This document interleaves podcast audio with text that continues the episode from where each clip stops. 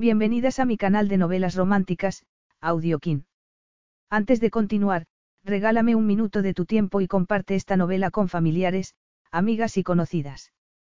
Me ayudarías a que otras personas conozcan este hermoso trabajo y cada día seguir creciendo.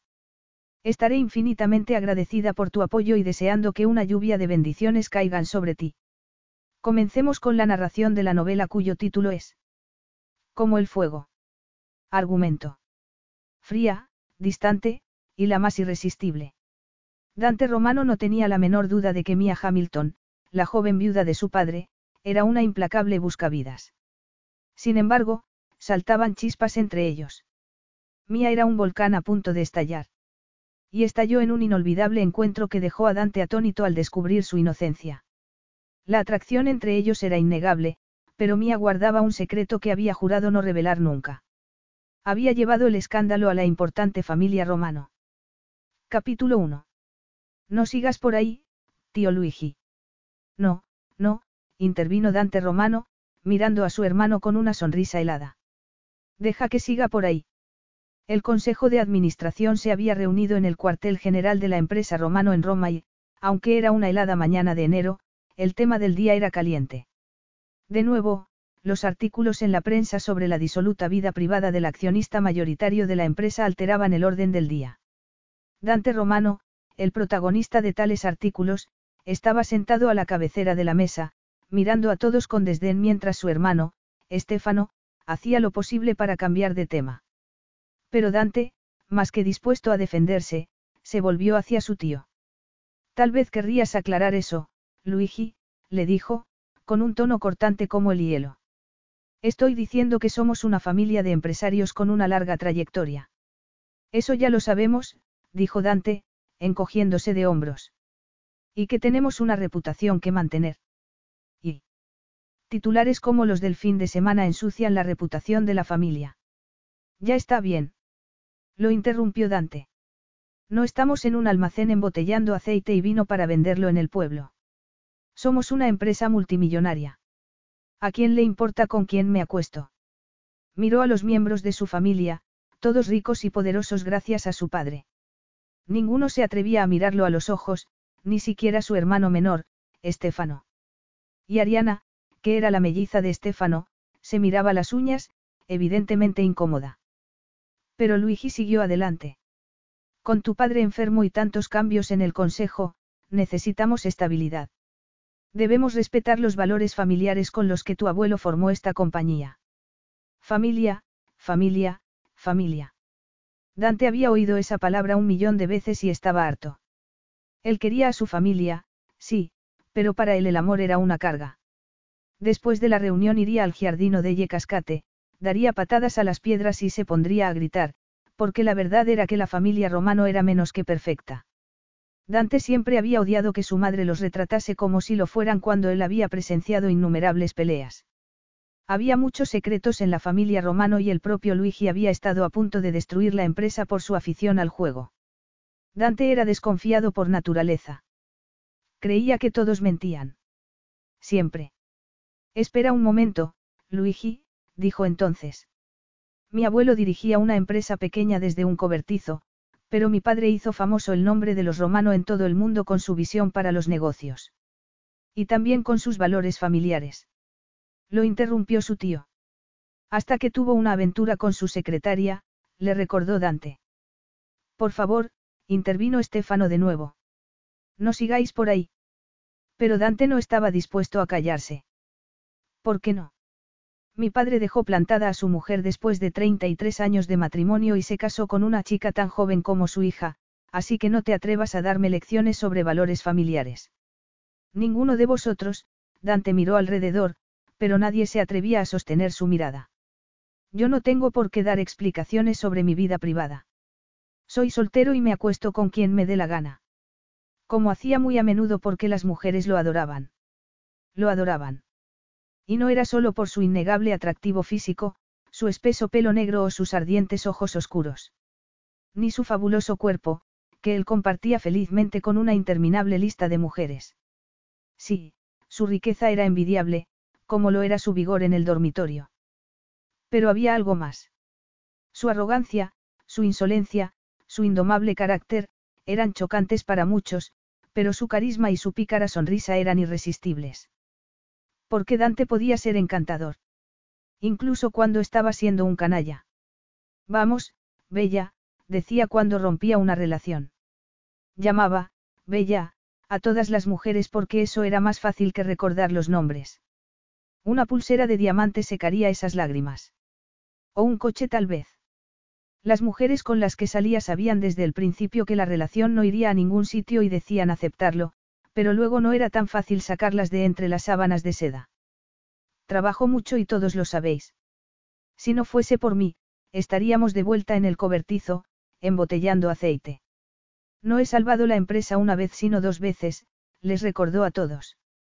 Cuando sus padres se divorciaron, Dante había tomado el timón de la compañía. Se había hecho cargo de todo y había reestructurado la empresa.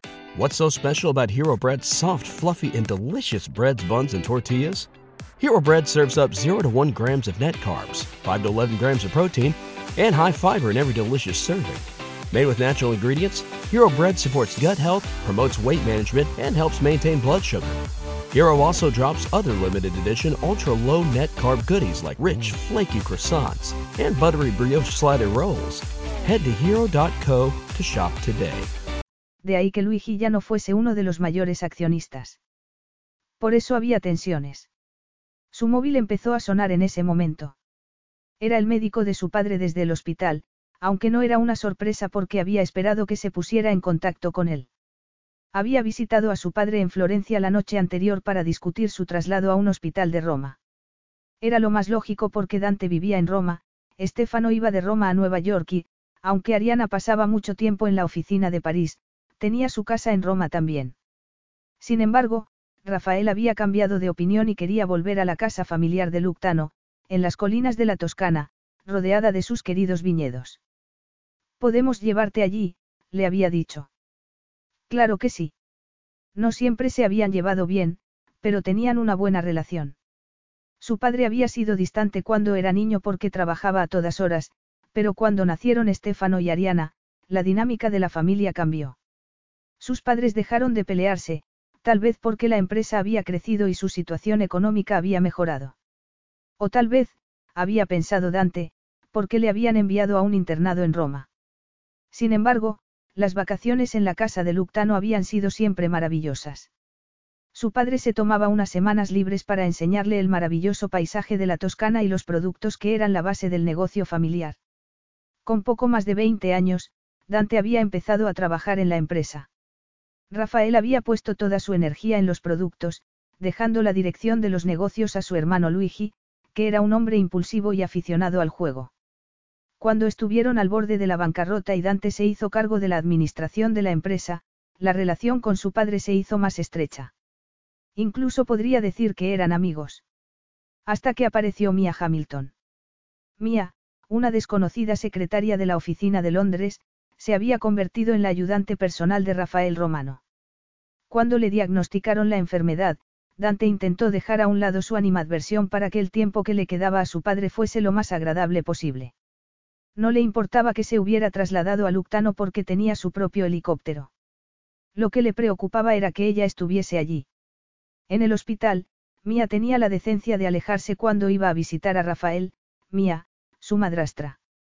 Odiaba a la mujer de su padre y verla en la casa familiar no le hacía la menor gracia, pero llamaría al hospital para organizar el traslado y, por el momento, seguiría con la reunión del consejo. Pero la pantalla de su móvil se iluminó de nuevo y Dante se alarmó. ¿Por qué no nos tomamos un descanso? sugirió. Cuando volvamos, tal vez podríamos hablar de algo que no sea mi vida sexual. Salió de la sala de juntas, dejando a Luigi con expresión airada, y se dirigió a su despacho.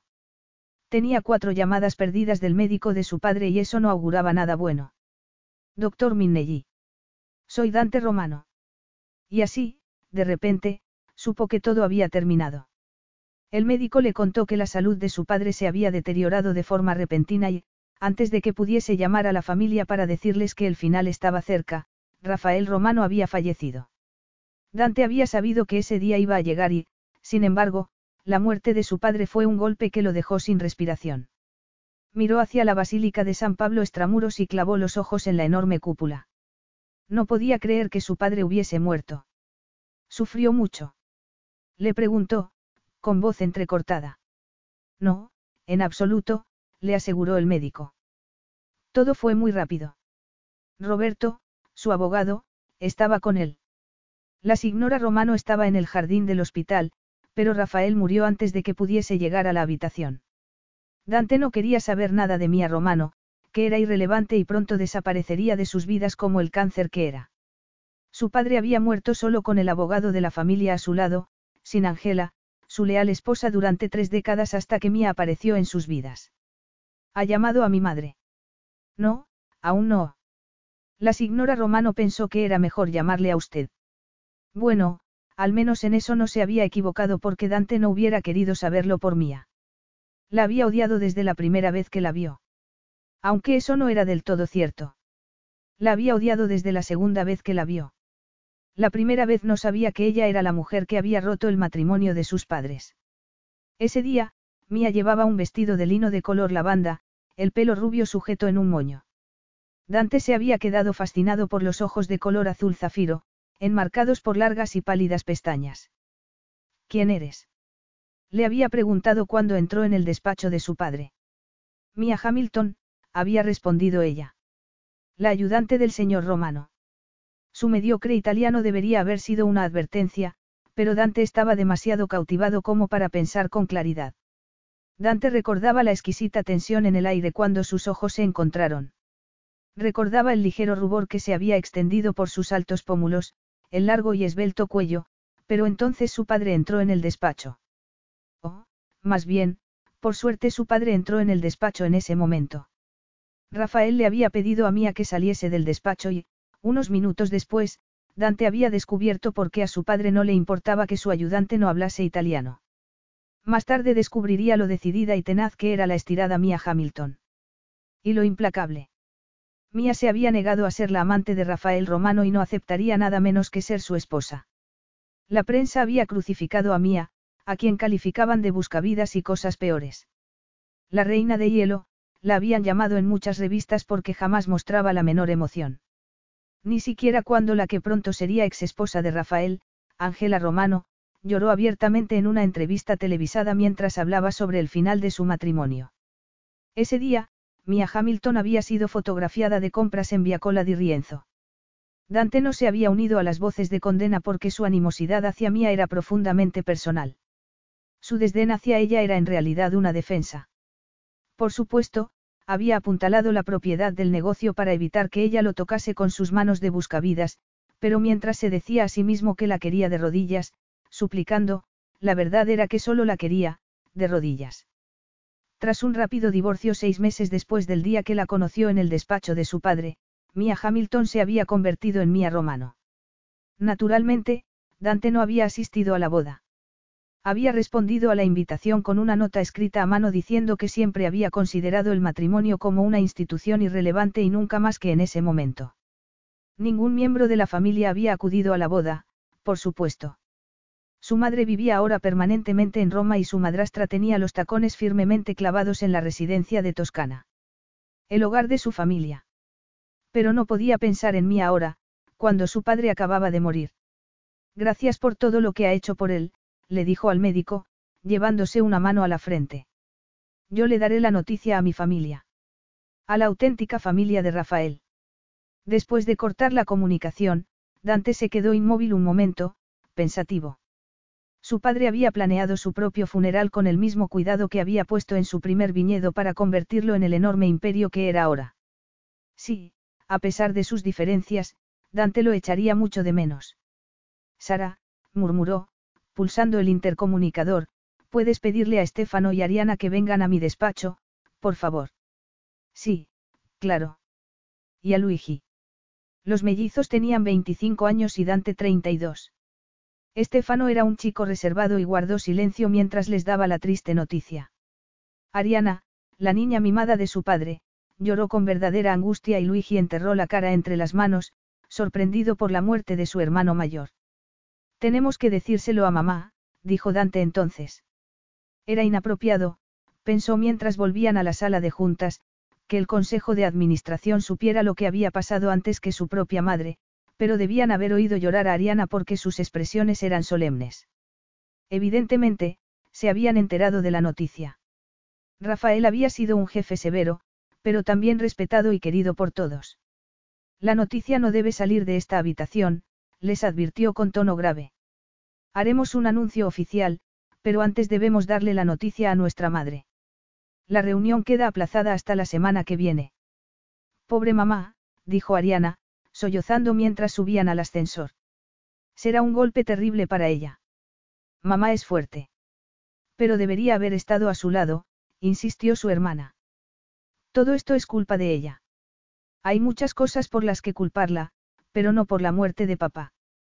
Poco después llegaron a la lujosa villa Borghese, donde Angela Romano tenía su ático. Un hombre y una mujer se acercaban al portal en ese momento. Iban de la mano, riendo. La mujer era su madre y el rostro del hombre le resultaba vagamente familiar. De una vuelta a la manzana, le dijo Dante al conductor. Estefano lo miró, sorprendido. ¿Por qué? Necesito un momento para calmarme antes de hablar con ella. Además, deberíamos alertarla de nuestra llegada. Si aparecemos así, de repente, se llevará un susto. Mientras el conductor daba la vuelta a la manzana, Dante la llamó por teléfono. Pronto. Hola, mamá. Estamos debajo de tu casa. Podemos subir. Me temo que debemos darte una triste noticia. Cuando cortó la comunicación, Ariana lo miró con gesto acusador. ¿Por qué le has dicho eso? Ahora sabrá que papá ha muerto. Es lo mejor. Estuvieron casados más de 30 años y puede que necesite un momento para hacerse a la idea. Y también para despedir a su amante. ¿Quién era? Su rostro le resultaba familiar, aunque esa era la menor de sus preocupaciones. Sencillamente, se había quedado atónito al ver a su madre con otro hombre. Por supuesto, su madre tenía todo el derecho a rehacer su vida y merecía ser feliz. Pero no le había hecho gracia enterarse precisamente aquel día. Su madre estaba sola cuando abrió la puerta del ático. Dante, ¿qué haces aquí? Al ver la expresión triste de Estefano y Ariana tras él, entendió lo que pasaba y se quedó inmóvil en la puerta. Vamos, dijo él, tomándola del brazo para llevarla al salón. No, no, no, murmuró Angela, dejándose caer en un sofá. Todo fue muy rápido. Papá no sufrió y mantuvo la dignidad hasta el final. Incluso se reunió con Roberto. Yo debería haber estado a su lado, lo interrumpió su madre, llorando. ¿Y el funeral? No he vuelto a Luctano desde. Desde que se descubrió la aventura de Rafael con Mia Hamilton. El escándalo había sido tremendo y su madre se había mudado al apartamento de Roma inmediatamente. Luigi y Rosa han dicho que puedes dormir en su casa. O puedes alojarte en el hotel. ¡Qué desgracia! Su madre, que había vivido en Luctano toda su vida, reducida a ser cliente de un hotel, aunque fuese propiedad de los romanos. Dante estaba furioso mientras se servía un coñac, aunque intentaba disimular, pero cuando empezaron a hablar de los arreglos para el funeral sintió el profundo deseo de ver a su padre por última vez. Voy al hospital. ¿Queréis venir? Estefano negó con la cabeza y Adriana empezó a llorar de nuevo. Muy bien. Mañana iremos juntos a Luctano para el funeral. Es culpa mía, dijo Ángela entonces, como hablando consigo misma. Debería haber sido una esposa mejor. Debería haber aguantado. ¿Aguantar qué, mamá? Nada de esto es culpa tuya. Él sabía bien de quién era la culpa. Yo me encargo de darle la comida a Alfonso, se ofreció Estefano. Malvado perro. Alfonso, un bichón maltés viejo, ciego y antipático, era su cruz y la razón por la que no llevaba mujeres a su casa. Gracias. Cuando llegó al hospital, Mía no estaba en la habitación.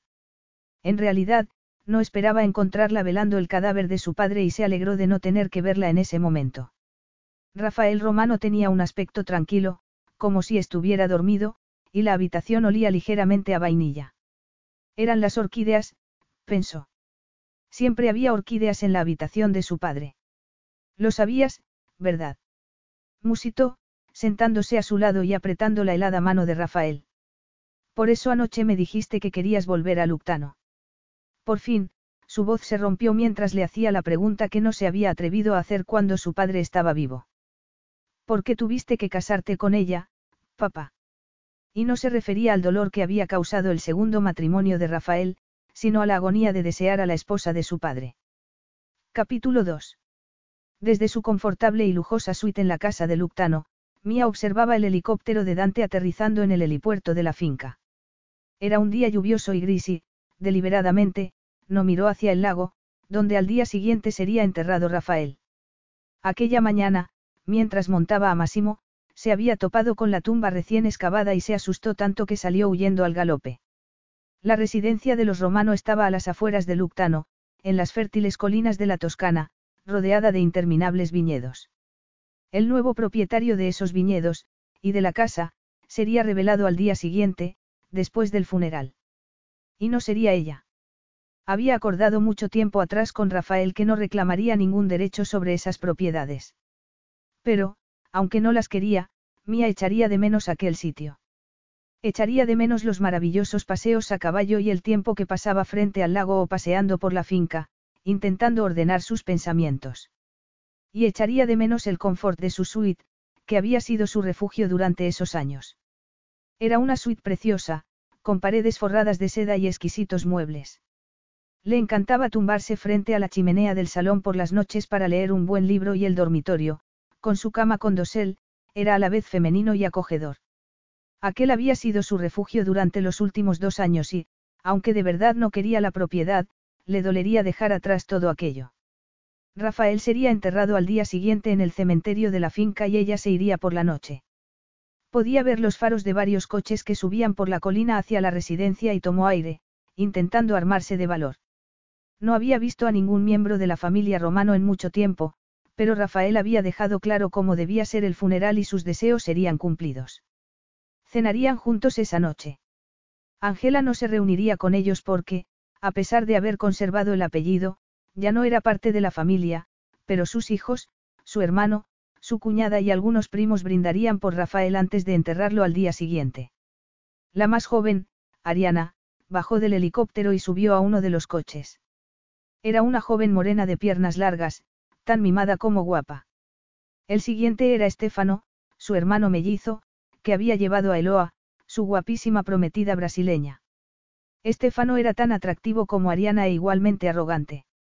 Todos los romanos eran arrogantes, pero el hermano mayor, Dante, se llevaba la palma. Y allí estaba, bajando del helicóptero en ese momento.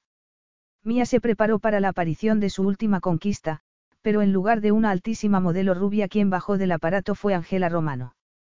Iba vestida de negro de los pies a la cabeza y se apoyaba en la mano de su hijo para bajar por la escalerilla. Ah, de modo que ese era el juego, pensó.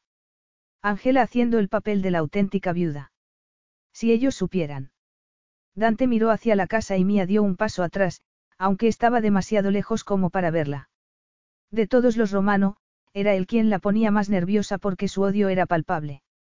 Insistía en que todos hablasen su idioma cuando se reunían con ella, pero no por consideración sino para dejar claro que ella no hablaba italiano y también, estaba segura, para que entendiese las pullas que le dirigían.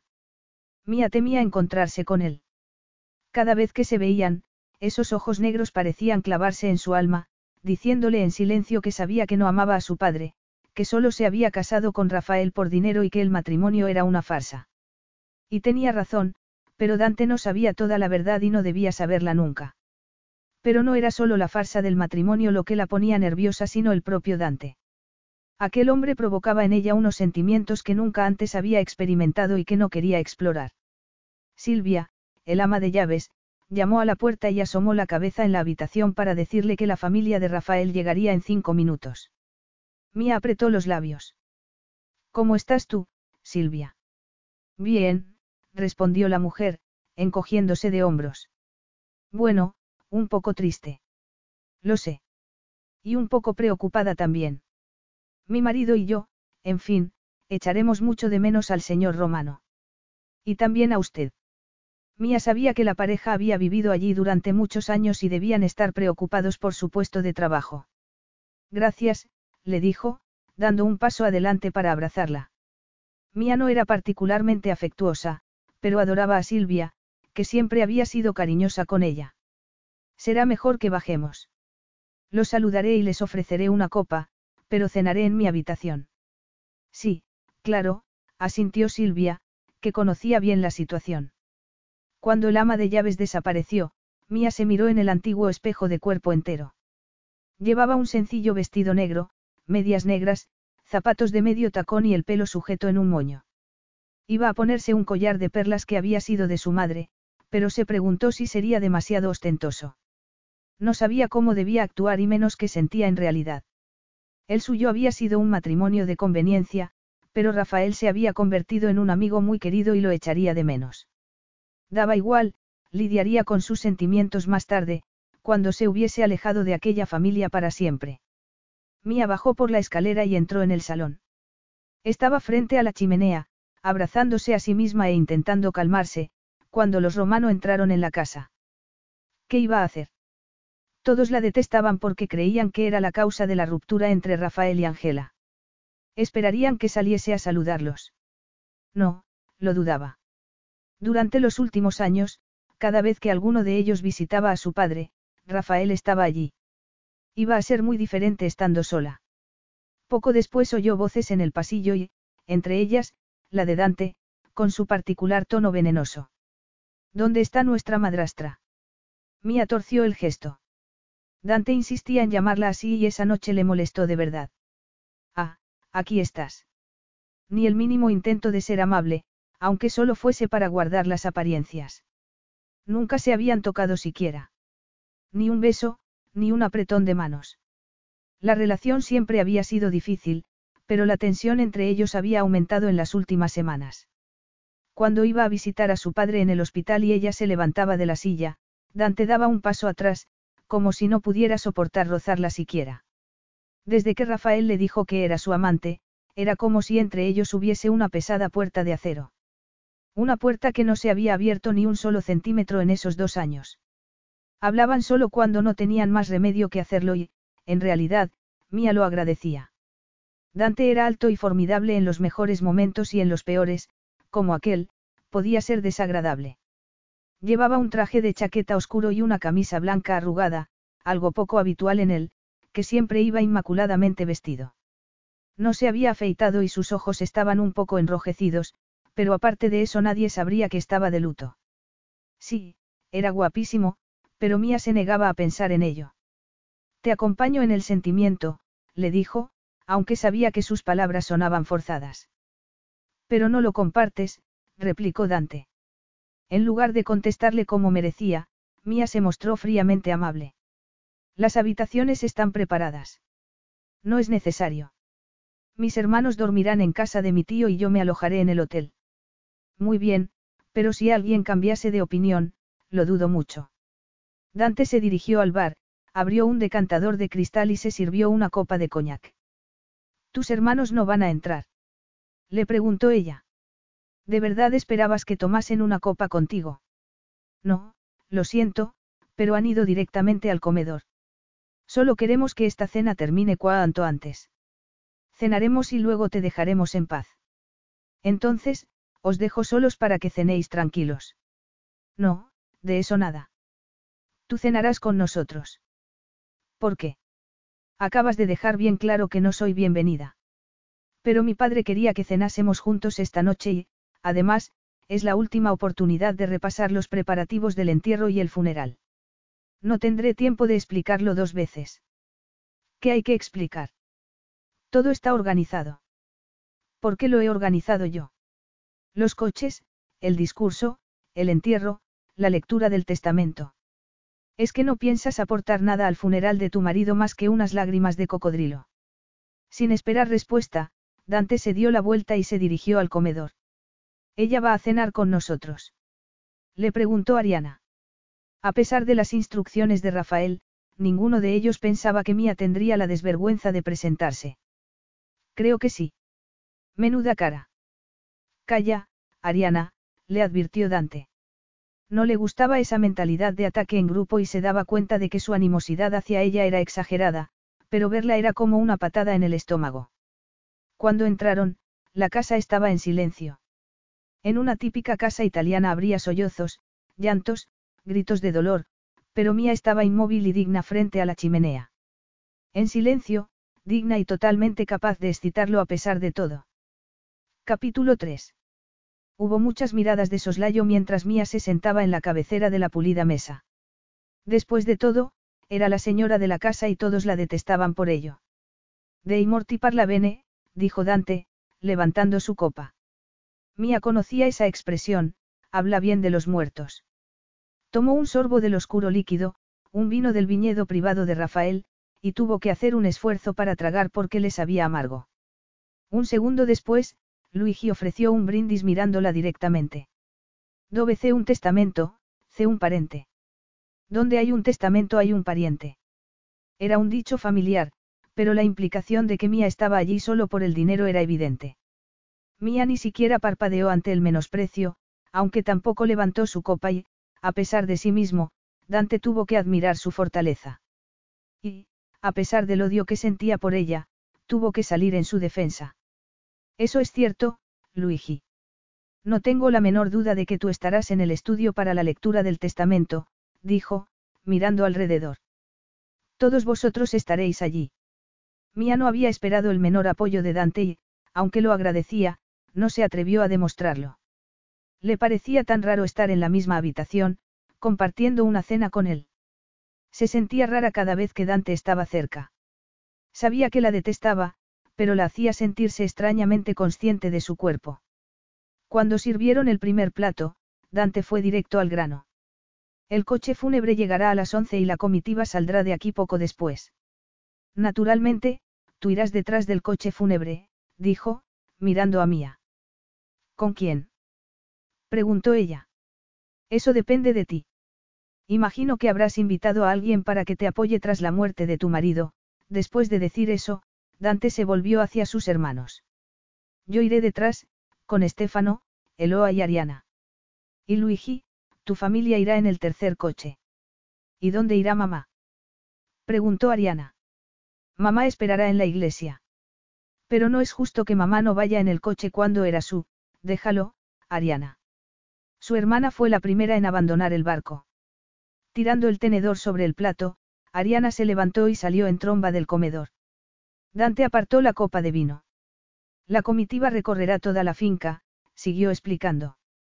Primero, pasaremos por los establos y luego daremos una vuelta por los viñedos y las residencias de los empleados. De ese modo, podrán salir para saludar al coche fúnebre antes de ir a la iglesia. Iba a ser una procesión muy larga, pensó Mía.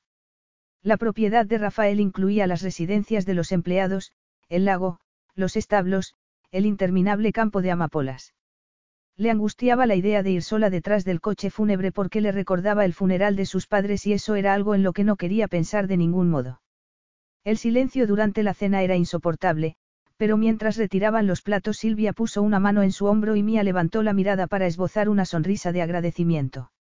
Dante se percató del gesto. Los empleados la adoraban, algo que era evidente cada vez que visitaba a su padre, y eso lo desconcertaba. Ese gesto de apoyo dejaba claro que Mía era respetada y querida en la casa. Estaba preciosa a la luz de las velas. Tenía los ojos algo hinchados, pero aparte de eso no había señales de que hubiese llorado. De hecho, dudaba que hubiese derramado una sola lágrima por su padre. Ella giró la cabeza en ese momento y, aunque esperaba una mirada de desaprobación, no fue así. A pesar de su clara animadversión, la mirada de Dante no era desdeñosa. Mía se sentía atrapada por esa mirada. Sabía que Eloa estaba hablando, pero no podía oír lo que decía porque era como si Dante y ella estuvieran solos en el comedor. Durante esos dos años se había obligado a sí misma a ser distante, pero ahora no podía apartar la mirada. Durante dos años había hecho lo imposible para ignorar el cosquilleo que evocaba su presencia, para negar la excitación que provocaba en ella, pero en ese momento era incapaz de contenerla. Sentía calor en el cuello, en las mejillas, en los pechos. Sin decir una palabra, Dante hacía que tuviese que cruzar las piernas. Era como si la puerta de acero empezase a abrirse y, por primera vez desde que se conocieron, se permitió a sí misma buscar su mirada. Ah, estirada mía, pensó Dante mientras giraba la cabeza. No vas a hacerlo, de eso nada. Silvia sirvió el segundo plato, pero el ambiente era cada vez más tenso. Ahora era Mía quien quería tirar el tenedor y salir corriendo. ¿Dónde se sentará Ángela en la iglesia? Preguntó la mujer de Luigi entonces. Donde ella quiera. ¿Pero en qué banco? Debería sentarse con los hijos de Rafael en el primer banco. Mía se sentará en el primer banco, respondió Dante. La etiqueta dicta que la exesposa se siente detrás. Aunque él sabía que eso no iba a ocurrir. Su madre querría sentarse en el primer banco, pensó, sintiendo una rara punzada de simpatía por la viuda de su padre. Mi padre será enterrado frente al lago, en una ceremonia corta, solo con sus hijos y, Dante tragó saliva, su esposa. Luego volveremos aquí para tomar una copa antes de leer el testamento. Yo leeré la elegía, pero, mía. Ella levantó la mirada, sorprendida al escuchar su nombre. Sí. ¿Quieres que diga algo en particular? Mía no había esperado que pidieran su opinión y no sabía cómo responder sin ofender a los que habían querido a Rafael. Después de todo, ella sabía mejor que nadie que su matrimonio había sido una farsa. Ya le dije a tu padre todo lo que quería decirle. Seguro que lo que hayas escrito estará bien. Entonces no quieres añadir nada. Mía no sabía qué decir y el silencio se alargó hasta que Luigi se levantó de la silla, mirándola con tal desagrado que, por un momento, temió que le tirase la copa de vino a la cara. Me voy a la iglesia. Allí, al menos, podré estar con mi hermano por última vez. Nosotros vamos también, dijo Estefano. ¿Vienes, Dante? Antes tengo que solucionar un par de cosas, respondió él. Vendré a buscarte después para la vigilia. Mientras salían de la casa, Mía los oyó comentar que su viuda era incapaz de derramar una sola lágrima, y menos declarar su amor por su difunto marido. Bueno, todo ha ido bien, comentó, irónica, cuando se quedaron solos. No podía ir bien. No entiendo por qué mi padre pidió que cenásemos juntos. Yo tampoco, dijo Mía, sin mirarlo. Dante, no me importa que tu familia se siente en el primer banco. Yo puedo sentarme atrás. No te sentarás atrás, yo hablaré con mi madre, la interrumpió él. El problema es que no sé qué debo decir en la elegía. Debo hablar de lo feliz que hiciste a mi padre en sus últimos años. Debo decir que, por fin, mi padre conoció al amor de su vida. Imagino que querrás que diga algo sobre vosotros. Mía torció el gesto. Lo que acababa de sugerir sería una ofensa para Angela y para sus hijos. No hace falta. Ya le dije a tu padre todo lo que tenía que decirle. Ya, claro, asintió él, con tono desdeñoso. La tensión era insoportable y Mía se levantó de la silla. Si me perdonas, murmuró. No necesitas mi permiso para levantarte, pero márchate si quieres, me da igual. Mía subió a su habitación, angustiada. Silvia había cerrado las cortinas y, después de ducharse y ponerse el camisón, se metió en la cama, temiendo el día siguiente. No podía dejar de recordar el entierro de sus padres y la idea de ir sola tras el coche fúnebre le hacía sentir náuseas. Quería un té, una tila, algo caliente y relajante, pero no pensaba bajar a la cocina hasta que Dante se hubiera ido. Aunque entonces estaría sola en la casa. Le daba miedo estar sola en la casa por la noche. De hecho, le daba pánico. Silvia y su marido vivían en una casita cerca de la residencia, pero jamás los llamaría para algo tan trivial como hacerle un té. Sí, aquella sería su última noche en la casa porque, por tonto que pareciese, le daban pánico los fantasmas. No podía quedarse allí sabiendo que Rafael estaba enterrado en la finca. Ya había hecho las maletas y al día siguiente, después de la lectura del testamento, se iría de Luctano para siempre. Los romanos querían que se fuera y ella se lo pondría fácil. Estaba leyendo en la cama cuando Estefano volvió para buscar a su hermano. Cuando la puerta se cerró y oyó pasos sobre la gravilla del camino, se puso una bata y salió de la suite. Encendió la luz del pasillo y bajó por la escalera sobresaltándose con cada ruido, pero cuando abrió la puerta de la cocina se dio cuenta de que no estaba sola. Porque allí, en silencio, con una copa de coñac en la mano, estaba Dante. Ah, pensé que había sido a la vigilia, dijo al verlo, abrochándose el cinturón de la bata a toda prisa. No, he decidido no ir, respondió Dante. Vi a mi padre el día que murió, así que no necesito verlo ahora. Mía asintió con la cabeza. No se le ocurría nada peor que pasar la noche en una iglesia con un cadáver. Iba a hacerme un té. ¿Quieres uno? Dante negó con la cabeza. No, gracias. Me voy al hotel. Ah, y hay un pequeño cambio de planes para mañana. Estefano insiste en que lo acuda al entierro. ¿Y no te parece bien? Están comprometidos y van a casarse. Ya, bueno, esperemos que Roberto redacte un acuerdo prematrimonial. ¿No crees que puedan estar enamorados? Que Dios los ayude si es así, el amor solo causa problemas. Qué cínico eres. Dice la joven y desolada viuda, replicó él, sarcástico. Mía le dio la espalda y Dante intentó no notar el ligero temblor de su mano mientras se preparaba el té. Le sorprendía que se hiciera el té ella misma en lugar de llamar a Silvia. La había imaginado sentada en la cama, tocando la campanilla para que le llevasen una bandeja, pero apartó esa imagen de su mente porque no quería imaginar, ni por un segundo, a Mía en la cama. Tenía que hacer un esfuerzo para no mirar sus curvas bajo la bata de seda. Algo había cambiado entre ellos desde la muerte de su padre. Las reglas que se había impuesto para evitarla empezaban a derrumbarse. Miró hacia la ventana, pero la noche era tan oscura que podría estar mirando un espejo. Dante, no quiero ir al entierro. Lo siento, pero tienes que hacerlo. Era su mujer. Sí, lo sé, pero no quiero ir sola en el coche. ¿Dónde están tus parientes, tus amigos? Le preguntó Dante. Por lo poco que le había contado su padre, sabía que sus padres habían muerto, pero no sabía mucho más sobre su vida. No he llamado a nadie. ¿Por qué no? Es que se han cansado de tus juegos. Tienes un hermano, pero no estuvo en la boda y tampoco está aquí hoy, aunque creo recordar que el año pasado tú fuiste a su boda. ¿Te preocupa que venga y revele alguna de tus mentiras? Dante. No es un castigo que vaya sola en el coche, sino un gesto de cortesía. No es culpa mía que no tengas a nadie que te acompañe. Ella se volvió, airada. ¿Esperas que los vecinos me tiren fruta podrida o algo así? Dante vio un brillo de lágrimas en sus ojos azules. Era la primera muestra de emoción desde que llegó. De hecho, era la primera vez que mostraba emoción desde el día que se conocieron y, a pesar de sí mismo, lo conmovió. Quería ofrecerle consuelo, tomarla entre sus brazos. Su deseo por ella era perpetuo, un fuego que tenía que apagar constantemente, pero cada día era más difícil. Pensabas que iríamos juntos a la iglesia como una familia unida. No me hagas reír. Me voy a mi habitación, dijo ella, tomando la bandeja. Saldremos de aquí a las once, anunció Dante. Muy bien. En sus ojos vio un brillo que no se atrevía a descifrar. Puro desdén, pensó, nada más que eso.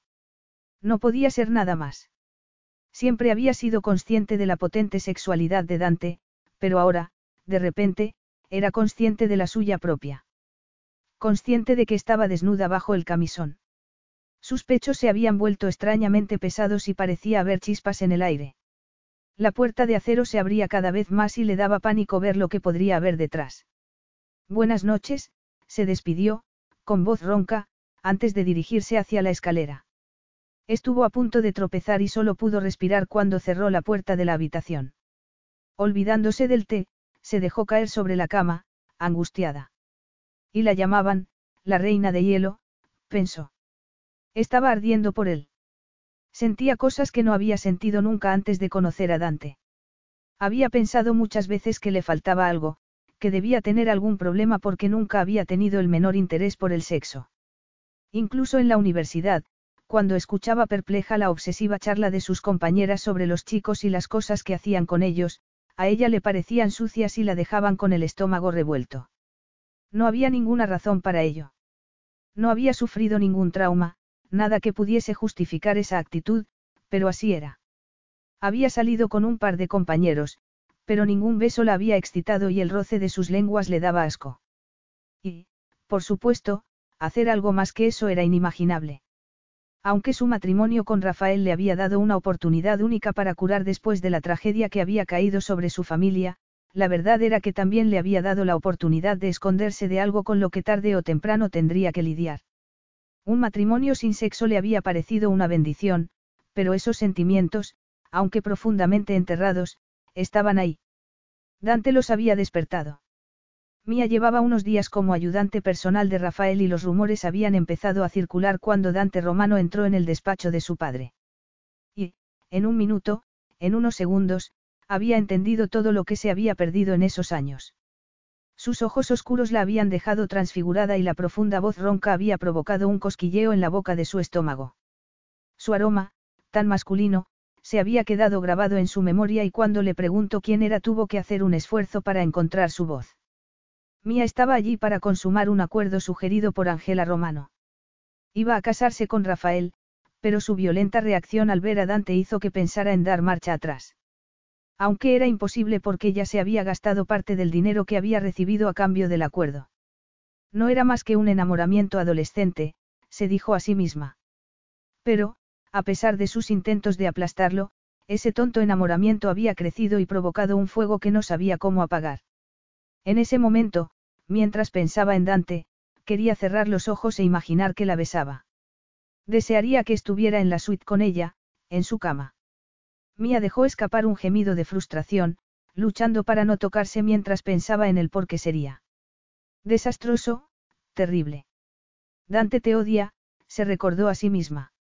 Solo tendría que soportar el día siguiente y volvería a ser Mia Hamilton en lugar de una esposa trofeo. Haría lo que pudiese para rehacer su vida. Y jamás volvería a encontrarse con Dante Romano. Capítulo 4. El día del entierro amaneció cargado de oscuras nubes de tormenta y Mía, que volvía a la casa sobre la grupa de Máximo, temió que fuese un mal presagio. Máximo había sido el caballo de Rafael, su favorito, pero estaba demasiado débil como para montarlo. Era un precioso murgese negro, un animal muy grande, pero obediente y dulce. Y aquel día estaba triste. ¿Sabe que ocurre algo? le dijo uno de los mozos. Los animales saben esas cosas. Sí, yo también lo creo, murmuró ella. El hombre tenía la misma expresión de tristeza y preocupación que el resto de los empleados, pero después del entierro sabrían qué iba a ser de ellos. Estaba segura de que Rafael les había dejado la casa a sus hijos, aunque no podía imaginarlos viviendo en Luctano. Seguramente pasarían por allí de vez en cuando, como hacían con el resto de las casas que tenían por toda Europa. Era una pena, pensó, mirando la orquídea que había cortado durante el paseo, porque era un sitio precioso. Mía subió a su habitación a toda velocidad. Los parientes de Rafael empezaban a llegar y pensó que lo mejor sería quedarse allí hasta el último minuto. Cuando salió de la ducha, Silvia entró en la habitación con la bandeja del desayuno. Gian de Luca ha venido en su helicóptero, dijo el ama de llaves, enarcando una ceja. El aparato lleva el escudo de armas en la cola y es perfectamente reconocible. Es un duque, no sé si lo sabe. No, no lo sabía. Pero no sé qué hace aquí. Gian no es de la familia. Gian era el propietario del hotel La Fiordelice, donde Rafael y ella habían celebrado su boda, y tenía peor fama de mujeriego que Dante. Es un desprecio para los Castello, siguió Silvia. ¿Por qué? Porque Dante no ha permitido que los Castello vinieran en su helicóptero, respondió la mujer, suspirando. En un funeral italiano siempre hay alguien ofendido, pero en fin, los preparativos van sobre ruedas. Dante lo tiene todo controlado. Mía pensó que, a pesar de las apariencias, nada estaba controlado. Sentía náuseas y le daba pánico el día que la esperaba, pero intentó tomar algo de desayuno. Se había mareado durante el entierro de sus padres por la emoción, pero también porque tenía el estómago vacío y no quería volver a pasar por eso. Con la ropa negra sobre la cama y el aire de tristeza que permeaba el aire, no podía evitar pensar en ese terrible momento de su vida. Estaba de vacaciones en Nueva York, con sus padres y su hermano. Habían ido al teatro en Broadway y disfrutado de la bella ciudad, pero el último día, su padre había decidido alquilar un coche para visitar los Hampton. Mia le había aconsejado que no lo hiciese, recordándole que habían estado a punto de tener un accidente en Francia porque estaba acostumbrado a conducir por la izquierda, pero Paul Hamilton no le había hecho caso y su madre, Corinne, se había reído de su preocupación. Ese día lo habían pasado de maravilla, pero se hizo de noche mientras volvían a Manhattan. Su padre, cegado por unos faros, se había desplazado al carril contrario y habían chocado contra un coche que iba de frente. Sus padres habían muerto inmediatamente, su hermano sufrió graves lesiones y ella se quedó atrapada entre los hierros.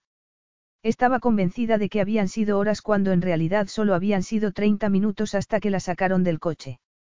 Sabía que habían sido 30 minutos porque había leído el informe forense muchas veces, igual que las interminables facturas del hospital. Por suerte, tenía un seguro de viaje. Meticulosa y organizada, Mía se había hecho el seguro cuando compró el billete de avión.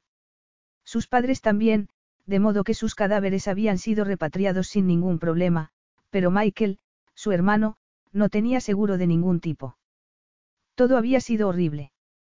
Además de perder a sus padres, había tenido que vender la casa familiar, pero ni siquiera así había podido pagar todas las facturas del hospital, que le había cobrado hasta la última gasa. Su hermano, que había quedado paralizado de cintura para abajo, sufría una depresión y ella estaba endeudada hasta las cejas, pero consiguió un puesto de secretaria en las oficinas de la empresa Romano en Londres. Recibía un buen salario, pero las facturas se acumulaban, el apartamento que había alquilado era demasiado pequeño para una silla de ruedas y, era demasiado para ella. Mía tenía el corazón roto y estaba asustada y furiosa. Furiosa con su padre por no haberle hecho caso, furiosa con su madre por no haberla apoyado y furiosa con su hermano, que había sido tan irresponsable como para viajar sin seguro a Estados Unidos. Aunque, por supuesto, el pobre había pagado un precio muy alto por ese error. Tenía que vivir con todo eso y un día, mientras Rafael Romano visitaba la oficina y ella estaba al borde de un ataque de pánico después de hablar con uno de sus innumerables acreedores, él se había percatado de su angustia y le había preguntado qué le pasaba. Aún la emocionaba recordar que en ese momento tan difícil, a punto de pedir el divorcio y con graves problemas de salud, Rafael había encontrado tiempo para preocuparse por ella. Mía le había contado cuál era su situación y dos años después allí estaba, a punto de acudir a su funeral. Pero esa mañana, cuando debería estar pensando en la generosidad y la amabilidad de Rafael, eran los recuerdos del accidente de sus padres los que la hacían temblar.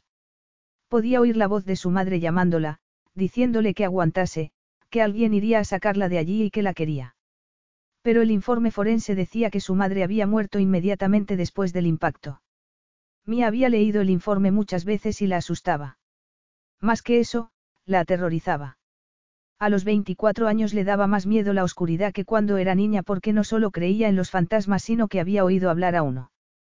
Cálmate, se dijo a sí misma mientras se vestía para el funeral.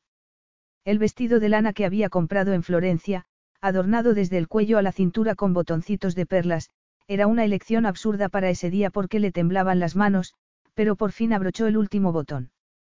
Iba a ponerse máscara de pestañas, pero decidió no hacerlo porque, aunque no lloraba a menudo, aquel iba a ser un día difícil y no quería arriesgarse. Por supuesto, llevaría la alianza de casada y el anillo de compromiso, aunque se los quitaría por la noche, antes de irse. Eran casi las once y, con desgana, tomó la orquídea que había cortado esa mañana y salió de la habitación. La familia estaba reunida en el vestíbulo, todos vestidos de negro. Por suerte, Ángela había jurado no volver a poner el pie en la casa mientras, aquella fresca, estuviese allí. Aunque Mía estaba segura de que haría una excepción para la lectura del testamento. Había sido Ángela quien quiso aquel arreglo entre Rafael y ella, pero le encantaba hacer el papel de víctima y, en su opinión, lo hacía demasiado bien. Dante se dio la vuelta cuando Mía empezó a descender por la escalera y no dejó de mirarla hasta que estuvo a su lado. Ah, aquí está mi madrastra. El odio por Mía era su única defensa. Tenía que recordar constantemente el caos que había provocado en su familia y decirse a sí mismo una y otra vez que la mujer de su padre estaba y estaría siempre fuera de su alcance. Mía apretó los labios, sin decir nada. Solo unas horas más y sería libre, pensó. El entierro de Rafael Romano iba a ser una gran ocasión. El hotel de la familia estaba lleno y no solo de invitados sino de periodistas, aunque no se les permitió que entrasen en la finca. Mía descendió los escalones de piedra, intentando no mirar el coche fúnebre, pero cuando el conductor le abrió la puerta tuvo que hacer un esfuerzo para no salir corriendo. Dante vio que subía al coche con gesto retraído, casi como si estuviera asustada. A pesar de lo que había dicho la noche anterior, que fuera sola en el coche era un insulto y todo el mundo se daba cuenta. Era una forma de dejar claro que nunca había sido parte del teatro de su familia. No le habían dado una sola oportunidad. Sabía que Mia Hamilton se había casado con su padre por dinero, pero ¿y si había habido amor entre ellos? La realidad era que su padre parecía feliz. El brillo de lágrimas en sus ojos la noche anterior aún era capaz de conmoverlo y su voz entrecortada cuando dijo que no quería ir sola en el coche. Yo iré con Mía, dijo Dante entonces. ¡Qué tontería! replicó Ariana, sarcástica. ¿Por qué ibas a hacer eso? Sin molestarse en responder, él se dirigió al coche y abrió la puerta. ¿Qué ocurre? preguntó Mía, dando un respingo. Nada, respondió Dante. Imagino que podemos intentar estar un poco más unidos en este día tan triste. Ah, gracias. Era un alivio que intentase dejar a un lado su animosidad y, además, la compañía de Dante hacía que ese momento fuese menos aterrador. La procesión de coches empezó a moverse en dirección a los establos y Dante apretó los labios cuando vio que habían sacado a Massimo de su cuadra. Uno de los mozos, vestido de negro, sujetaba las bridas del animal, que golpeaba el suelo con los cascos. Poco después llegaron a la casa del guardés, que se quitó el sombrero al paso del coche fúnebre. Mientras recorrían los viñedos, Dante recordó los veranos que había pasado allí cuando era niño, los paseos con su padre por la finca. Cerró los ojos y recordó la última conversación que había mantenido con él. Le había hablado de la reunión del Consejo de Administración del día siguiente, en la que tendría que dar explicaciones sobre su escandalosa vida privada. Oye, al menos no eres un castello, había bromeado Rafael.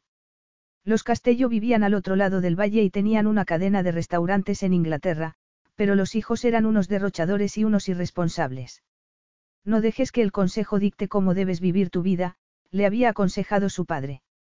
Debes tener tu propia brújula, Dante. Además, yo me siento orgulloso de ti. Lentamente, recorrieron el perímetro de la finca, bordeada de viñedos y campos de amapolas. Roberto, el abogado de su padre, salía de su casa en ese momento secándose las lágrimas con un pañuelo, pero Dante no lloró. No sabía hacerlo. Su padre sabía que estaba a punto de morir, se preguntó. Tal vez había intuido que el final era inminente y por eso quería volver a casa. Tomaron la carretera flanqueada por altos cipreses, como soldados en posición de firmes. Más allá, el tapiz de viñedos de los romano, que crecía con los años, y a lo lejos las casas del pueblo, pero hasta los rojos tejados parecían tristes aquel día. Mía giró la cabeza para mirarlo y vio que estaba perdido en sus pensamientos. Aunque intentaba disimular, estaba emocionado y se le encogía el corazón por el cómo se le habría encogido por cualquiera que hubiese perdido a su padre. O tal vez ella misma necesitaba consuelo porque, sin pensar, alargó una mano para apretar la suya. Mía, dijo él, pronunciando su nombre con tono venenoso, Aparta tus manos de mí. Mía no había esperado esa reacción y fue como una bofetada. Cuando entraron en la iglesia, se dirigió al primer banco, sintiendo cien ojos clavados en ella. A pesar del frío, unas gotas de sudor corrían entre sus pechos, pero mantuvo la cabeza bien alta durante el servicio religioso y también mientras Dante leía el panegírico. Rafael Romano era hijo de Alberto y Carmella, y el hermano mayor de Luigi. Mía era capaz de entender casi todo lo que decía, pero iba un paso por detrás ya que tenía que traducir sus palabras. Era un hombre muy activo y siempre decía que ya habría tiempo de descansar cuando hubiese muerto. Dante contó que Rafael se había casado con Ángela a los 19 años y que, según ella, había sido un matrimonio lleno de amor, risas y sorpresas. Sí, era verdad, a su padre siempre le había gustado sorprenderlos. Habló después del pequeño negocio familiar, que Rafael había convertido en un imperio, siempre comprando más terrenos con los beneficios, más viñedos. Pronto abastecerían a los mejores restaurantes de Florencia, Roma, París, Londres. Dante hizo una pausa, porque aquella era la parte más difícil para él. Tenía que pintar la imagen de una familia feliz y no le gustaba mentir. Sus padres se peleaban a menudo cuando él era pequeño. Aún recordaba las broncas y cuánto había temido que se separasen, pero la llegada de los mellizos les había dado una segunda oportunidad, de modo que recordó la paz que Estefano y Ariana llevaron a su familia. Mía notó el ligero temblor en su voz. ¿Por qué estaba tan pendiente de Dante Romano? ¿Por qué era tan consciente de él?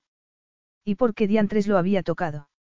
Incluso ahora, en el funeral de su marido, sintió un cosquilleo en la mano con la que había tocado la de Dante. En aquella iglesia que olía a cerrado, sentía como si estuviese a su lado de nuevo, respirando el aroma de su colonia masculina. Mi padre siempre había querido una hija, estaba diciendo él, mirando a Ariana, que lloraba en silencio, y estaba tan contento de tener otro hijo. Siguió hablando hasta que, por fin, llegó la parte más difícil del discurso y Mía se puso tensa cuando empezó a hablar en su idioma. Mi padre quería a su familia y, sin embargo, siendo Rafael, había sitio en su vida para más amor y tiempo para más sorpresas.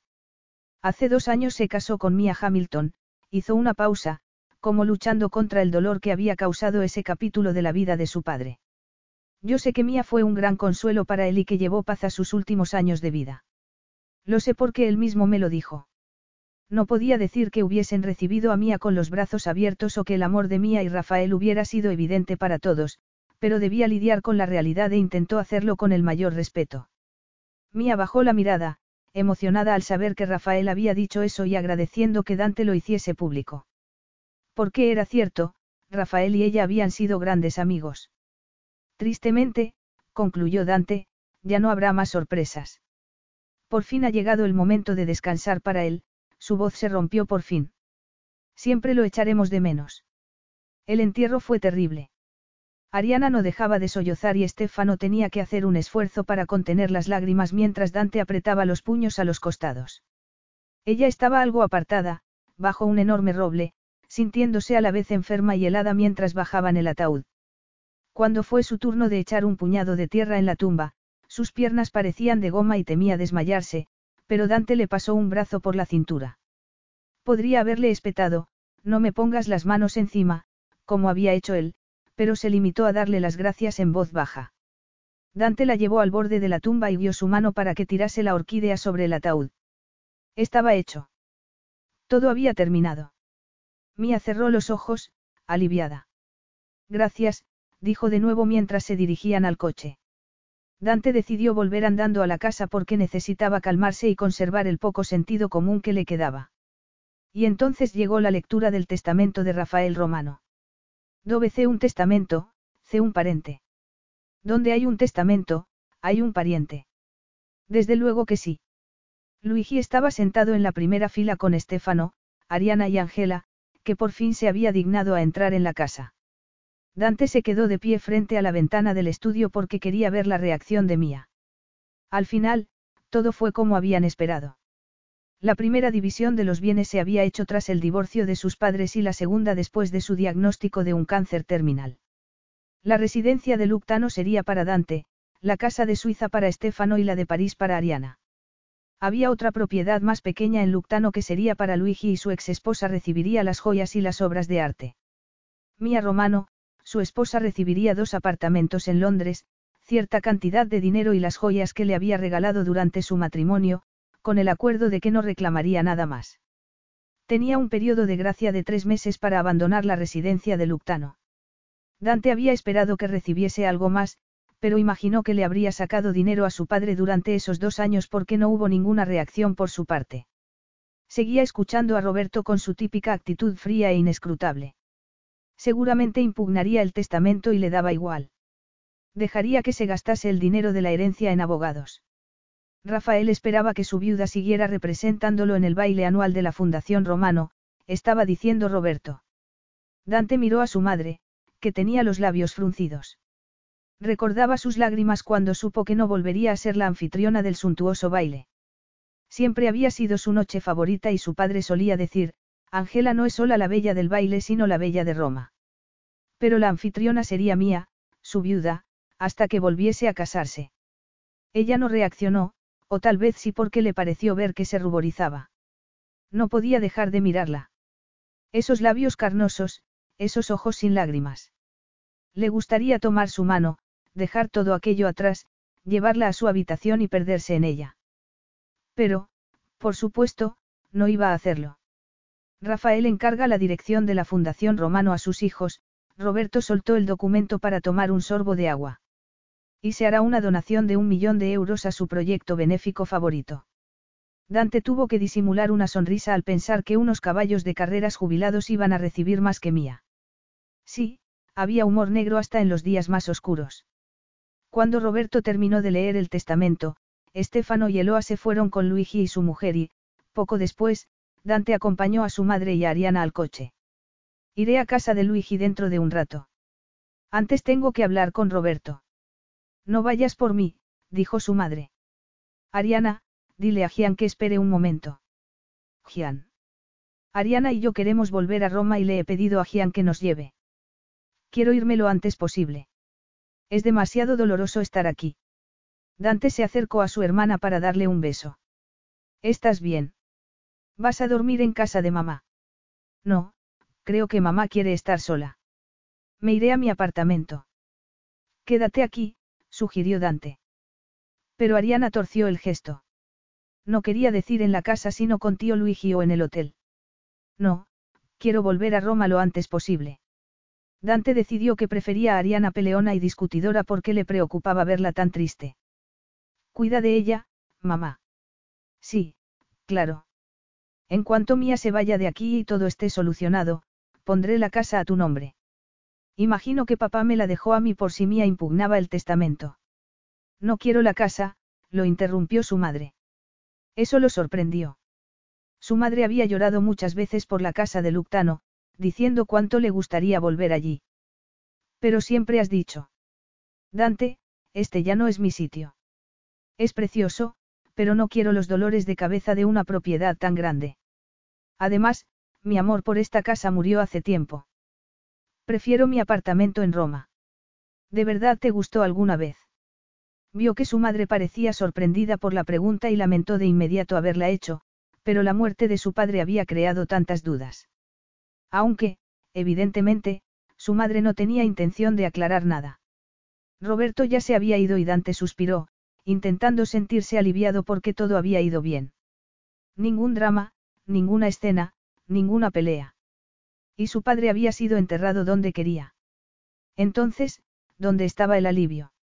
La muerte de su padre había provocado muchas preguntas. Su madre no quería la casa después de haber llorado tanto por ella.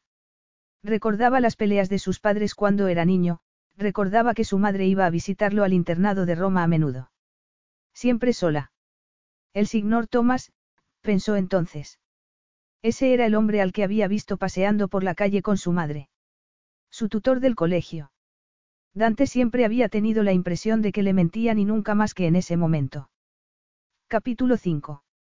Mía estaba haciendo las maletas y, después de guardar la alianza y el anillo de compromiso en el bolso, por fin miró la suite por última vez. La echaría de menos, pensó. Cuando los coches se alejaron por el camino de gravilla, llamó para que subieran a buscar sus maletas, pero no hubo respuesta, de modo que bajó a la cocina, y volvió a encontrarse con Dante. ¿Dónde está Silvia? Le preguntó. Les he dicho que se tomasen libre el resto del día, respondió él. Ha sido un día muy triste para ellos también, pero no te preocupes, yo me voy al hotel, así que tendrás la casa para ti sola. No tienes que irte al hotel, puedes quedarte aquí. Él esbozó una sonrisa sarcástica. Tienes tres meses, mía. Tiempo suficiente para afilar tus garras. No sé de qué estás hablando, lo interrumpió ella. No voy a impugnar el testamento y no tengo intención de quedarme aquí. La casa es toda tuya. Dante torció el gesto. Había esperado que se quedase hasta el último momento. Preparándote para el próximo. ¿El próximo qué? El próximo hombre, la próxima conquista. ¿Qué dices? Tú no tienes ni idea. Otro viejo tonto dispuesto a sacrificar a su familia y su reputación solo para estar contigo. Tu padre no era ningún tonto, replicó Mía. Y tampoco era viejo. No tenía 60 años cuando nos conocimos. Demasiado viejo para ti, insistió él, aunque el rencor que sentía no era por la diferencia de edad sino porque su padre la había elegido a ella. A Mía. Una mujer que despertaba en él un deseo tan poderoso que los últimos dos años habían sido un tormento. Mía dejó escapar un suspiro. Daba igual lo que Dante dijese. Todo había terminado. En cuanto se fuera de allí sería libre de los romanos para siempre. Nunca más tendría que volver a verlos, nunca más tendría que soportar las pullas de Dante. Pero, aunque debería subir a buscar sus maletas, Mía decidió que diría la última palabra porque no podía aguantar más. Verla acercarse con expresión airada, ver por fin una emoción en su inexpresivo rostro, era la nueva versión del infierno para Dante. Me crees una fulana, me juzgas, pero eres un hipócrita. Tú pagas por acostarte con mujeres. Yo no he pagado por acostarme con una mujer en toda mi vida. Por favor. ¿Crees que estarían contigo si no fueras rico? Saldrían contigo si no les regalases diamantes, si no las llevases a lujosos hoteles. Le espetó ella. Mía había sentido unos absurdos celos cada vez que aparecía en alguna revista con su última novia, pero había algo más recorriendo sus venas mientras se miraban a los ojos. Claro que saldrían conmigo, afirmó Dante. Te quieren por tu dinero, por tus regalos. No creo que te quieran por tu amabilidad o tu ternura, yo puedo ser tierno cuando quiero, la interrumpió él. O menos que tierno cuando ellas lo prefieren. Mía tragó saliva cuando Dante tomó su mano y la examinó durante unos segundos. Estabas deseando quitarte la alianza, no. murmuró, llevándosela a los labios. Era la segunda vez que se tocaban desde que se conocieron y el ligerísimo roce de sus labios provocó un terremoto. Era como si todas las terminaciones nerviosas de su cuerpo estuvieran expuestas. Verás, mi querida madrastra, yo puedo ser tierno. Deja de llamarme así. Cuando Dante se llevó uno de sus dedos a los labios, Mía tuvo que hacer un esfuerzo para no cerrar los ojos. ¿Qué pasa? Le preguntó entonces, besando la palma de su mano con dolorosa ternura. Te avergüenza sentirte excitada. Yo no te deseo, replicó ella, intentando apartarse. Anoche, en la cocina. No te deseo, lo interrumpió Mía. No sé de qué estás hablando. Entonces márchate. Deja de jugar con fuego. Debería irse, pensó ella. Debería darse la vuelta y salir corriendo porque nunca había experimentado un deseo tan brutal. Era algo incontrolable que no le permitía pensar con claridad. Estaba jugando con fuego y Mía descubrió que le gustaba. Dante acarició su mejilla y colocó un mechón de pelo detrás de su oreja, pero no hizo nada para atraerla hacia él. ¿Qué es lo que quieres, Mía? Que todo esto termine de una vez, respondió ella. Y en cuanto a mí. No volver a verte nunca. Sin embargo, aquí estás. Sí. Dante la besó entonces, un beso lento y profundo. Separó sus labios con la punta de la lengua y ella se lo permitió. Daba igual que no tuviese experiencia porque no era necesaria cuando Dante reclamaba su boca de ese modo tan fiero. El roce de una lengua siempre le había repugnado. Ahora, sin embargo, lo único que la repelía era su propio deseo porque quería más, aunque luchaba para apartarse. Pero fue Dante quien se apartó y Mía se quedó inmóvil, pasándose la lengua por los labios para saborearlo de nuevo. No quieres volver a verme y, sin embargo, aquí sigues. Mía tragó saliva cuando él inclinó la cabeza para besarla en el cuello.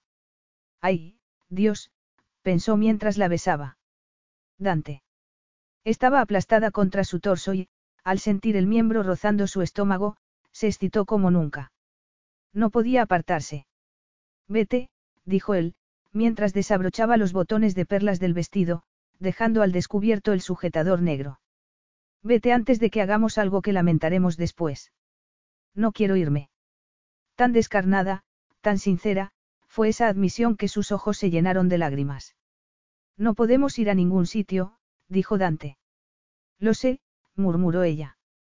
Aquello era absurdo, peligroso, pero Dante había inclinado la cabeza para rozar sus pechos con los labios y Mía dejó escapar un suspiro de gozo.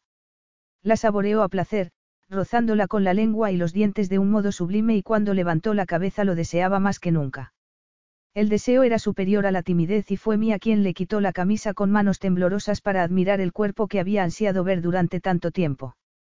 Los oscuros pezones, el vello que cubría su torso y bajaba hasta su estómago plano. Cuando Dante desabrochó su cinturón, Mía tuvo que apretar las piernas.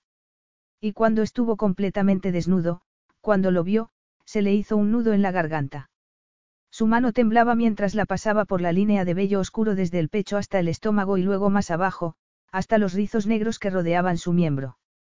Tócame, dijo él con voz ronca. La fascinación de Mía superó a la timidez.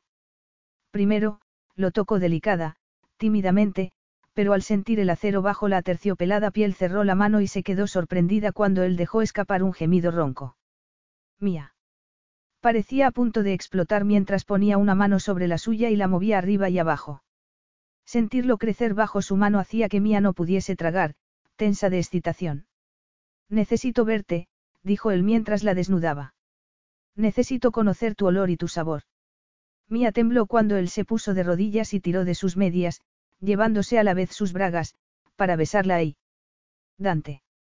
Se agarró a su pelo mientras él separaba sus muslos con las manos, sin dejar de acariciarla con la lengua. Mía no sabía lo que estaba haciendo, pero sus caderas se movían hacia adelante como por voluntad propia. Nunca hubiera podido imaginar que el roce de una lengua ahí pudiese hacerle sentir un deseo tan desesperado. Por favor, Dante, le suplicó, pero no sabía qué estaba pidiendo. Había perdido el control y no sabía qué hacer. Que Dante la tocase de ese modo donde ella nunca se había atrevido a hacerlo era tan extraño, tan abrumador. Nunca me he acostado con nadie. Sorprendido, Dante levantó la cabeza. Estaba jugando con él, se preguntó. Pero cuando la miró a los ojos vio que parecía frenética, insegura. Sabía que lo deseaba por la presión de sus muslos y de sus manos, pero Mía parecía aturdida. Eres virgen. Una palabra que despertaba tantas preguntas. O, más bien, debería despertar tantas preguntas, pero lo que despertó en él fue un deseo de tal magnitud que le daba igual que aquello fuese algo prohibido. Ven aquí, murmuró, tirando de ella. Luego tomó su cara entre las manos y la miró a los ojos. ¿Quieres esto? Sí. Y entonces, por primera vez, Mía recibió el calor de su sonrisa.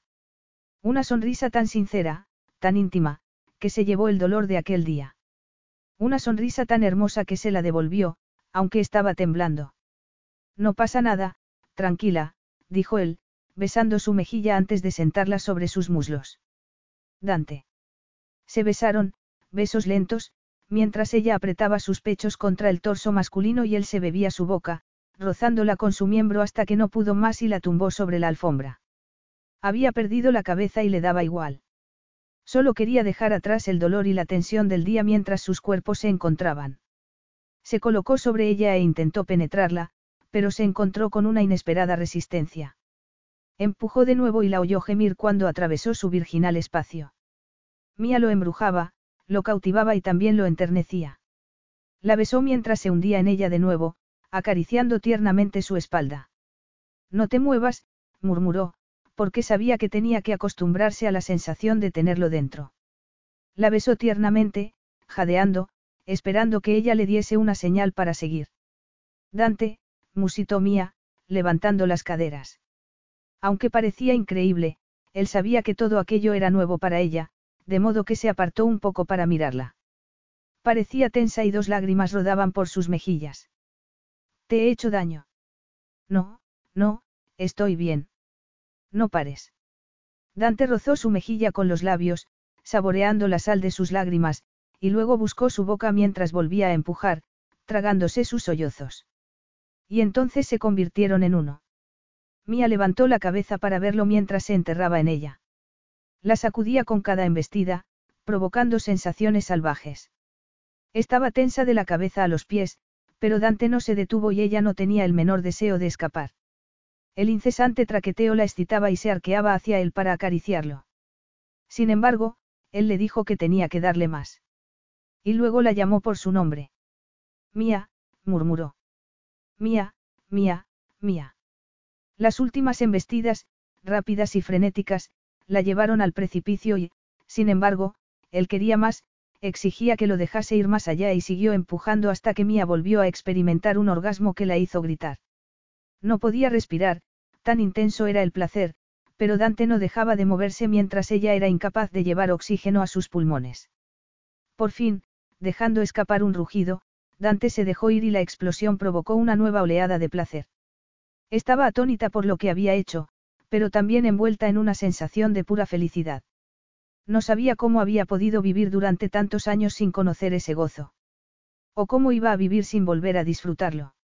Dante se echó hacia atrás, cubriéndose los ojos con un antebrazo mientras pensaba en el fracaso de su autocontrol en aquel día tan solemne. Durante unos minutos, había olvidado que su padre estaba muerto. El invierno que se había instalado en su alma había desaparecido, pero volvía de nuevo y peor que antes porque recordó entonces que no había tomado precauciones. ¿Por qué te casaste con él?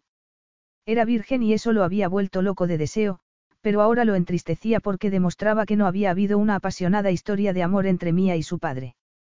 Todo había sido una mentira y no podía entenderlo. Era solo por el dinero. Le preguntó. Mía dejó escapar un suspiro. La chimenea estaba casi apagada y tenía frío. Le gustaría tumbarse sobre Dante para recibir su calor, le gustaría volver a besarlo, pero sabía que si lo hacía le revelaría la verdad y no podía hacerlo. Era una verdad que había jurado no revelar, un secreto por el que había recibido una recompensa. No tengo por qué responder a esa pregunta.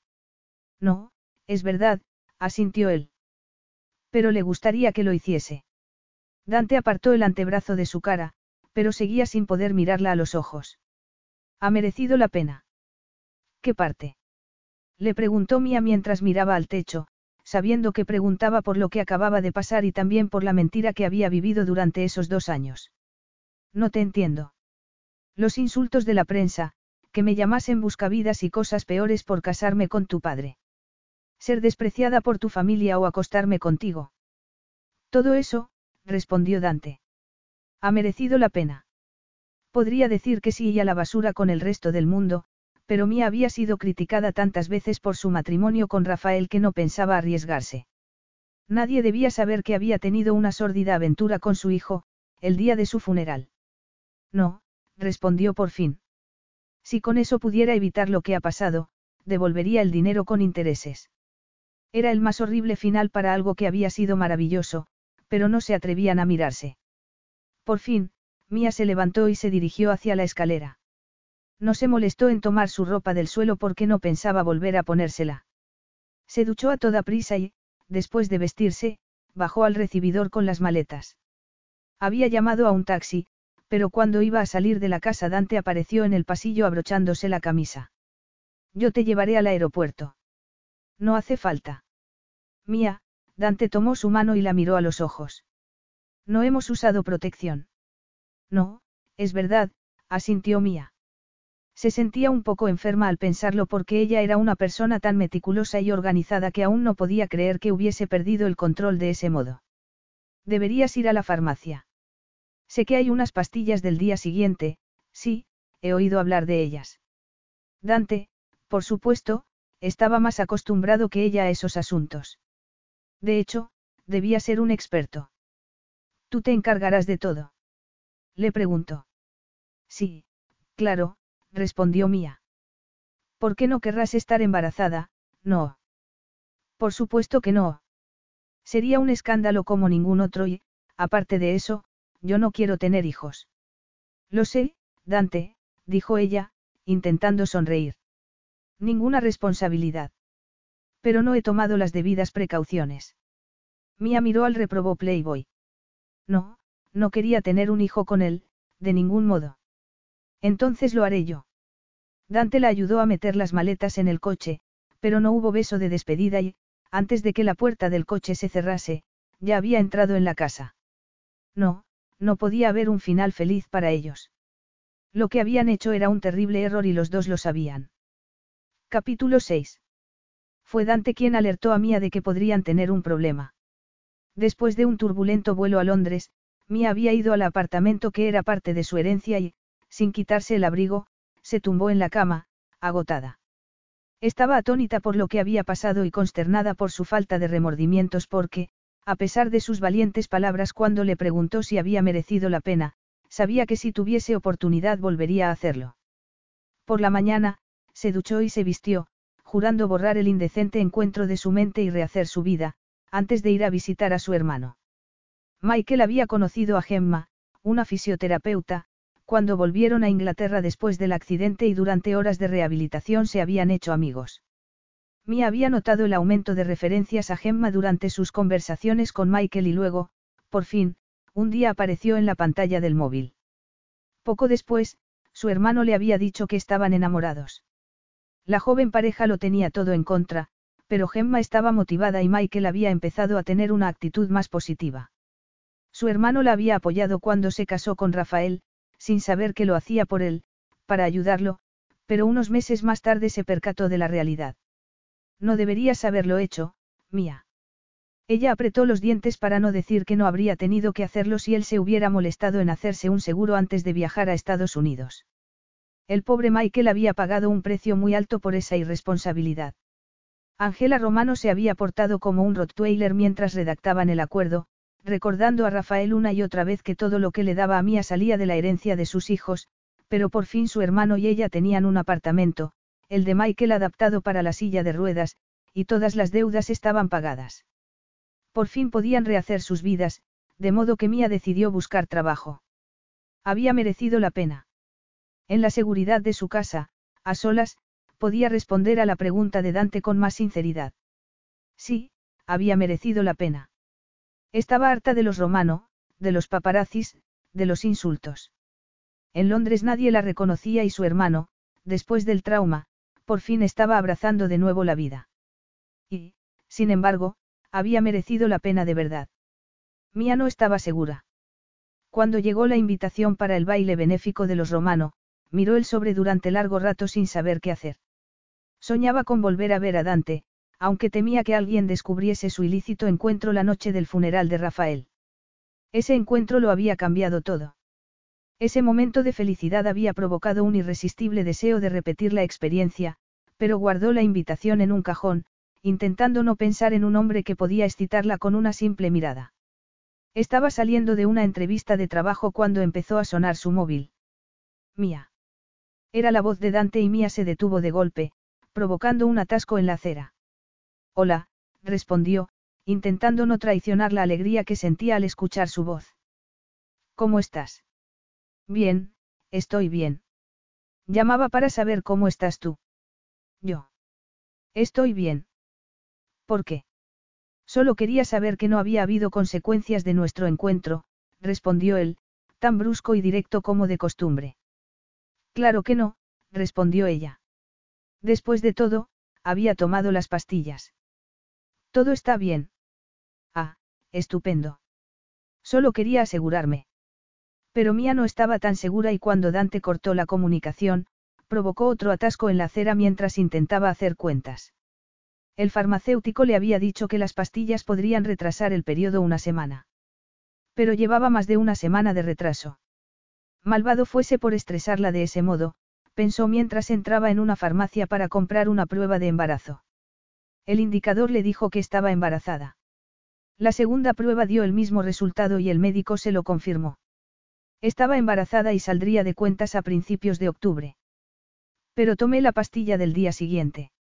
Había vomitado en el avión. Era algo habitual. Ni siquiera podía hacer viajes largos en coche y su estómago daba un vuelco solo con ver un helicóptero. Normalmente, tomaba unas pastillas para el mareo cuando tenía que viajar, pero ese día estaba demasiado agitada y lo había olvidado. Había salido huyendo de Italia y solo quería volver a Londres lo antes posible después de lo que había ocurrido con Dante. Evitar el embarazo solo había sido un pensamiento entre muchos. Y ahora estaba embarazada. Había merecido la pena, volvió a preguntarse. Y durante muchas noches la respuesta era, no. No, de ningún modo. Estaba aterrorizada y no sabía qué hacer, pero el mes de febrero dio paso al mes de marzo y llegó el aniversario del accidente. Habían pasado muchas cosas en esos dos años. La muerte de sus padres, la depresión de Michael, el terror de no poder pagar las facturas del hospital. Y entonces había conocido a Rafael. Y a Dante, un hombre que despertaba en ella sentimientos desconocidos. Y ahora estaba embarazada. Había merecido la pena. Tal vez. Estaba empezando a acostumbrarse a la idea de que una vida crecía dentro de ella, pero sabía que Dante, un mujeriego empedernido, no se tomaría bien la noticia. Sabía que no tenía el menor deseo de casarse o tener hijos porque lo había oído discutir con Luigi. El propio Dante le había dicho que no quería tenerlos. Pero ya era demasiado tarde. Sobreviviría, pensó, porque siempre lo hacía, incluso en las peores circunstancias. Ese pensamiento la hizo saltar de la cama y vestirse para una nueva entrevista de trabajo. En Italia, Dante estaba más que apagado y su madre lo comentó cuando pasó por su despacho para despedirse antes de embarcarse en el crucero. Estoy bien, insistía él. ¿Por qué tienes a Ariana ayudando con la organización del baile? Se quejó Ángela. Apenas la he visto en dos semanas. Debería estar preparando su boda. Era una queja habitual. El Consejo de Administración lo presionaba para que sentase la cabeza y su madre presionaba a Ariana para que hiciese lo propio. Pero si aún no tiene novio. Su madre torció el gesto. Ariana dice que estás pensando vender la casa de Luctano. Así es. ¿Por qué? ¿Has cambiado de opinión? No, no, respondió Angela. Solo quería saber qué está pasando. No te había visto desde el funeral. He estado ocupado. Sé que puede parecer un poco insensible que me vaya a un crucero tan pronto, pero lo tenía reservado desde hace tiempo. Dante prefirió callar. En el fondo, pensaba que era demasiado pronto para que se soltase el pelo, aunque hubieran estado divorciados. Y no le parecía una coincidencia que volviese a Roma un día después del baile benéfico. Cuando estaban casados, a su madre le encantaban los preparativos del evento y el interés de la prensa. ¿Ella irá al baile? Preguntó Ángela entonces. Dante supo inmediatamente que se refiera a Mía.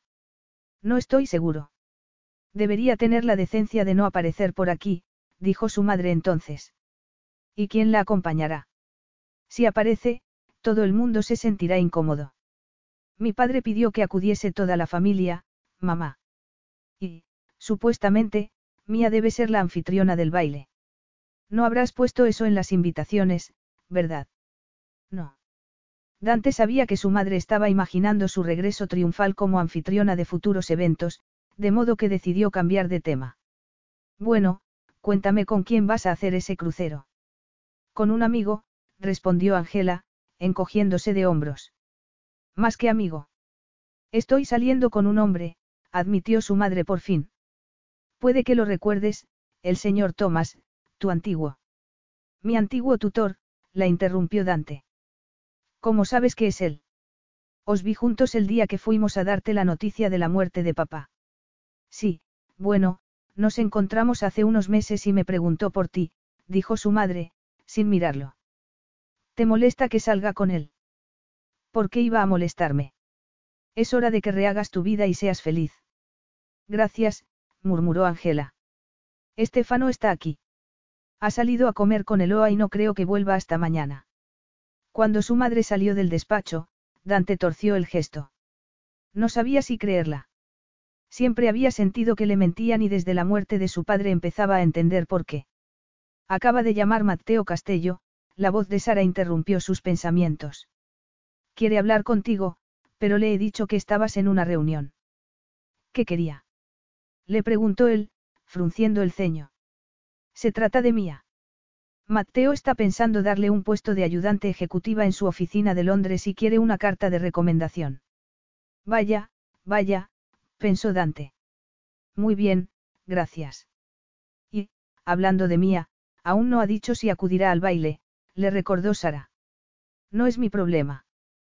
Que haga lo que quiera. Pero no era verdad, si era su problema y un grave problema, además. Dante quería que fuese al baile para verla de nuevo y con un poco de suerte. Pero Mía no había respondido a su carta. Bueno, me marcho, dijo Sara. Pero si solo son las tres. Dante. Ah, sí, el regalo de Navidad para Sara había sido un largo fin de semana con su marido en la Fiordelise y ella había decidido que fuese aquel fin de semana. Es verdad, se me había olvidado. Todo el mundo estaba celebrando las Navidades. Todo el mundo excepto él. No podía quitarse a Mía de la cabeza y no le apetecía estar con otra mujer. Y que trabajase para Castello no le hacía la menor gracia. Cuando Sara se marchó, Dante levantó el teléfono, pero en lugar de llamar a Castello marcó el número de Mía. Habían pasado unas semanas desde su última conversación con ella. Sí. Castello me ha pedido referencias tuyas, dijo a modo de saludo. Esto es una broma. ¿Por qué iba a ser una broma? replicó ella. La había pillado desprevenida y había respondido al teléfono sin mirar la pantalla, esperando que fuese alguna noticia sobre la última entrevista. Escuchar la voz de Dante la había dejado sin aliento durante un segundo, pero se recordó a sí misma que ya no era la mujer de Rafael y no tenía que darle explicación alguna. Necesito un trabajo. Lo entiendo, pero tienes que trabajar precisamente para uno de los rivales de la empresa romano. No son rivales de los romano. Tu empresa es cien veces más grande, respondió ella. Tu padre me dio una carta de recomendación, pero estábamos casados, de modo que no tiene mucho peso. No sé por qué te han llamado, pero sí es un problema. No, no importa, la interrumpió él. Aunque te advierto que Castello es un sinvergüenza. A mí me pareció muy amable. En serio, es un canalla. Mía estaba sentada en el salón, acongojada por aquella situación imposible. No era la idea de hablarle del embarazo lo que la tenía abrumada, aunque aún no había decidido si iba a decírselo, sino escuchar su voz y recordar su pasión, su energía. No me has dicho si vas a acudir al baile benéfico. ¿Piensas venir? No lo sé, respondió ella. ¿Por qué iba a meterme en ese nido de serpientes? Por los niños enfermos a los que ayuda la fundación, por ejemplo. Además, era lo que quería mi padre. Dante. Mi madre no acudirá. No me preocupa tu madre. Si necesitas un vestido. Tengo el del año pasado. ¿Recuerdas que no pudimos venir? Dante lo recordaba. Su padre estaba demasiado enfermo y había sido un alivio no tener que ver a Mía de su brazo. Te aseguro que no habrá animosidad. Hablaré con Ariana, esa es la última de mis preocupaciones. Muy bien, asintió él. Sabía que Mía temía volver a verlo. Sabía que debería decirle que esa noche había sido un error, pero no lo hizo. En fin, tú decides. Naturalmente, habrá una suite reservada para ti. Si decides venir, Solo tienes que llamar a Sara y ella se encargará de enviarte el billete de avión. Seguro que va todo bien. Mía sabía que no le preguntaba cómo estaba tras la muerte de Rafael. Quería saber si había alguna consecuencia de esa noche, pero aún no podía decírselo. Y menos por teléfono. Estoy bien, respondió. Me alegro, dijo Dante, aunque no sabía si creerla. Se decía a sí mismo que no tenía razones para preocuparse, pero la ligera vacilación en su respuesta lo había dejado con una sensación que conocía demasiado bien, le estaba mintiendo. No. Por una vez, Dante intentó aplastar su natural desconfianza. Después de todo, no había impugnado el testamento. De hecho, se había ido de Luctano cuando podría haberse quedado allí tres meses. No había dado entrevistas, no había exigido nada. Si había consecuencias de esa noche, estaba seguro de que se lo habría dicho. Tal vez había llegado el momento de confiar en ella. ¿Por qué no podían estar juntos una vez más? Discretamente, claro. Dante quería que Mía fuese al baile. Era un fuego que tenía que apagar del todo porque ignorando las brasas solo había conseguido que se declarase un auténtico incendio. Capítulo 7. Mientras el avión aterrizaba en el aeropuerto de Fiumicino, Mía temía estar cometiendo un grave error. Había dudado hasta el último minuto y llegó a Roma agotada y nerviosa. Temía volver a ver a Dante y, a pesar de sus valientes palabras, también al resto de la familia. En realidad, no sabía qué estaba haciendo allí, pensó mientras paraba un taxi. Se decía a sí misma que iba al baile benéfico para honrar la memoria de Rafael, pero en el fondo sabía que no era eso. No sabía si estaba preparada para hablarle del hijo que esperaban y si Dante volvía a tratarla con su habitual desdén, no le contaría nada. Era su secreto y ella decidiría si iba a revelarlo. A pesar de los nervios, mientras se dirigía a la Fiordelise, el hotel donde tendría lugar el baile benéfico, no podía dejar de sonreír. Roma en primavera era una ciudad preciosa y ver las glicinias y lilas cubriendo las antiguas ruinas le pareció una maravilla. Le habría encantado explorar la ciudad, pero no tenía tiempo. Al parecer, Medio Londres había decidido arreglarse el pelo ese día y no había podido ir a la peluquería, de modo que tendría que peinarse y maquillarse ella misma. Y también tendría que depilarse las piernas. El taxi se detuvo frente al precioso edificio de mármol blanco que sería su hogar por esa noche. Signora Romano. La saludó el portero cuando abrió la puerta del taxi. Los empleados debían haber sido informados de su llegada. Después de todo, era la viuda de Rafael. Una vez en el interior del opulento hotel, con alfombras persas y enormes columnas de mármol, Mía tragó saliva, nerviosa. Su vestido era rojo. Iba a acudir al baile como la viuda de Rafael con un vestido rojo. Pero no tenía tiempo de seguir pensando en ello porque el propio Gian de Luca, el propietario de la Fiordelise, la recibió en la puerta. Mía había olvidado lo que era estar en el mundo de los romanos. Estamos encantados de darte la bienvenida, dijo Gian, presentándole al gerente del hotel, que la acompañaría a su suite. Mientras subía en el ascensor, Mia sintió un pequeño ataque de pánico por el vestido. Era rojo, de seda, con escote alter. Era un vestido sensual y precioso, pero dejaba los hombros y parte de la espalda al descubierto y no sabía si era apropiado para la reciente viuda de Rafael Romano. Espero que esté cómoda aquí, le dijo el gerente. La suite era suntuosa, con paredes forradas de seda, preciosos cuadros, muebles antiguos y una cama con dosel. Rafael le había dicho que el baile era un evento fastuoso y Mía sabía que, durante las negociaciones del divorcio, Ángela había luchado para seguir siendo la anfitriona, pero su marido se había negado. Mía hizo una mueca cuando el botones entró con su maleta, que contenía el vestido de seda, un par de zapatos de tacón, ropa interior, una falda vaquera, una camiseta y la bolsa de aseo. Nunca se había sentido menos preparada. ¿Necesita algo, signora Romano? Le preguntó el gerente. Tan asustada estaba pensando en esa noche que Mía se atrevió a pedir ayuda. La verdad es que no he podido ir a la peluquería. Ningún problema, dijo el hombre. Le pediré a la peluquera del hotel que suba ahora mismo. Necesita también una maquilladora. Pues, sí, la verdad es que me vendría bien. Muchas gracias. La suite era preciosa, con un balcón frente a la Piazza Navona, llena de antiguas estatuas y fuentes. Mía intentaba controlar su nerviosismo mientras se decía a sí misma que todo iba a salir bien. Se habían llevado su vestido para plancharlo y tenía dos hadas madrinas dispuestas a prepararla para el baile. Pero no sabía qué iba a pasar entre Dante y ella. Tendrían oportunidad de hablar en privado. Y si era así, le diría que estaba embarazada. Solo con pensar en Dante se ruborizaba.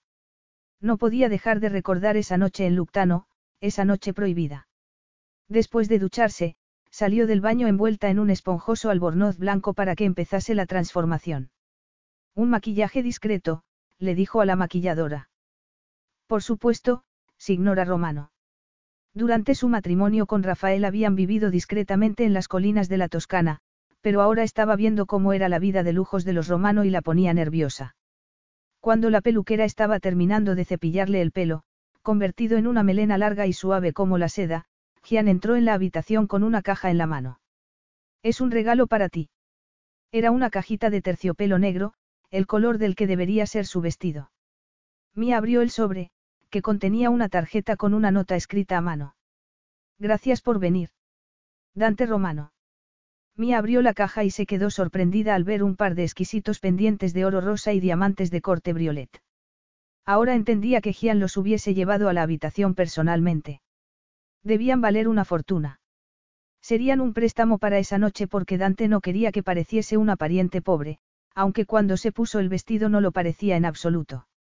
Incluso ella dejó escapar una exclamación al verse en el espejo porque apenas se reconocía. El embarazo había ampliado su busto y sus caderas eran más redondeadas, más voluptuosas. El maquillaje no era tan sutil como había esperado, pero la maquilladora había dicho que era lo que el vestido pedía. Y el vestido pedía también los preciosos pendientes como toque final. Pronto vería a Dante, pensó mientras bajaba al vestíbulo, donde se había reunido la familia para saludar a los invitados. Y allí estaba Dante, con Ariana y Estefano. Ariana debió decir algo desagradable porque Dante se volvió hacia su hermana con cara de pocos amigos. Al parecer, la joven había olvidado que, por esa noche, iban a dejar a un lado las diferencias. No parece una viuda de luto, la oyó decir. Déjalo ya. Dante se volvió hacia Mía y lo único que pudo pensar fue, gracias a Dios.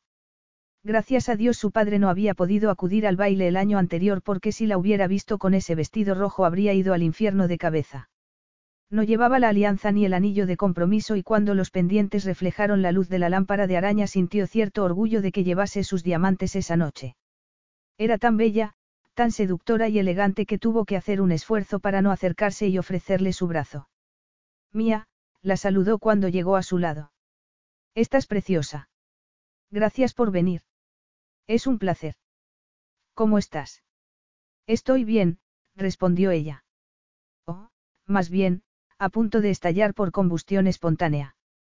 Dante estaba guapísimo con una chaqueta de terciopelo tan oscuro como sus ojos, que brillaban de aprobación, y cuando la tomó del brazo tuvo que hacer un esfuerzo para poner un pie delante de otro. Ariana y Estefano la saludaron con rígida amabilidad, pero pronto se alejaron, dejándola sola con Dante. ¿Dónde está Roberto? Le preguntó mientras la escoltaba hacia el salón de baile, no se encontraba bien. No es nada serio, pero por desgracia no podrá venir. Ah, vaya, lo siento. Yo no puedo ser tu acompañante. Sería inapropiado. No, claro, dijo ella, más que aliviada porque prácticamente había chispas saltando entre ellos. Pero se lo pediré a Gian. No tienes que buscarme un acompañante, soy perfectamente capaz de entrar sola. Muy bien, pero no voy a bailar contigo y creo que tú sabes por qué. La dejó allí, sin aliento, tan mareada como si la hubiera besado. Haciendo un esfuerzo para calmarse, tomó aire y dio un paso adelante. Todas las cabezas se volvieron cuando la viuda de Rafael Romano hizo su entrada en el salón. Podía oír susurros sobre el color del vestido, pero Mía se concentró en la preciosa decoración mientras se dirigía hacia la mesa presidencial. El salón de baile era precioso, con paredes enteladas en brocado y enormes lámparas de araña que iluminaban las mesas adornadas con centros de fragantes gardenias. Iba a ser una noche muy incómoda, aunque no había esperado otra cosa. Estaba sentada entre un ministro, aunque no recordaba de qué, y Gian de Luca, en aquella cena de descontento. Ariana, guapísima con su vestido de noche, no le prestaba la menor atención, Estefano y Eloa solo tenían ojos el uno para el otro y Luigi y su mujer no se molestaron en saludarla siquiera. Dante estaba sentado frente a ella, con la mujer del ministro a un lado y una joven rubia que lo miraba con total adoración al otro. Había sido tan cruel como para ir con una cita. El maestro de ceremonias anunció que brindarían con un champán de la bodega privada de Rafael Romano. Naturalmente, Mía levantó su copa y fingió tomar un sorbo, con un brillo de lágrimas en los ojos al recordar a su querido amigo. El primer plato, ravioli relleno de queso pecorino con una cremosa salsa de trufa, era perfecto, aunque estaba demasiado nerviosa como para poder disfrutarlo. Era el plato favorito de Rafael. Sí, lo sé, asintió Dante. Ariana ha elegido el menú pensando en él y las trufas son de Luctano. Ah, qué bien, Mía miró a Ariana para felicitarla, pero la joven le dio la espalda para hablar con su compañero de mesa. El segundo plato, un fileto di maiale a llamela verde, le hizo recordar el fragante aroma de las cocinas de Luctano, pero el recuerdo se agrió cuando la rubia puso una mano sobre el brazo de Dante y él le ofreció una sonrisa. Mía estaba celosa por primera vez en su vida y decepcionada porque, por mucho que se lo negase a sí misma, la verdad era que quería estar a solas con Dante. Había querido ese peligroso baile. Cuando los camareros se llevaron los platos del postre, una selección de los dulces favoritos de Rafael, Eloa hizo un intento de entablar conversación. Ariana nos está ayudando con los preparativos de la boda. Ah, qué bien, dijo Mía. ¿Cuándo os casáis? En mayo. Va a ser una boda maravillosa, dijo Ariana. Hemos invitado a todo el mundo. A todos los que importan. Estaba dejando claro que Mía no iba a ser uno de esos invitados y Eloa al menos tuvo la decencia de ponerse colorada. Cuando la cena terminó, Gian se encargó de dar comienzo al baile con Ariana. Naturalmente, por respeto a Rafael, Mía se quedó sentada. A pesar de la tensión y a pesar de las desagradables palabras de Ariana, le dolía que no la invitasen a la boda de Estefano y Eloa. Eran las hormonas, se dijo a sí misma, intentando concentrarse en la charla del ministro. Aunque no sabía de qué estaba hablando porque no podía dejar de mirar a Dante que, como una pantera negra, iba de un lado a otro charlando con los invitados. Resultaba increíblemente atractivo con el smoking, pero ella no podía dejar de recordar su cuerpo desnudo. Y luego llegó el tormento de verlo bailar con su cita. Mía no había sentido celos hasta que conoció a Dante, pero ahora sentía como si le hubiera clavado un puñal en el pecho. Por supuesto, venimos todos los años, pero este año era de especial interés, estaba diciendo el ministro. Sí, claro. A Rafael le habría encantado. Pero no vinieron el año pasado. No, es cierto. Rafael no se encontraba bien. Entonces no sabíamos de su enfermedad, pero deberían habernos informado, dijo el hombre, claramente afrentado. Yo he hecho mucho por la fundación. Mía dejó de prestar atención cuando oyó reír a Dante. Nunca lo había visto reír de ese modo y apretó los dientes al ver que la rubia ponía una mano en su brazo. Sus ojos se encontraron entonces y sintió el calor de su mirada como si estuviese tocándola, como si estuviese soltando el lazo del vestido. Sus pezones se irguieron y el roce de la tela era una tortura. ¿No está de acuerdo? Le preguntó el ministro. Mía no sabía de qué estaba hablando y le daba igual. Si me perdona un momento, se disculpó, levantándose para ir al lavabo. Una vez allí, se agarró a la encimera de mármol y se miró al espejo, que le devolvía una imagen desconocida. Estaba ruborizada y sus ojos brillaban tanto como los diamantes que llevaba en las orejas. Lo está haciendo bien, signora, le dijo una mujer de mediana edad. Debe ser una noche muy difícil para usted. Gracias, respondió Mía. Después de unos segundos, intentando calmarse, salió del lavabo y estuvo a punto de chocar con Dante. Ven conmigo, dijo él, tomándola del brazo para llevarla al jardín que rodeaba el hotel. Voy a leer el discurso y quiero comentarlo contigo. Muy bien. Cuando salieron al jardín, Mía respiró el aire fresco de la noche. ¿Quién es? Le preguntó.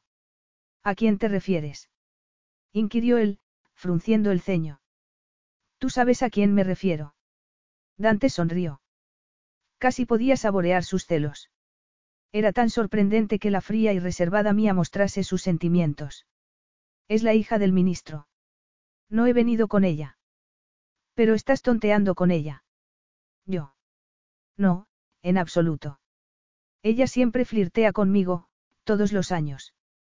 Normalmente, vengo con una cita y esta noche está emocionada porque he venido solo. Pero no estoy solo, dijo Dante, dando un paso adelante. ¿O sí? Mía tuvo que tragar saliva antes de responder. No. ¿Con quién estoy esta noche, Mía? Le preguntó él, con un tono provocativo, ronco y sexy. Conmigo. Así es y no lo olvides. Yo tengo que cumplir con mis obligaciones hacia la fundación, pero siempre vendré solo. Todos los años. Y, con esas palabras, Dante cambió las reglas del juego. Había jurado que sería solo una noche más, pero pensar en verla cada año era tan tentador.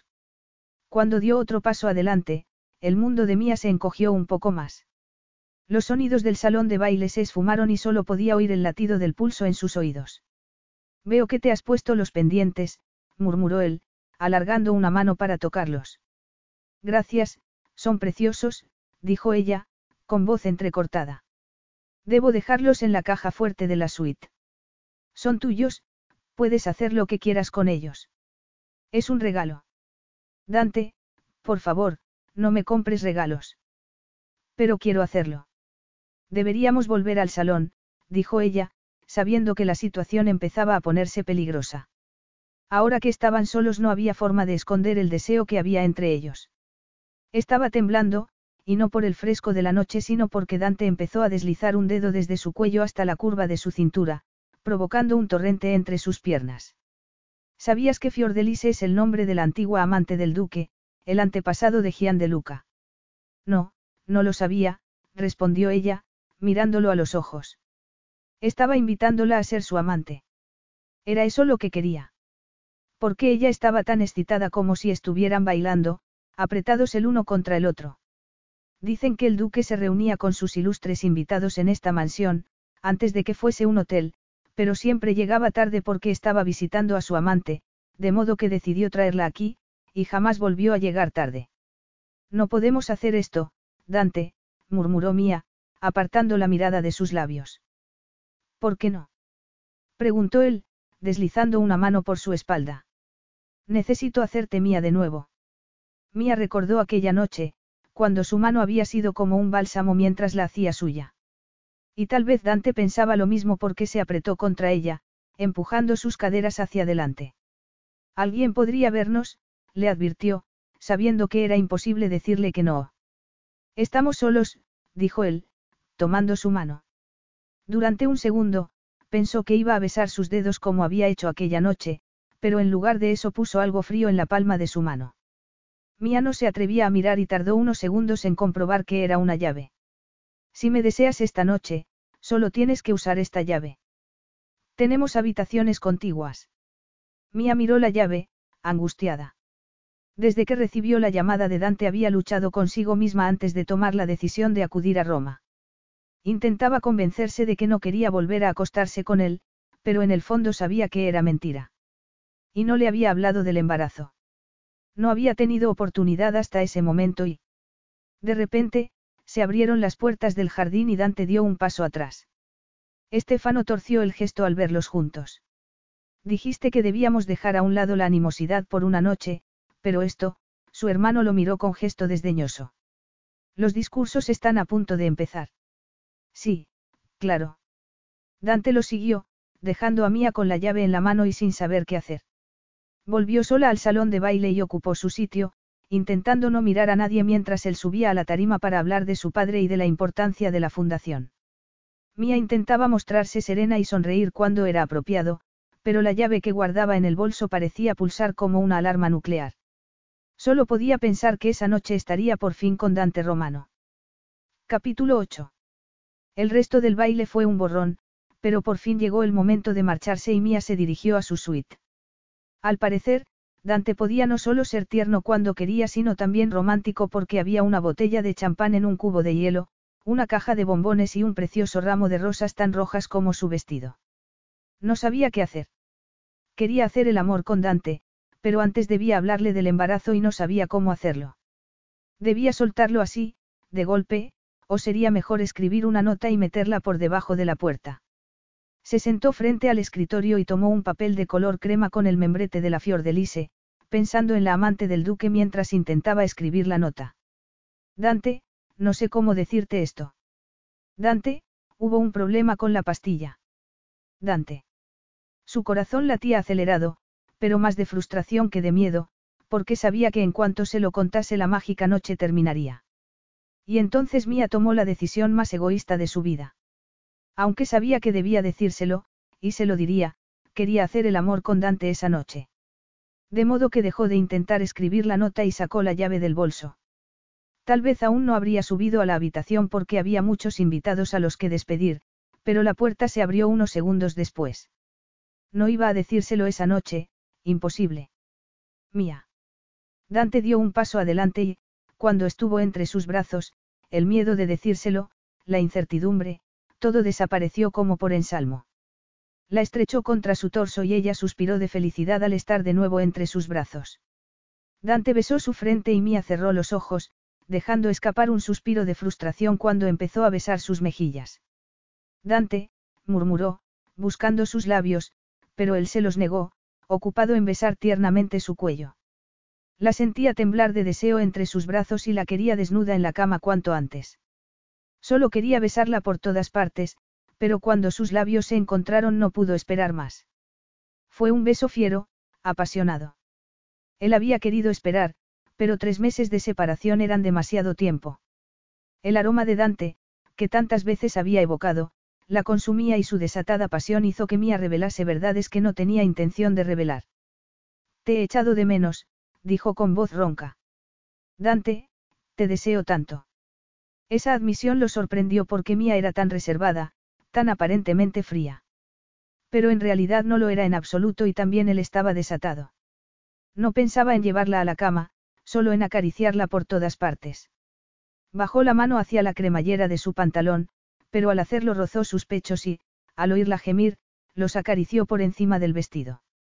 Mía estaba desesperada, frenética. Se había sentido desesperada y frenética muchas veces en la vida, pero por razones más tristes. Y siempre lo había escondido, siempre había contenido sus emociones, pero en los brazos de Dante su reserva desapareció.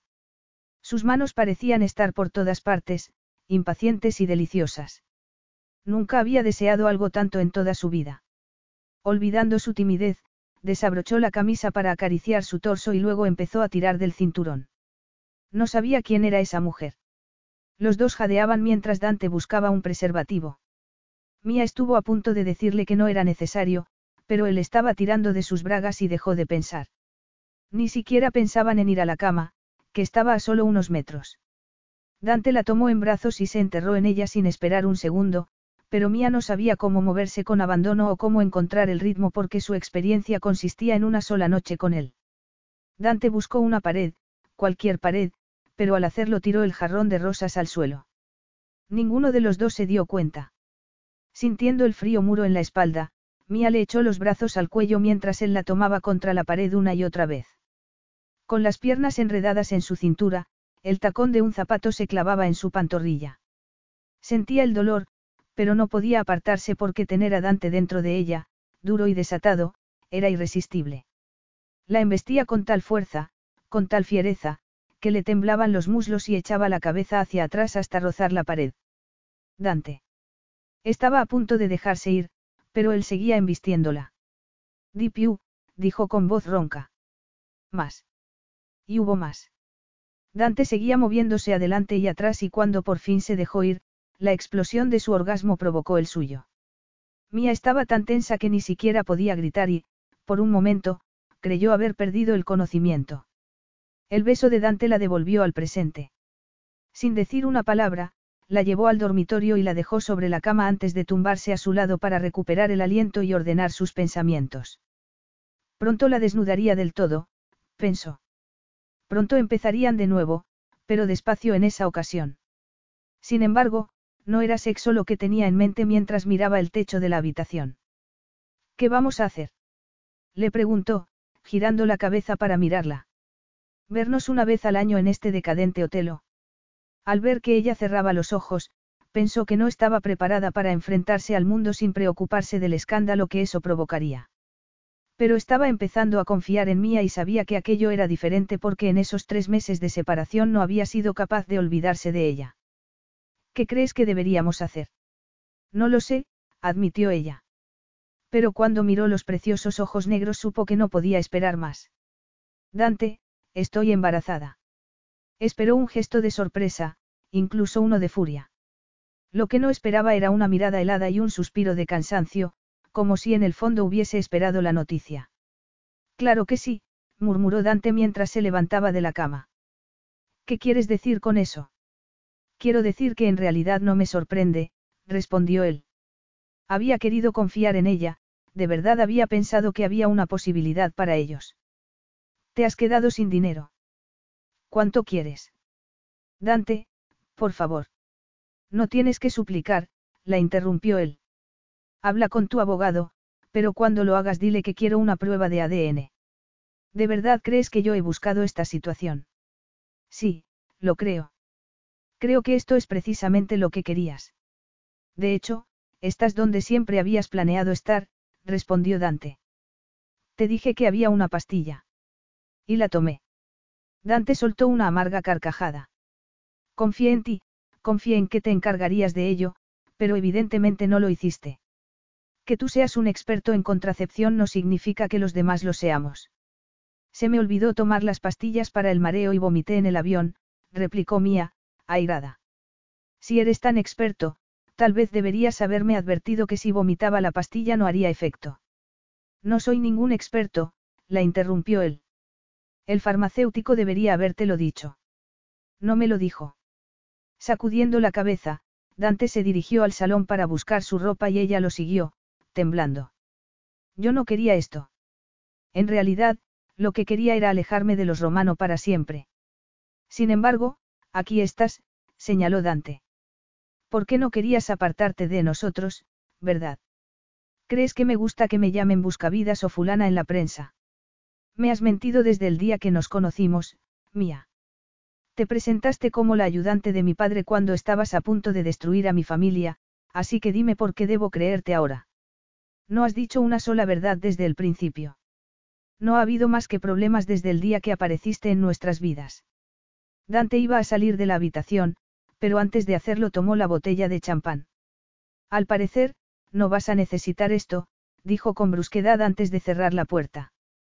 Capítulo 9. Mía no estaba enfadada por su reacción. ¿Cómo iba a estarlo cuando ella misma se había hecho todas esas preguntas?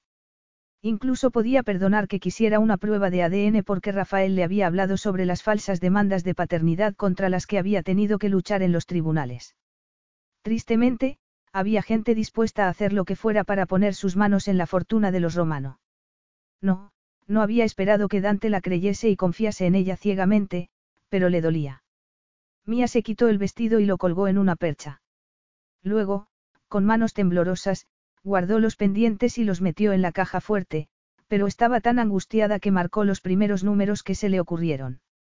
Intentando poner orden en aquel caos, se quitó el maquillaje y se cepilló el pelo como haría cualquier día normal, pero le resultó imposible conciliar el sueño porque contarle la verdad a Dante le había estallado en la cara. Dante tampoco logró conciliar el sueño.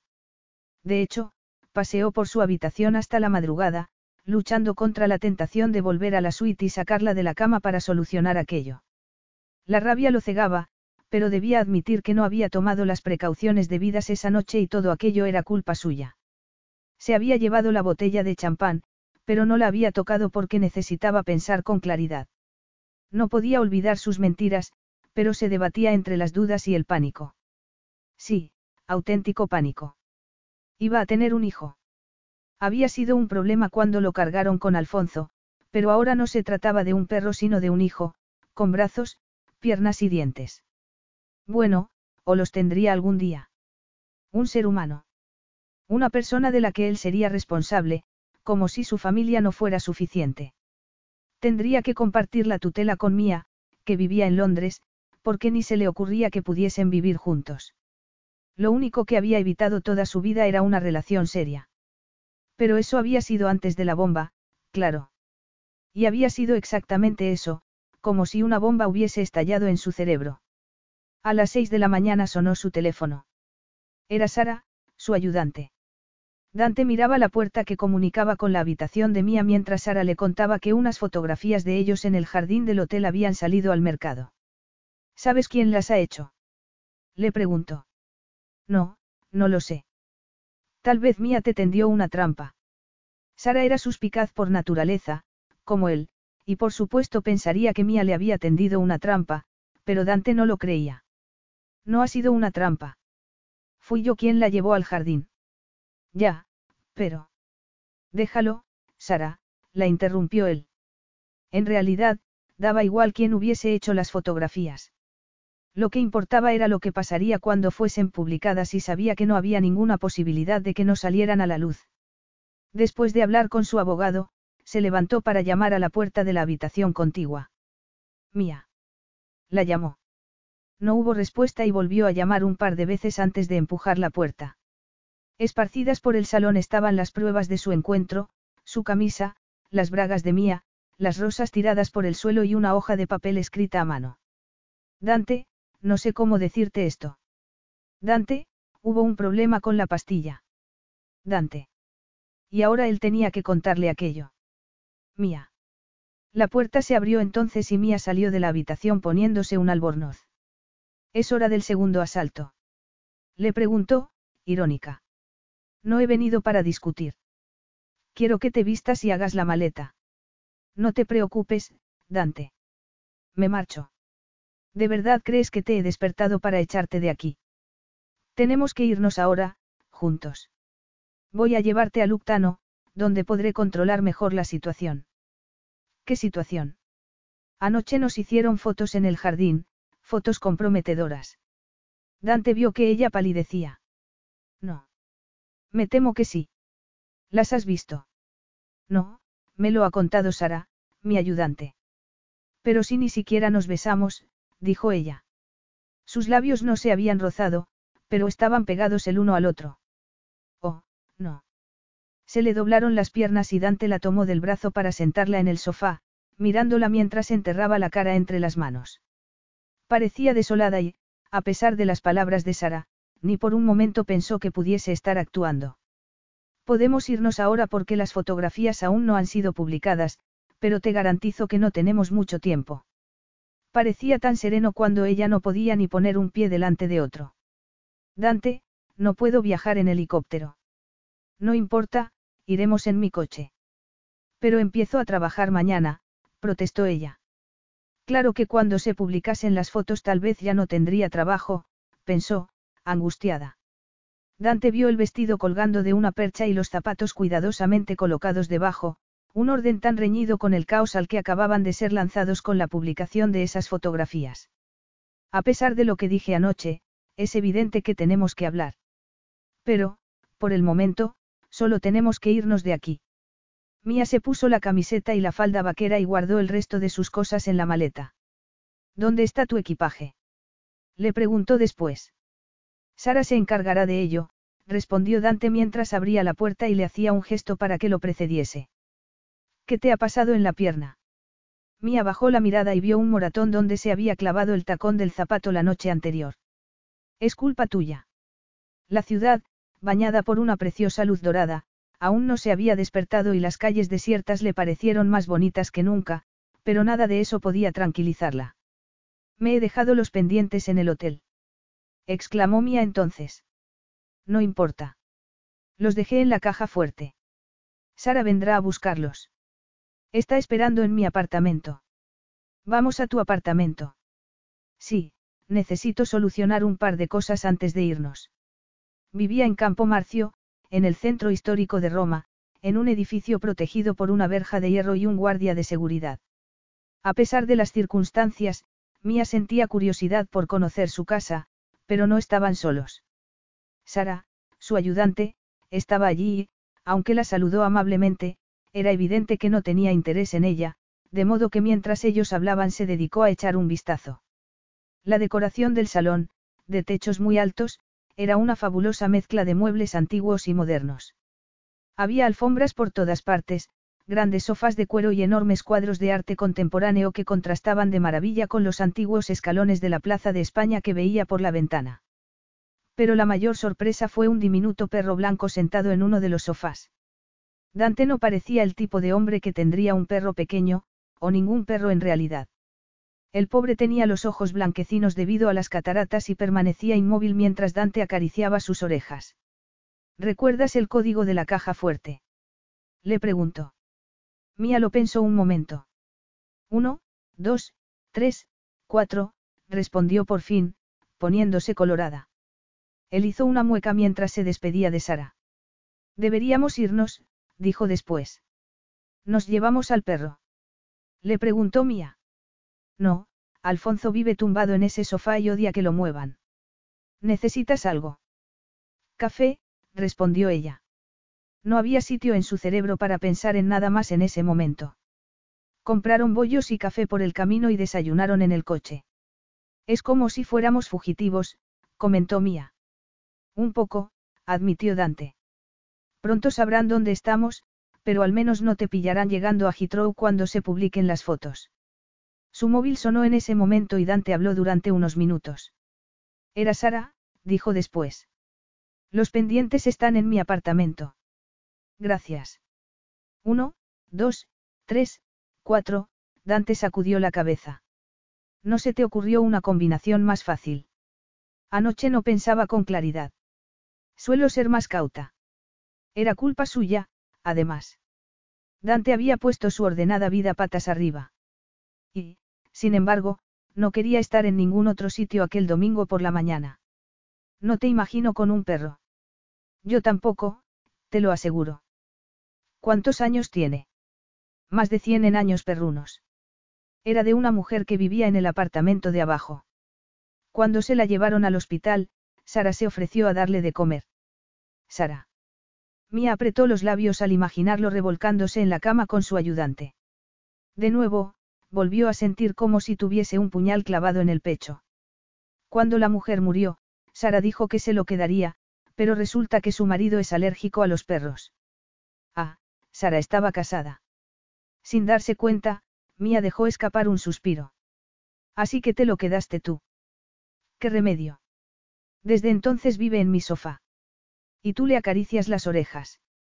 A pesar del inminente desastre, era un alivio que Dante supiera del embarazo y eso la animó a preguntar. ¿Estás enfadado porque no te lo dije anoche, antes de... No, estoy enfadado porque no me lo dijiste cuando te pregunté y porque no se te ocurrió llamarme cuando lo supiste. Lo pensé, pero no sabía qué hacer. Te pregunté cómo estabas y me dijiste que todo estaba bien. Dos veces. La primera vez no lo sabía. No había tenido náuseas y no había nada que me hiciese pensar que podría estar embarazada. ¿Y la segunda vez? Acababa de descubrirlo y estaba intentando hacerme a la idea, respondió Mía. Por primera vez en dos semanas no me había dormido llorando y no quería arriesgarme a una discusión. Pero parecías muy tranquila por teléfono, insistió Dante. No lo estaba, te lo aseguro. Anoche usé un preservativo y no dijiste nada. Iba a decírtelo. En realidad, me alegro de que no lo hicieras. No se debe interrumpir el sexo. Si estamos en la cama y oyes la noticia de que el mundo se acaba, por favor no me lo digas. Mía sonrió. Muy bien. Aunque eso no va a pasar, por ahora. Tenemos que discutir este asunto con calma. Fueron en silencio durante largo rato, los dos pensativos. Para Mía, él, por ahora, ofrecía sino esperanza, al menos la posibilidad de que aquello no terminase del todo. Mientras que para Dante sencillamente significaba que la atracción estaba ahí y era absurdo negarla. ¿Has ido al ginecólogo? Sí, claro. Voy a tener el bebé quieras tú o no. Al menos, en eso estamos de acuerdo, dijo Dante. Lo creas o no, yo no había planeado este embarazo. Tal vez no, pero creo que era tu plan calle. ¿Qué? Creo que querías tener un hijo con mi padre para quedarte con su dinero y cuando él murió. Estás totalmente equivocado, lo interrumpió ella, suspirando. ¿Y cuál era mi plan B? Impugnar el testamento. Pero no lo he hecho. Porque ya no hay necesidad. Estás esperando un hijo mío, no. Mía sacudió la cabeza. ¿Por qué eres tan desconfiado? Porque todo el mundo miente, Dante se encogió de hombros. Mi perfecta familia es un nido de mentirosos. Mía tragó saliva porque ella, tal vez mejor que Dante, sabía que estaba diciendo la verdad. Creo que mi madre tiene una aventura desde hace tiempo, siguió él mientras tomaba una curva. Puedes ir más despacio. Aunque conducía por debajo del límite de velocidad, Dante levantó el pie del acelerador al ver que estaba pálida. Tal vez mi padre decidió que era su turno de engañarla y entonces apareciste tú. Pero como estaba demasiado enfermo para darte un hijo y acceso permanente a su fortuna, recurriste al plan B. Pero no he impugnado el testamento. No, porque viste la oportunidad del plan calle. ¿Qué consiste en qué? Un revolcón conmigo. Por favor. Estás diciendo que yo te seduje esa noche. Pobre Dante. No he dicho que yo sea una víctima. Los dos estábamos más que dispuestos. Solo digo que viste la oportunidad y la aprovechaste, por eso no tomaste la pastilla. Si crees eso, es que no me conoces en absoluto, replicó Mía. Y conduce más despacio, por favor. Voy por debajo del límite de velocidad. De todas formas, Dante levantó el pie del acelerador y tomó las curvas como un turista cuando conocía esa carretera como la palma de su mano. Mía dejó de pisar un freno invisible y admiró los campos de amapolas y los altos cipreses. Había pensado que nunca volvería a Luctano, pero no había tiempo para disfrutar del bello paisaje porque debía concentrarse en la enormidad de lo que estaba pasando. Puedes evitar que publiquen esas fotos. No, ya se han vendido. ¿Cómo lo sabes? Por la vibración de mi móvil, casi podría pensar que llevo en el bolsillo tu vibrador en lugar de mi teléfono. ¿Qué? Eso es repugnante. exclamó ella. Dante no sabía por qué estaba siendo tan grosero. Tal vez porque estaba furioso consigo mismo por su debilidad esa noche y porque tenía la horrible sensación de que la mujer que lo fascinaba estaba riéndose de él. Has tardado dos años en tener a otro romano entre las piernas. Imagino que debías necesitar algo para ayudarte entre uno y otro. Mía lo miró, perpleja. Eres asqueroso, le espetó. Yo nunca he necesitado eso en toda mi vida. Entonces te excitabas pensando en los millones de mi padre. Perdona. ¿No recuerdas que era virgen cuando nos acostamos juntos por primera vez? Sí, Dante lo recordaba bien. Y no lo entendía. Estaba diciendo que él había sido no solo su primer amante sino su primer orgasmo. Sentía tal curiosidad que estuvo a punto de detener el coche en el arcén. Cuando la miró de soslayo vio que parecía realmente ofendida y, por una vez en la vida, se sintió avergonzado por su comportamiento. No lo hagas, le advirtió cuando la vio sacar el móvil del bolso. Es mejor que no leas los artículos. Quiero saber lo que dicen. Un segundo después, Mía dejó escapar un grito de angustia y soltó el teléfono como si la quemase. Eran unas fotos tan íntimas que apenas se reconocía a sí misma. Estaba claramente encendida, excitada. No había un solo botón desabrochado, pero sentía como si el mundo entero hubiera sido invitado a su dormitorio. ¿Qué ocurre? Mía no respondió. Estaba inmóvil, mirando el teléfono con gesto de pánico, temblando de los pies a la cabeza. Dante giró el volante y detuvo el coche en el arcén para ver qué era lo que tanto la había conmocionado. Los titulares eran brutales, uno de ellos en particular. De mamma mía a madrastra mía. La fotografía había sido tomada con un móvil, pero era lo bastante clara como para capturarla mirándolo apasionadamente a los ojos mientras él prácticamente la aplastaba contra la pared. Dante se excitó al recordar el calor de su cuerpo mientras ponía la llave en su mano, con la certeza de que esa noche iban a hacer el amor. Esa no soy yo, dijo Mía en voz baja. Si eres tú, replicó Dante. Pero estaba empezando a entender que aquella era una faceta de Mía que solo él había visto y de la que ella parecía inconsciente.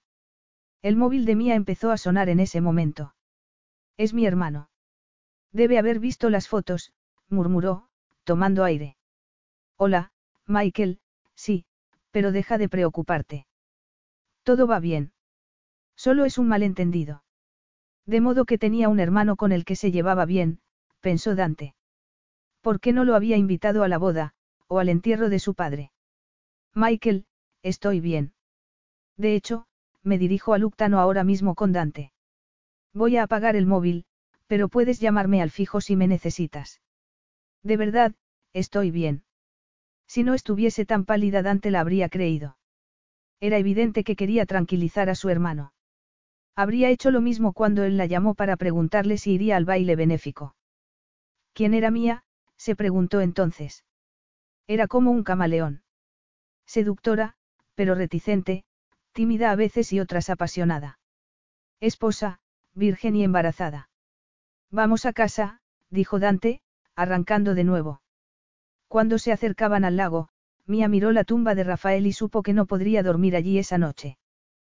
Quiero alojarme en el hotel. ¿Por qué? Los periodistas no se atreverán a entrar en la finca, pero el hotel se llenará de paparazzis y eso es precisamente lo que queremos evitar. Dante, de verdad no quiero dormir en la casa. En la finca hay guardias, así que no podrán molestarnos. Mía sacudió la cabeza. No era la prensa lo que la asustaba sino la tumba de Rafael. Me da miedo, le confesó. Dante, que no conocía el miedo, soltó una carcajada. Si ves algún fantasma ya sabes dónde encontrarme. No digas eso. Silvia los recibió en la puerta de la residencia con una sonrisa en los labios. Me alegro mucho de verla, signora Romano. ¿Cómo está? Bien, gracias. ¿Quiere que suba su maleta a la suite? Mía supo entonces que había visto las fotografías. Sí, dormiré en la suite, se apresuró a responder. Aunque no llevo nada de ropa en la maleta. Dejó aquí ropa para lavar, le recordó Silvia mientras la seguía por la escalera. Está guardada en el armario. Mía no estaba preparada para ir a Luctano, pero Luctano sí estaba preparado para ella. Ah, gracias, Silvia. ¿Qué le ha pasado en la pantorrilla? Ah, no es nada. No tiene importancia. Mía se puso colorada al ver que Dante la miraba con una pícara sonrisa antes de dirigirse a su habitación. La ayudó un poco, tal vez más de lo que debería, estar de vuelta en la preciosa suite que había sido su refugio durante dos años. Me alegro de tenerla de vuelta, dijo Silvia. ¿Cómo estás tú? Todo ha estado muy tranquilo desde que se fue, le contó el ama de llaves. Dante no suele venir por aquí, así que es casi una casa fantasma. Mía tragó saliva, asustada. Ya veo. Pero es bueno tener a alguien para quien cocinar. Serviré el almuerzo a la una, si le parece bien. Estupendo. Cuando Silvia salió de la habitación, Mía miró en los cajones y en el armario. No había mucho donde elegir. El vestido negro que había llevado durante el funeral y las bragas negras que Dante le había quitado esa noche. Por suerte, también había unos pantalones de montar, una camiseta de color crema y unas botas, de modo que al menos podía cambiarse de ropa. Se tumbó en la cama, agradeciendo aquel respiro de las acusaciones, aunque entendía sus sospechas. Después de todo, había estado casada con Rafael durante dos años y, por supuesto, su hijo pensaba que era solo por el dinero. ¿Cómo iba a contarle la verdad sin desvelar el secreto de Rafael? Era una cuestión que la mantenía despierta por las noches. Había cerrado los ojos y estaba intentando descansar un rato cuando el ruido de un helicóptero hizo que saltase de la cama. Pero no era la prensa sino el helicóptero de Gian de Luca. Gracias a la observación de Silvia sobre el escudo en la cola, Mía reconoció el aparato y tragó saliva al ver que Ariana Romano bajaba por la escalerilla. Parecía enfadada, fuera de sí. Dante había salido de la casa y se acercaba a su hermana, que levantó una mano para abofetearlo, esta es por mí, le espetó mientras le daba una bofetada. Y esta es por. Dante sujetó su mano antes de que pudiese golpearlo. No tenía que decir que la segunda bofetada hubiera sido en nombre de su madre. ¿Cómo has podido? Le espetó Ariana. Con ella. No es asunto tuyo. Después de todo lo que le ha hecho a nuestra familia. Te odio por lo que has hecho, Dante. Ven dentro y podremos hablar tranquilamente. ¿Está ella aquí? Preguntó Ariana con tono desdeñoso. Has traído a esa mujer a Luctano. Que Dios lo ayude. Exclamó Dante entonces. ¿A quién te refieres? Al hombre que se case contigo. Ariana volvió llorando al helicóptero.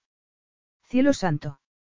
Exclamó Dante, enfadado con su hermana, pero sabiendo que la haría sufrir aún más cuando supiera que Mía esperaba un hijo. Porque quisiera o no, iba a tener un hijo. Dante miró los altos robles y supo que tenía que hablar con su padre, pero cuando llegó frente a la tumba de Rafael no sabía qué decir. Siento el escándalo que he provocado con tu mujer. Lamento mucho tener un hijo con ella. Siento mucho avergonzar a la familia. Aunque, en realidad, le encantaría repetir ese error. Tantas veces como fuera posible. En cuanto al bebé. No se disculparía por eso, pero por avergonzar a la familia sí debía disculparse. A su padre siempre le habían hecho gracia sus aventuras y solía decirle que viviera su vida mientras no le hiciese daño a nadie, pero una relación entre Mía y él le haría daño a todos. De modo que miró la sepultura buscando respuestas, o inspiración, o absolución, pero solo había más preguntas. Pensé que rompiste tu matrimonio con mamá por mía, empezó a decir. Pensé que estabas loco de deseo, que habías perdido la cabeza. Parece que estaba equivocado y lo siento. Dante no lo entendía. Tal vez no lo entendería nunca. Mamá tenía una aventura. Mía fue una venganza. Por supuesto, no obtuvo respuesta a ninguna de esas preguntas. Capítulo 10. Debo subir el almuerzo a la signora Romano. Preguntó Silvia cuando Mía no bajó al comedor. Tal vez deberías preguntarle a ella, respondió Dante. Sin duda, el ama de llaves habría visto las fotografías, que se habían publicado por todas partes, pero su mirada de reproche se convirtió en una de comprensión y, en lugar de regañarlo, le dio un capón en la cabeza como hacía cuando era niño. Silvia. Deberías ponerte hielo en la mejilla, le aconsejó. Silvia siempre había sido mucho más que una empleada. Cuando eran niños y su madre se iba de viaje, algo que ocurría a menudo, ella hacía el papel de mamá. Dante frunció el ceño. ¿Sería posible que Silvia y su padre? No, imposible. Silvia y su marido eran muy felices, pero ese pensamiento perturbador le hizo recordar algo. Su madre no había sido feliz allí. Durante los largos y perezosos veranos, cuando su marido y los niños estaban allí, siempre encontraba razones para irse a Roma. Pensaba descubrir qué había causado la ruptura del matrimonio de sus padres y para eso tenía que hacer hablar a Mía. Silvia, ¿por qué no te tomas el resto del día libre? Pero ¿y la cena? Nos arreglaremos. De hecho, podrías decirles a todos los empleados que tienen el día libre. Mía por fin bajó de su habitación y se sentó frente a él, mirando la marca de los dedos de su hermana en la mejilla. Llevaba unos vaqueros negros y estaba sin afeitar. Nunca lo había visto tan desaliñado. Cuando visitaba a su padre en el hospital o pasaba por la casa para ver a Rafael, siempre llevaba un elegante traje de chaqueta. Le parecía raro verlo en vaqueros, pero le gustaba. Mía sacudió la cabeza. ¿Por qué tenía que pensar tanto en él? ¿Por qué no podía lidiar con la situación de una forma más práctica? ¿Qué ha dicho Ariana? Le preguntó por fin. Nada que merezca repetirse. Le has pedido disculpas. ¿Por qué? Yo no tengo que pedirle disculpas a nadie. En cualquier caso, no debería haberte pegado. Me ha pegado por ella y también en nombre de mi madre. Seguramente fue ella quien la animó a venir, Dante hizo una mueca. Da igual. No quiero pensar en eso ahora. Han publicado más artículos. Sí, todos del mismo estilo. Y el Consejo de Administración ha pedido una reunión de urgencia para mañana a primera hora. Al parecer, tengo que dar explicaciones. ¿Y qué vas a decir? No lo sé, admitió Dante. Nunca lo había inquietado enfrentarse con el Consejo, pero estaba inquieto, aunque no le gustaba admitirlo.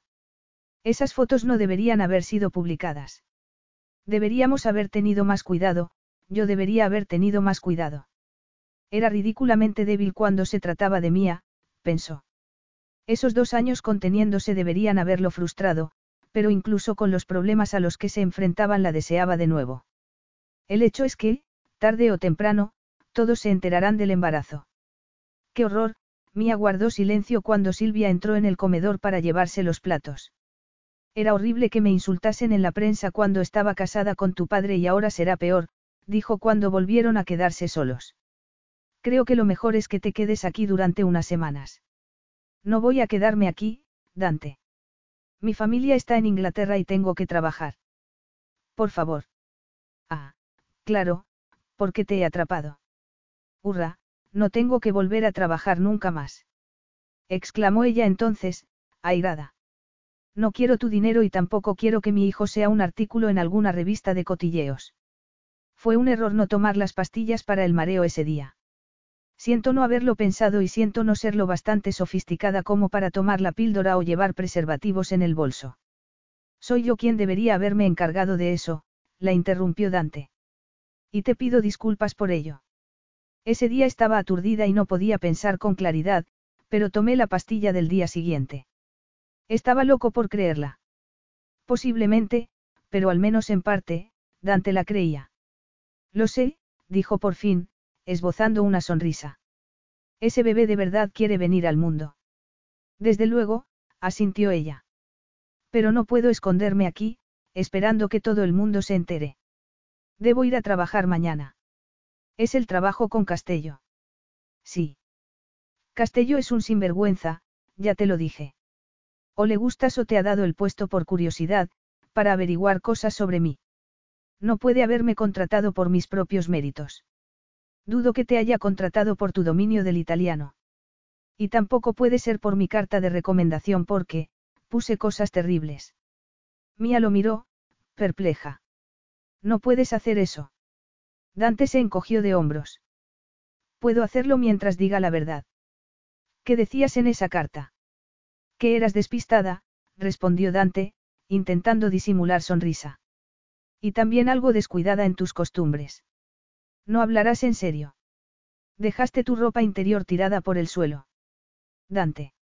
exclamó ella, ruborizándose hasta la raíz del pelo.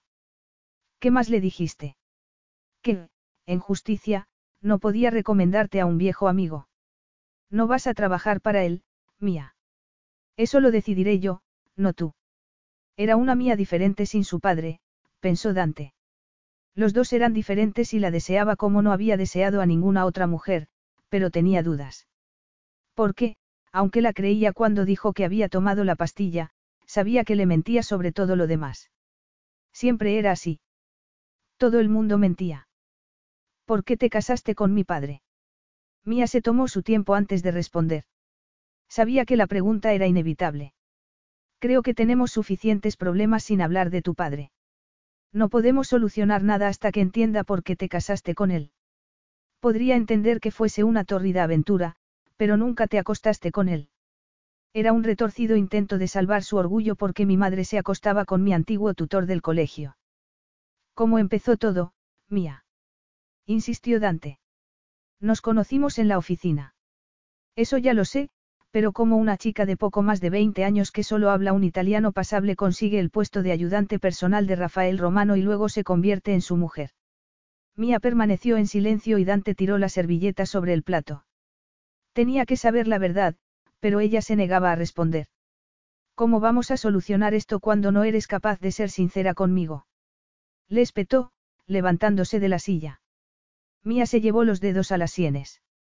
No sabía qué hacer, pero tal vez debía contarle la verdad. Al fin y al cabo, Rafael había muerto y estaba esperando un hijo de Dante. Pero no era capaz.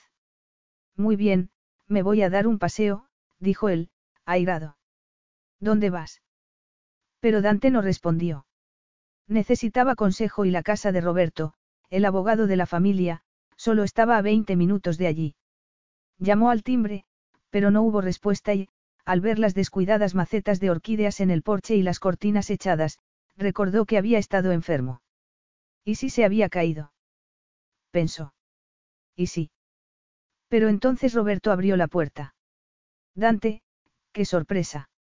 Hola, Romano. Pensé que te había pasado algo. No, no, solo estaba descansando un rato. Bueno, cuéntame, ¿qué tal el baile? Bien, bien, pero quería hablar contigo de otra cosa. Necesito consejo. Pasa, por favor. Dante hizo una mueca al ver el estado del salón. Las cortinas estaban echadas, había botellas vacías de whisky por todas partes y olía a tabaco rancio. Y la ropa de Roberto estaba arrugada, como si hubiese dormido vestido. Perdona el desorden, se disculpó el hombre. Hacía días que no venía por aquí. No pasa nada. ¿Qué te ha dicho el médico? Lo de siempre. ¿Y qué es lo de siempre? Que necesito buscarme una afición. Dejar de fumar, pasear, reducir el consumo de whisky. Y vas a seguir el consejo. Estoy pensándolo, respondió Roberto, suspirando. Pero dime qué puedo hacer por ti. Se trata de Mía, dijo Dante, dejándose caer en un sofá. No va a impugnar el testamento, ¿verdad?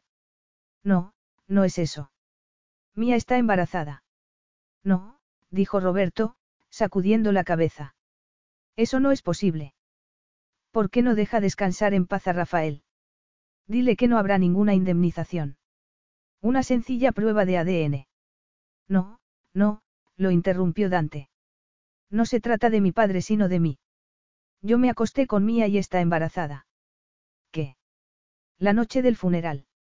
Y no usaste protección de ningún tipo. No. Dante. Lo sé, lo sé, he sido un idiota. Entonces, mi consejo es que no hagas nada hasta que tengas el resultado de la prueba.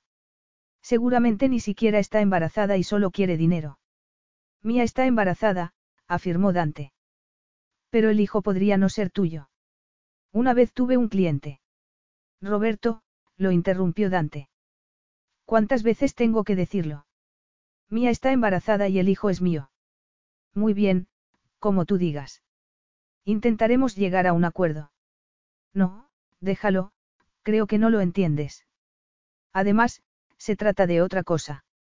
Necesito saber, mi madre tuvo una aventura cuando vivía mi padre. ¿Qué tiene eso que ver con el embarazo de Mía? ¿Cómo es posible que el divorcio fuese tan rápido cuando habían estado juntos 33 años? Ambas partes querían una ruptura limpia y rápida y los abogados de las dos partes hicieron lo posible para que así fuera. Pero mi madre tenía una aventura o no. Es por eso por lo que todo fue tan rápido, para salvar el orgullo de mi padre. Déjalo, Dante. Mi padre quiso salvar la cara porque mi madre estaba a punto de dejarlo. Deja estar las cosas, Dante. Por favor, deja que tu padre descanse en paz. No, replicó él, belicoso y frustrado, levantándose del sofá.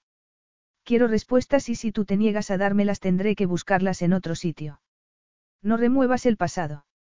Le gritó Roberto mientras subía al coche. Pero Dante no estaba dispuesto a hacerle caso. Mía no iba a contárselo y tampoco Roberto, de modo que solo quedaba una persona. Su madre, que había vuelto ese día del crucero. Desde luego, todos los caminos llevaban a Roma, pensó mientras llamaba a Sara para pedirle que enviase el helicóptero inmediatamente. Hay aviso de tormenta, le advirtió su ayudante. Da igual, tengo que ir a Roma. Pero Dante, que no había tenido miedo en toda su vida, sintió que su corazón se aceleraba de pánico al ver a Mía montando a Máximo. Verla galopando por los campos de amapolas era una imagen preciosa, el caballo negro recortado contra el rojo de las amapolas y el cielo de un azul oscuro. Pero, aunque Mía parecía segura sobre el animal, el hecho era que estaba embarazada. Dante detuvo el coche en medio de la carretera y bajó de un salto. Tenía la boca seca de repente y el miedo se mezclaba con la furia. ¿Cómo se atrevía a montar estando embarazada? Si se cayese del caballo tardarían una eternidad en encontrarla en la enorme finca. Eso, si el caballo no la hubiera pisoteado. Estaba a punto de tocar el claxon, pero no quería asustar a Massimo y, además, parecía que iba de vuelta a los establos. Bueno, pues él estaría allí para recibirla.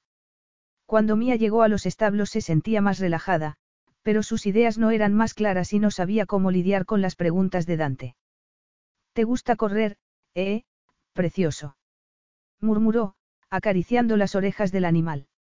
Miró alrededor, buscando a alguno de los mozos, pero todo estaba en silencio, hasta que el coche de Dante se detuvo a su lado. ¿Se puede saber qué estás haciendo? Le espetó él, saliendo del coche con expresión airada. ¿Tú qué crees? Vengo de galopar un rato. ¿Dónde está todo el mundo? Les he dado el día libre para que pudiéramos estar solos, respondió Dante. ¿Qué haces montando a caballo? ¿Estás embarazada? No. No sé por qué te pones así. Mi madre montó a caballo hasta el último día. Además, le pregunté a mi ginecólogo. Pero no le has preguntado a mi ginecólogo. Ni tengo por qué hacerlo. Baja del caballo, le ordenó él. Mía tenía la horrible impresión de que la bajaría él si se negaba, de modo que pasó la pierna por encima del estribo. Era una maniobra que había hecho miles de veces, pero nunca había sido tan consciente de sus movimientos. Y Dante también. Era un alivio verla a salvo y, aunque no se le había pasado el enfado, todas las preguntas que quería hacerle se esfumaron al verla desmontar. Con los ojos de Dante clavados en ella, Mía se agarró a las crines de Massimo con la mano izquierda y se sujetó a la silla con la derecha. Cuando iba a saltar, él la tomó por la cintura, pero en lugar de dejarla en el suelo la apretó contra su torso, manteniéndola suspendida en el aire. Sus fuertes manos parecían quemarla. Era una sensación eléctrica, algo que no había experimentado nunca, y tuvo que hacer un esfuerzo para no cerrar los ojos y dejarse llevar. Él la deslizó por su cuerpo lentamente y con tal precisión que si no estuvieran completamente vestidos podría haber imaginado que estaba penetrándola. Cuando por fin la dejó en el suelo, Mía quería doblarse sobre sí misma para que le hiciese el amor, pero Dante se apartó. ¿No estás embarazada? Le espetó. Claro que sí. Pues entonces, nada de montar a caballo. No puedes impedírmelo. En realidad, si puedo, Dante esbozó una oscura sonrisa. Puedo llevarme a los caballos de aquí esta misma tarde, a menos que me des tu palabra de que no volverás a montar. Muy bien, asintió Mía. No montaré a caballo mientras esté aquí, pero si vuelves a cuestionar el embarazo me iré. No voy a permitir que insinúes que me lo he inventado. No quería decir eso. De hecho, ahora me doy cuenta de que hay algunos cambios en tu cuerpo. La curva de sus pechos bajo la camiseta era más pronunciada y sus caderas parecían más redondeadas, más llenas. Y eso lo excitaba como nada. Quería reclamar esos jugosos labios, meter una mano bajo el pantalón de montar y sentir su calor, pero solo una cosa lo detenía, cuando la tuviese en la cama, entre sus brazos, le sacaría la verdad de una vez por todas. Y luego exploraría esos cambios en su cuerpo. Vengo de hablar con Roberto, le dijo. Y él te ha dicho que necesitas una prueba de ADN, Mía dejó escapar una risa amarga. Sois tan previsibles. No, no. De hecho, según Roberto no podías estar embarazada. ¿Qué? Me malinterpreto. Pensaba que decías estar embarazada de mi padre. Qué absurdo. Roberto sabía que me había casado con Rafael por. ¿Por qué? La interrumpió Dante. Por dinero. Sé que te casaste con mi padre por dinero y acepto que mi padre estaba enfermo y tal vez era incapaz de... Dante apartó la mirada. Pero lo que no entiendo es por qué eso es algo que sabía su abogado. Tal vez Roberto tenía que saber qué pasaría si yo quedaba embarazada. Habría sido una complicación, evidentemente. Estás mintiendo. No, no te miento, dijo ella, sin mirarlo a los ojos. Entonces, ¿por qué tu pulso se ha acelerado? ¿Por qué tiemblas? Y no como temblabas hace unos minutos. Dante. Vas a contarme la verdad. Mía quería hacerlo, pero había hecho una promesa y, además, lo que sabía podría destrozar a la familia romano. Vas a decirme que había entre mi padre y tú. No. Gritó ella, desesperada. No sabía cómo guardar el secreto y, a la vez, darle una oportunidad a la relación con Dante, el padre de su hijo. Y fue entonces, en ese mismo instante, cuando Mía supo que quería un futuro con Dante. Porque lo amaba. Aunque no iba a decírselo, por supuesto. Antes tenía que decidir qué iba a hacer con su desdichado secreto. Muy bien. Si tú no me lo cuentas, lo descubriré por mí mismo, dijo Dante, antes de darse la vuelta. ¿Dónde vas? Le gritó Mía. Tampoco yo tengo que darte explicaciones, respondió él por encima del hombro. Dante, por favor, no me dejes aquí sola. ¿Por qué no? No quiero quedarme sola en la casa. Pero o no la oyó o ignoró su ruego porque Dante arrancó el motor y desapareció a toda velocidad. Unos minutos después, Mía estaba sola en la finca, sin empleados, y sin saber cuándo volvería Dante. O si volvería. Asustada, cepilló a Máximo antes de meterlo en el box y luego, con piernas temblorosas, se dirigió hacia la casa, corriendo al ver que empezaba a anochecer. Era como si las sombras la persiguieran y su valentía se esfumó al ver que el coche de Silvia y su marido no estaba allí. De verdad estaba sola. Cálmate, se dijo a sí misma mientras entraba en la casa y encendía todas las luces. Tenía que calmarse porque pronto sería madre, pronto sería ella quien tuviese que calmar los miedos de su hijo. Subió a la suite la carrera y se metió en la ducha, esperando que el agua caliente la tranquilizase, pero se sentía helada hasta los huesos. Cuando salió de la ducha y se puso un albornoz, el estridente sonido de una bandada de pájaros volviendo a sus nidos para esconderse de la tormenta la sobresaltó. Fue entonces cuando el viento abrió de golpe una de las ventanas. Era el viento, por supuesto solo era el viento, pero en lugar de cerrar la ventana, Mía se dejó caer de rodillas. No había estado más aterrorizada en toda su vida. Capítulo 11. El piloto había logrado evitar la tormenta y en Roma había un sol resplandeciente cuando bajó del coche para entrar en el apartamento de Villa Borghese. Dante. Lo llamó uno de los fotógrafos que esperaban al otro lado de la calle. ¿Dónde está Mía? ¿Quién te ha hecho eso en la cara? Dante los fulminó con la mirada y los reporteros dejaron de preguntar, amedrentados por su expresión. Su madre, sin embargo, no parecía amedrentada por su inesperada visita. Dante, ¿cómo has podido?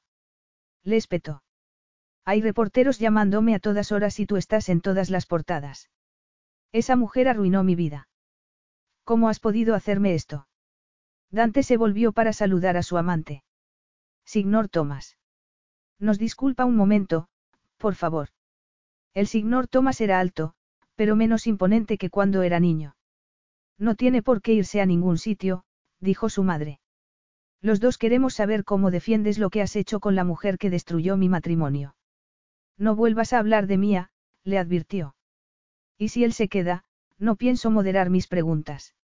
David y yo no tenemos secretos. ¿Quieres decir que cree ciegamente todo lo que le cuentas? Ángela apretó los labios, airada. ¿Te importa dejarnos solos un momento, por favor?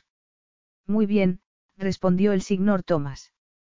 Pero, por favor, llámame en cuanto termines, añadió, dándole un beso en la mejilla antes de salir de la habitación. ¿Qué estás haciendo con Mía? Le espetó su madre en cuanto la puerta se cerró. Exactamente lo que parece, respondió él. Pero estoy aquí para hablar del señor Thomas. No te encontraste con él después del divorcio, ¿verdad? Dante, déjalo. No voy a dejarlo. Recuerdo que estaba aquí un día, cuando volví del colegio. Dijo que había venido a dejar unos deberes para mí, Dante miró a su madre a los ojos. Fuiste tú quien rompió el matrimonio, ¿verdad? Su madre parecía un cervatillo cegado por los faros de un coche. Déjalo, de verdad. Deja en paz ese tema. Tuviste una aventura con él cuando yo era pequeño, ¿verdad? Yo no tengo por qué darte explicaciones. Entonces, sacaré mis propias conclusiones. Tienes la audacia de juzgarme, de juzgar a Mía, de arrastrar a Ariana en tu odio cuando en realidad eras tú quien mantenía una aventura. Tu padre y yo llegamos a un acuerdo muchos años atrás, dijo Ángela. ¿Y por qué involucrasteis a Mía? Nuestro matrimonio se había roto mucho antes de que Mía apareciese. ¿Lo quisiste alguna vez? Dante, por favor.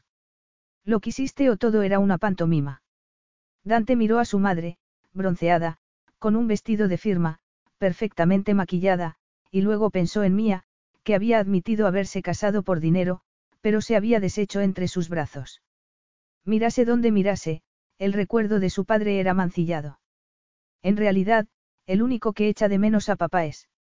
Se le ocurrió entonces una idea imposible, absurda. Pero recordó entonces las macetas de orquídeas en el porche de Roberto, las orquídeas en la habitación del hospital. Roberto, el abogado de la familia, había estado al lado de su padre el día que murió. Durante 15 años, no se había perdido un baile benéfico de la fundación, pero no había acudido aquel año. Estaba deprimido, había dicho. O con el corazón roto. Dante empezó a sumar dos y dos y, de repente, tuvo una revelación. Pensó en la repentina fragilidad de Roberto, en las lágrimas que había visto en sus ojos el día del entierro, en las botellas vacías de whisky en su casa. Él era el único que parecía echar de menos a su padre como lo haría un amante. Cuando pensaba que Rafael Romano no podía sorprenderlo más. Papá era homosexual, ¿verdad? El silencio de su madre le dijo todo lo que tenía que saber. Fue mi Rock Hudson, hijo, dijo Angela por fin. A Dante le daba vueltas la cabeza, pero también experimentaba una extraña calma. Había sentido que le mentían durante toda la vida y, al parecer, era verdad. ¿Por qué no me lo dijo? Pensé que teníamos una relación muy estrecha. ¿Por qué yo le supliqué que no lo hiciera? No quería que nadie supiera que nuestro matrimonio era una farsa. ¿De verdad era mi padre? Le preguntó Dante entonces, aunque sabía que era una pregunta estúpida porque tenían los mismos ojos, la misma constitución, el mismo sentido del humor. Pues claro que era tu padre, respondió ella, airada. Mira, no voy a hablar de cosas tan íntimas, pues lo siento por ti, mamá, pero imagino que Estefano y Ariana también tendrán muchas preguntas que hacer. No tienen por qué saberlo. ¿Cómo que no? ¿Cuándo lo descubriste tú? Me lo contó Rafael, respondió su madre, dejándose caer en el sofá. Todas las chicas estaban locas por los romano. Eran muy guapos y todo el mundo decía que llegarían lejos en la vida. Su padre, tu abuelo, pensaba que Rafael necesitaba una esposa, de modo que nos casamos. Y al principio nos entendíamos bien. Bueno, más o menos, aunque en realidad yo no podía compararlo con ningún otro hombre. Sabiendo que aquello era muy difícil para ella, Dante se sentó a su lado en el sofá y apretó su mano. Una amiga mía me dijo que tenía que hacerlo al menos una vez por semana para que mi marido fuese feliz y yo no sabía qué decir porque nosotros apenas, Ángela tragó saliva. Después de quedarme embarazada no volvimos a tener relaciones. Yo era demasiado ingenua como para sospechar nada, pero me sentía sola, abandonada, estaba siempre enfadada. Nos peleábamos mucho cuando tú eras pequeño, pero cuando tenías cinco años le dije a tu padre que quería más hijos y, por fin, Rafael me explicó por qué no podía dármelos. ¿Y qué le dijiste? Muchas cosas, Ángela dejó escapar un suspiro. Cosas que lamentaré toda la vida, pero estaba tan furiosa. Luego nos sentamos para hablar tranquilamente y tu padre lloró y lloró, yo creo que en el fondo me quería como una amiga, al menos entonces. ¿Y por qué te quedaste con él? ¿Qué otra cosa podía hacer? No podía divorciarme. ¿Te imaginas lo que hubieran dicho los abuelos? Estábamos casados y teníamos un hijo, así que debíamos hacer que el matrimonio funcionase como fuera. Yo quería tener más hijos y acordamos que sería un embarazo por fecundación asistida. Compramos este apartamento y yo venía aquí para seguir el tratamiento hasta que nacieron los mellizos. Por eso te llevamos al internado. Venía a Roma los fines de semana para verte, te veía jugar al fútbol y me encontraba con David. Él sabe la verdad. Sí, claro. Ya te he dicho que no hay secretos entre nosotros, respondió su madre. A partir de entonces, yo me dediqué a mis hijos, a proyectos benéficos, a la fundación. Y entonces tu padre conoció a Roberto. ¿Cuánto tiempo estuvieron juntos? Quince años, más que muchos matrimonios. Y habrían seguido juntos mucho más si tu padre no se hubiera puesto enfermo, aunque la verdad empezaba a asomar. ¿Cómo? La prensa siempre ha tenido mucho interés por la familia, como tú sabes bien, Ángela sacudió la cabeza. Hace un par de años empezaron los rumores. Tu padre y Roberto habían sido vistos cenando en un restaurante en Florencia y también en la Flor de Lise. Yo no podía soportarlo, Dante. Lo comprendo. Le pedí que rompiese con Roberto, que hiciese lo que fuera para detener los rumores. Y entonces David me dijo que no quería seguir siendo mi amante, que quería casarse conmigo. Vosotros ya erais mayores y decidí que había llegado el momento de separarme. Le pedí el divorcio a Rafael y también que aceptase la culpa, pero por una razón menos escandalosa. Una aventura con su secretaria. Así es. No sabía que tu padre había descubierto que le quedaba poco tiempo de vida. Si hubiese esperado un poco, podríamos haber evitado la humillación del divorcio, tantos dramas, tantos problemas. Si hubieras esperado, tú habrías sido su viuda. Habría seguido siendo la signora Romano, la anfitriona del baile benéfico, era mi derecho, dijo Ángela. Supongo que debió ser un tormento para los dos, y que tenías muchas razones para pedir el divorcio, pero ¿por qué esperasteis una década? El arreglo funcionó hasta que David insistió en que nos casáramos. Pero no os habéis casado. No. Ángela apartó la mirada, tal vez alegrándose de haberle pedido a David que saliera de la habitación. ¿Por qué te gusta ser una romano? No quieres perder el apellido y todo lo que conlleva. Me lo he ganado. exclamó su madre. Tal vez su padre no la quería, pero se había encargado de que tuviese una vida privilegiada a la que su madre no quería renunciar. Dante se había preguntado a menudo si Rafael había sido tan generoso con ella porque se sentía culpable, ahora estaba seguro. ¿Por qué aceptó Mía el acuerdo? Por dinero, respondió Ángela, haciendo una mueca de desdén. Eso ya lo sé. ¿Pero por qué? ¿Y cómo se llegó al acuerdo? Mía estaba desesperada y ya sabes que tu padre no podía resistirse a las lágrimas de una mujer. Aunque fuesen lágrimas de cocodrilo. Mamá, por favor, no seas cruel cuando hables de ella. Me da igual que mi padre fuera homosexual y me da igual que tú te acostases con mi tutor, pero no voy a permitir que hables mal de Mía en mi presencia. ¿Qué quieres decir con eso de las lágrimas? Mía le contó que sus padres habían muerto en un accidente de coche. Dante frunció el ceño. No lo sabía. Le dijo que su hermano había quedado parapléjico y que no tenía dinero para pagar las facturas del hospital. Al parecer, el accidente ocurrió en Estados Unidos. Su hermano está parapléjico. Así es, respondió Ángela. Además del problema de su hermano, Mía tenía constantes pesadillas porque había quedado atrapada en el coche con los cadáveres de sus padres. Mía iba en el coche. La recordó entonces en la finca, rogándole que no se fuera porque le daba miedo quedarse sola. Dante se levantó abruptamente. ¿Dónde vas? Le preguntó Ángela. A Luctano, respondió él. Con Mía. Capítulo 12. El viaje en helicóptero fue infernal, aunque por suerte el piloto logró esquivar la tormenta. Pero no era la lluvia ni los truenos lo que hacía que se le encogiese el estómago sino la impaciencia y el sentimiento de culpa. Había pensado que su hermano no había ido al funeral porque Mía le escondía cosas. Como había decidido que el matrimonio con su padre había sido por razones egoístas. No le había dado una sola oportunidad. Mía tenía razón, pensó entonces. No la conocía, pero quería hacerlo. Y tampoco conocía la profundidad de sus propios sentimientos por ella, pero sabía que tenía que volver a Luctano para comprobar que estaba bien. La lluvia se había vuelto torrencial mientras corría hacia la casa, llamándola. Mía. Todas las luces estaban encendidas mientras subía los escalones de dos en dos. Mía. Gritó de nuevo cuando llegó a la puerta de su dormitorio. Soy, yo, Dante. ¿Puedo pasar? Espera un momento, la oyó decir, con voz ronca. Pero Dante no esperó. Abrió la puerta de la suite y lo que vio lo puso enfermo.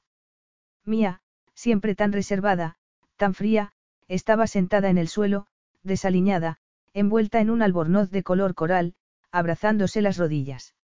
Estaba tan demacrada, tan pálida. Parecía muerta de miedo. Una de las ventanas estaba abierta y las cortinas se movían con el viento. Dante se apresuró a cerrarla antes de volverse hacia ella. Mía, murmuró, horrorizado por lo que le había hecho. Lo siento mucho. Vete de aquí, le espetó ella. No pasa nada, yo estoy aquí. Sí pasa. Me dejaste sola y le diste el día libre a los empleados, le gritó Mía.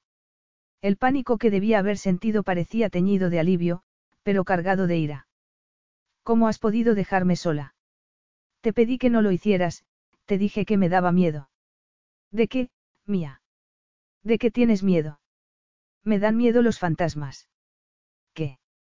Mía empezó a hablar sobre fantasmas, sobre tumbas y sobre el canalla que la había llevado a una casa en la que no quería estar y la había dejado sola. Estaba fuera de sí y Dante se puso en cuclillas para mirarla a los ojos. No pasa nada, Mía, estás a salvo. No pasa nada, de verdad. Me estoy volviendo loca. ¿Cómo voy a ser madre si no puedo estar sola? Serás la mejor madre del mundo, dijo él. No es verdad. Mía, lo siento, de verdad. Me dan pánico los fantasmas. No hay fantasmas, no existen. Si existen, yo lo sé bien. No hay fantasmas, repitió él. ¿Por qué dices eso? Mi madre me habló después de muerta. Oírla admitir algo tan extraño merecía algo más que una fría y razonable respuesta, de modo que Dante tiró de su mano para levantarla del suelo. Te estás quedando helada. Ven, siéntate en la cama y cuéntamelo todo. ¿No me crees? Yo no he dicho eso. Sé lo del accidente de tu familia, acabo de enterarme. También sé lo de tu hermano y lo siento muchísimo, pero cuéntame lo de tu madre. Te habla ahora. No oigo voces, no se trata de eso. Bueno, pues cuéntame de qué se trata. No sé cómo hacerlo. Cuéntame lo que pasó. Dejando escapar un largo suspiro, Mía le contó que se habían estrellado contra un coche que iba de frente, que había quedado atrapada entre los hierros, que su hermano estaba inconsciente a su lado, sangrando. Dante, horrorizado, la abrazó. Podía sentir los frenéticos latidos de su corazón y sabía que debía calmarla, pero no sabía cómo hacerlo. Le dije a mi padre que no alquilase un coche porque no estaba acostumbrado a conducir por el carril contrario, pero no me hizo caso, estaba diciendo ella. Y mi hermano Michael no tenía seguro. No dejaban de enviarme facturas del hospital y yo estaba desesperada. Fue un error con terribles consecuencias, pero imagino que él lo lamenta más que nadie. Por fin la entendía. Entendía el miedo que debió sentir cuando se quedó sola, sin nadie que la ayudase después de haber perdido a sus padres de modo tan trágico y teniendo que cuidar de su hermano a pesar de su propia desolación. Cuando recuperé el conocimiento me di cuenta de que el accidente era muy grave, siguió diciendo Mía. Pensé que yo era la única que había sobrevivido, pero entonces escuché la voz de mi madre. Me dijo que aguantase, que la ambulancia estaba en camino, y que me quería. La oí perfectamente, Dante. El informe forense decía que mi madre había muerto instantáneamente, pero yo la oí hablarme. ¿Y si no murió instantáneamente? Al fin y al cabo, los forenses no estaban allí. ¿Y si tu madre usó su último aliento para animarte? Es más que posible. Podría ser, murmuró Mía. O tal vez tú estabas semi-inconsciente e imaginaste que te hablaba. También puede ser, no. No, no lo creo, Mía negó con la cabeza. Pero es posible, claro. O quizá fuese algo que no podemos explicar. Tal vez tu madre logró comunicarse contigo por amor, por la fuerza de su amor. Mía levantó la mirada. Como un espíritu. Supongo que sí, Dante esbozó una sonrisa. Además, aunque existieran los fantasmas, tu madre no querría hacerte daño. No, claro que no. Mía se sentía más calmada después de compartir con Dante la pesadilla que la había perseguido durante dos años. Mi padre sabía todo eso. Sabía que mi hermano había quedado parapléjico y que no podía pagar facturas del hospital, pero nunca le hablé de, en fin, de la experiencia que tuve en el interior del coche. Era lógico que su padre la hubiese ayudado a pagar las facturas, pensó Dante, furioso consigo mismo por haber pensado que era una buscavidas. Ojalá me hubieras contado todo eso antes. ¿No crees que estoy loca? Un poco loca tal vez, respondió él, sonriendo. Mía, mi padre y tú. Por favor, lo interrumpió ella. No me hagas más preguntas esta noche. Sé que debemos hablar, pero ahora estoy muy cansada. Estaba exhausta, pero sentía una extraña calma entre sus brazos y no quería perderla. Muy bien, nada de preguntas, asintió Dante, tirando de ella para tumbarla en la cama antes de colocarse a su lado. Nunca se alegraría de que Mía hubiera estado casada con su padre, pero sí se alegraba de que Rafael hubiese podido ayudarla cuando tanto lo necesitaba. Y también de que Mía hubiese pagado las facturas, que hubiese ayudado a su hermano y que, gracias a su padre, hubiera podido recuperarse de tan horrible experiencia. Si el médico dice que puedes montar, yo no tengo ninguna pega, dijo entonces. Sé que te encanta montar a Máximo. Mía se puso colorada. Siento que me hayas visto así, como una loca. No tienes por qué. Me alegro de que me hayas contado lo que tanto te asusta. Tu experiencia debió ser terrible. Dante inclinó la cabeza para rozar sus labios y el beso, mesurado, tierno, logró disipar su angustia. Hasta que se apartó. No pares, dijo Mía. Tengo que hacerlo. No quiero que me acuses de aprovecharme de ti. No estás aprovechándote de mí. Dante se apartó. No quiero que lo lamentes por la mañana. Tenemos que hablar y cuando oigas lo que tengo que decir puede que no estés tan dispuesta. ¿A qué te refieres? Quiero tener un sitio en la vida de mi hijo, mía. Yo quería mucho a mi padre, pero solo lo veía durante los veranos y no quiero eso para mi hijo. Entonces, ¿qué hacemos? ¿Qué tal si te quedases en Luctano? Aquí fuiste feliz, no. Claro que tendríamos que, Dante señaló la ventana con la cabeza. No pensarás exhumarlo. exclamó ella, horrorizada. No, pero tendremos que pensar en algo para que te sientes a gusto aquí. ¿Y dónde vivirás tú? En Roma, respondió Dante. Está a media hora en helicóptero, así que podría venir varias veces por semana. Era una solución muy sensata y práctica, pero le rompía el corazón que ni siquiera estuviese dispuesto a pensar en una relación seria. Vendrías a visitarme como si fuese una amante. Yo no estoy hecho para relaciones serias, mía. Imagino que ya lo sabes. Sí, claro. Bueno, seguiremos hablando mañana. Ahora tienes que descansar.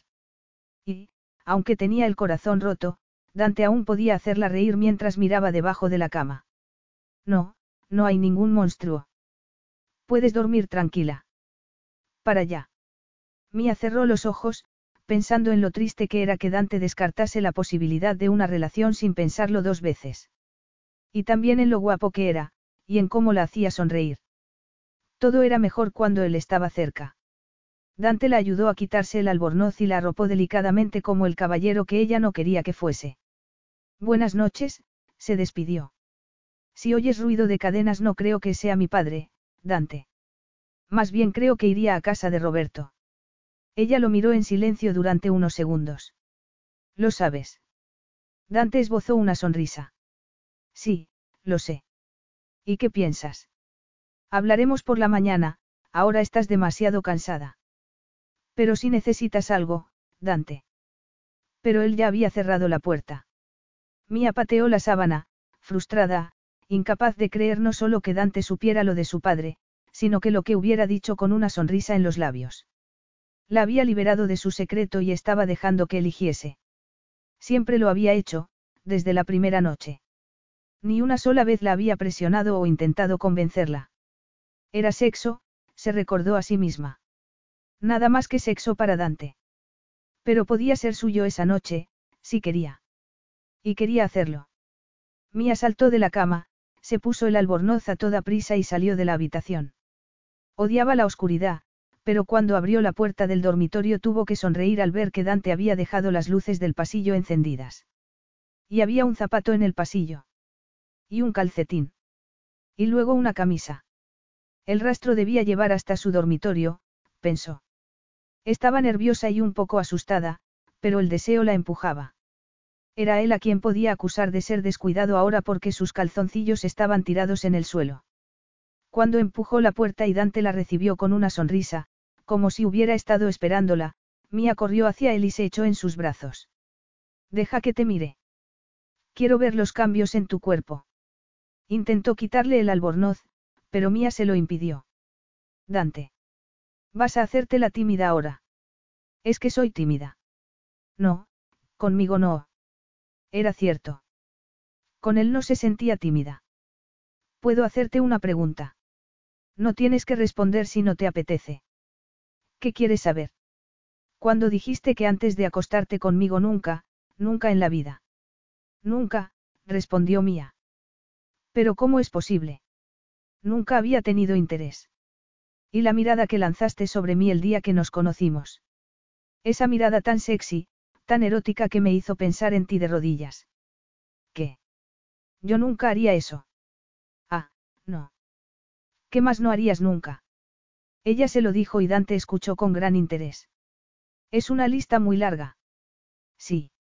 No quieres acariciarme con la boca. Mía no podía creer que estuviesen hablando de un tema que siempre le había parecido sucio, pero, sobre todo, no podía creer que eso la excitase. Tal vez me gustaría probar. No espero que lo entiendas, sé que a ti te gusta. Solía gustarme, dijo él. Hasta que en mi vida apareció una rubia muy estirada. No ha habido nadie más desde entonces. No esperarás que te crea, bromeó Mía. Dante esbozó una sonrisa mientras examinaba los cambios en su cuerpo. Acarició sus pechos con un dedo y el ligero roce la hizo suspirar con una mezcla de frustración y placer. Después, presionó el pezón entre el índice y el pulgar y Mía se apoyó en su mano, cerrando los ojos.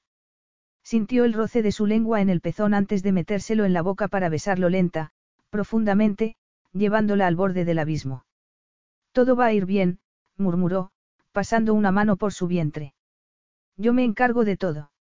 Mía rió, porque ella sabía que aquello tenía difícil arreglo. Lo haré, en serio. Ven conmigo a Roma mañana. A la reunión del consejo. No, a la reunión no, respondió él, metiendo una mano entre sus muslos y deslizando un dedo entre sus pliegues hasta que Mía no podía pensar. Reservaré una habitación en la Fiordelise. Suites contiguas. Musitó ella, sin aliento. Si eso es lo que quieres. Dante, Mía solo quería concentrarse en el placer que le daban sus dedos. Tendremos que ir en el coche.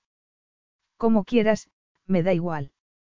Sus caricias eran tan insistentes, tan pecadoras, que se le doblaron las rodillas. Dante. Estaba perdiendo la cabeza y tenía que dejar de hacer preguntas. ¿Irás conmigo? Sí. Gritó ella. No podía creer que estuviesen manteniendo una conversación cuando los dedos de Dante estaban haciendo algo inimaginable y cuando ella se mecía sobre su mano, rogándole que no parase. Por fin, Dante apartó la mano y la tomó por las caderas para enterrarse en ella. Mía cerró los ojos y apoyó las manos sobre su torso, dejando que él marcase el ritmo. Era delicioso sentirse tan desatada, tan apasionada. Abre los ojos, le ordenó él. Mía no le hizo caso. Ábrelos, insistió Dante. Mía lo hizo y, al ver a Dante deslizándose en ella por fin encontró su propio ritmo. Jadeaban, acariciándose por todas partes y, cuando por fin se dejaron ir, al unísono, el orgasmo fue como un estallido. Mía cayó sobre él y se quedó escuchando los fuertes latidos de su corazón. En momentos como aquel se decía a sí misma que nada más importaba. Se sentía tan serena que ni siquiera el ululato de una lechuza la sobresaltó como en otras ocasiones. No sé si debo ir a Roma, murmuró. Si el secreto de mi padre me ha enseñado algo es que no debo esconderme. Sí, lo entiendo, pero yo no quiero que me luzcas en público durante unas semanas para luego dejarme relegada, convertida en una ex que tuvo un hijo contigo. Dante la miró en silencio durante unos segundos. Muy bien. ¿Para qué voy a ir a Roma? No tiene ningún sentido. Dante dejó escapar un suspiro. Seguía sin saber qué iba a decirle al Consejo de Administración, aunque estaba acostumbrado a improvisar, y la verdad era que la reunión sería más fácil sabiendo que ella estaba cerca. Aunque no podía decírselo, claro. Te estás volviendo muy exigente. No voy a cambiar de opinión, dijo Mía, que no pensaba ser un juguete hasta que Dante se cansase de ella. ¿Quieres que me case contigo por el bebé? No. No. Mejor, porque sería la razón más ridícula del mundo, dijo él, besando su frente. Cielo santo, ¿cómo podía ser tan agradable cuando estaba rompiéndole el corazón? Casarse con Dante por el niño era lo último que deseaba. No, Mía quería algo imposible. Algo que Dante consideraba una carga, algo en lo que no creía. El amor. Capítulo 13. Mía no quería ir a Roma. Cuanto más lo pensaba, más le ofendía que a Dante ni siquiera se le hubiera ocurrido llevarla a su apartamento. De verdad he aceptado ir a Roma contigo. Protestó mientras subían al coche al amanecer. Te aseguro que sí, respondió él. Dante iba en tejanos y ella con una camiseta y unos pantalones capri, pero gracias a Silvia tenía un vestido recién planchado en una bolsa portatrajes. Se cambiarían cuando llegasen a Roma, había dicho Dante. Pero, aunque le encantaría dormir por el camino, al parecer el conductor quería conversación. ¿Qué quieres que les diga sobre nosotros? Le preguntó Dante. Niégalo todo. Para eso tendría que mentir y no quiero hacerlo. Entonces no digas nada. Puedo decirles que no es asunto suyo y que no necesito su aprobación. Pero es tu familia. Dante suspiró. Como si no lo supiera. No debería trabajar con mi familia. Sabía que era un error desde el primer día, le dijo. Si Luigi no fuese mi tío lo habría despedido sin contemplaciones cuando lo encontré jugándose los beneficios de la empresa en el casino. Y Ariana no hace más que gastar dinero. Le habló también de sus primos, que no daban ni golpe, y de su tía, que pasaba más tiempo bebiéndose el vino de la familia que vendiéndolo. Y de los escándalos y las secretas aventuras que demostraban su teoría, el matrimonio era irrelevante. Pero como yo no escondo mi comportamiento, creen que tienen derecho a juzgarme. Tu padre te juzgaba. No, mi padre no, Dante esbozó una sonrisa. Me apoyaba en todo, tal vez porque sabía que yo también lo haría. Sí, lo sabía. Entonces, ¿por qué no me dijo que era gay? Encontrar a Mía tan angustiada por la noche había hecho que se olvidase del asunto, pero después del éxtasis del sexo no dejaba de preguntarse por qué su padre no había confiado en él. Creo que quería hacerlo, Dante. De hecho, estoy segura de que de no haber sido por su enfermedad te lo habría contado a pesar de... A pesar de los deseos de mi madre.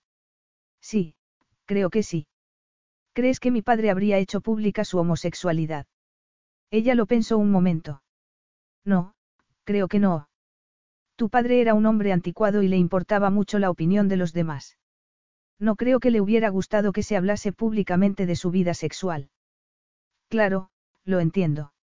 Siguieron hablando de su padre y de Roberto mientras dejaban atrás Luctano. La orquídea que llevaste al entierro era de Roberto. Sí, la corté de una de sus macetas por la mañana. Pobre Roberto. Estuvo 15 años con el amor de su vida y fue muy feliz. Eso es más de lo que tiene mucha gente. Mía sabía que debían hablar de su relación y del embarazo. No quería ser insultada en la prensa y debían decidir cómo iban a manejar la situación. ¿Qué vamos a hacer? Si descubren que estamos esperando un hijo, la prensa será implacable. Me da igual. Pero a mí no. Estuve casada con tu padre, Dante. ¿Sabes una cosa? Creo que podrías conseguir que se anulase el matrimonio, dijo él entonces.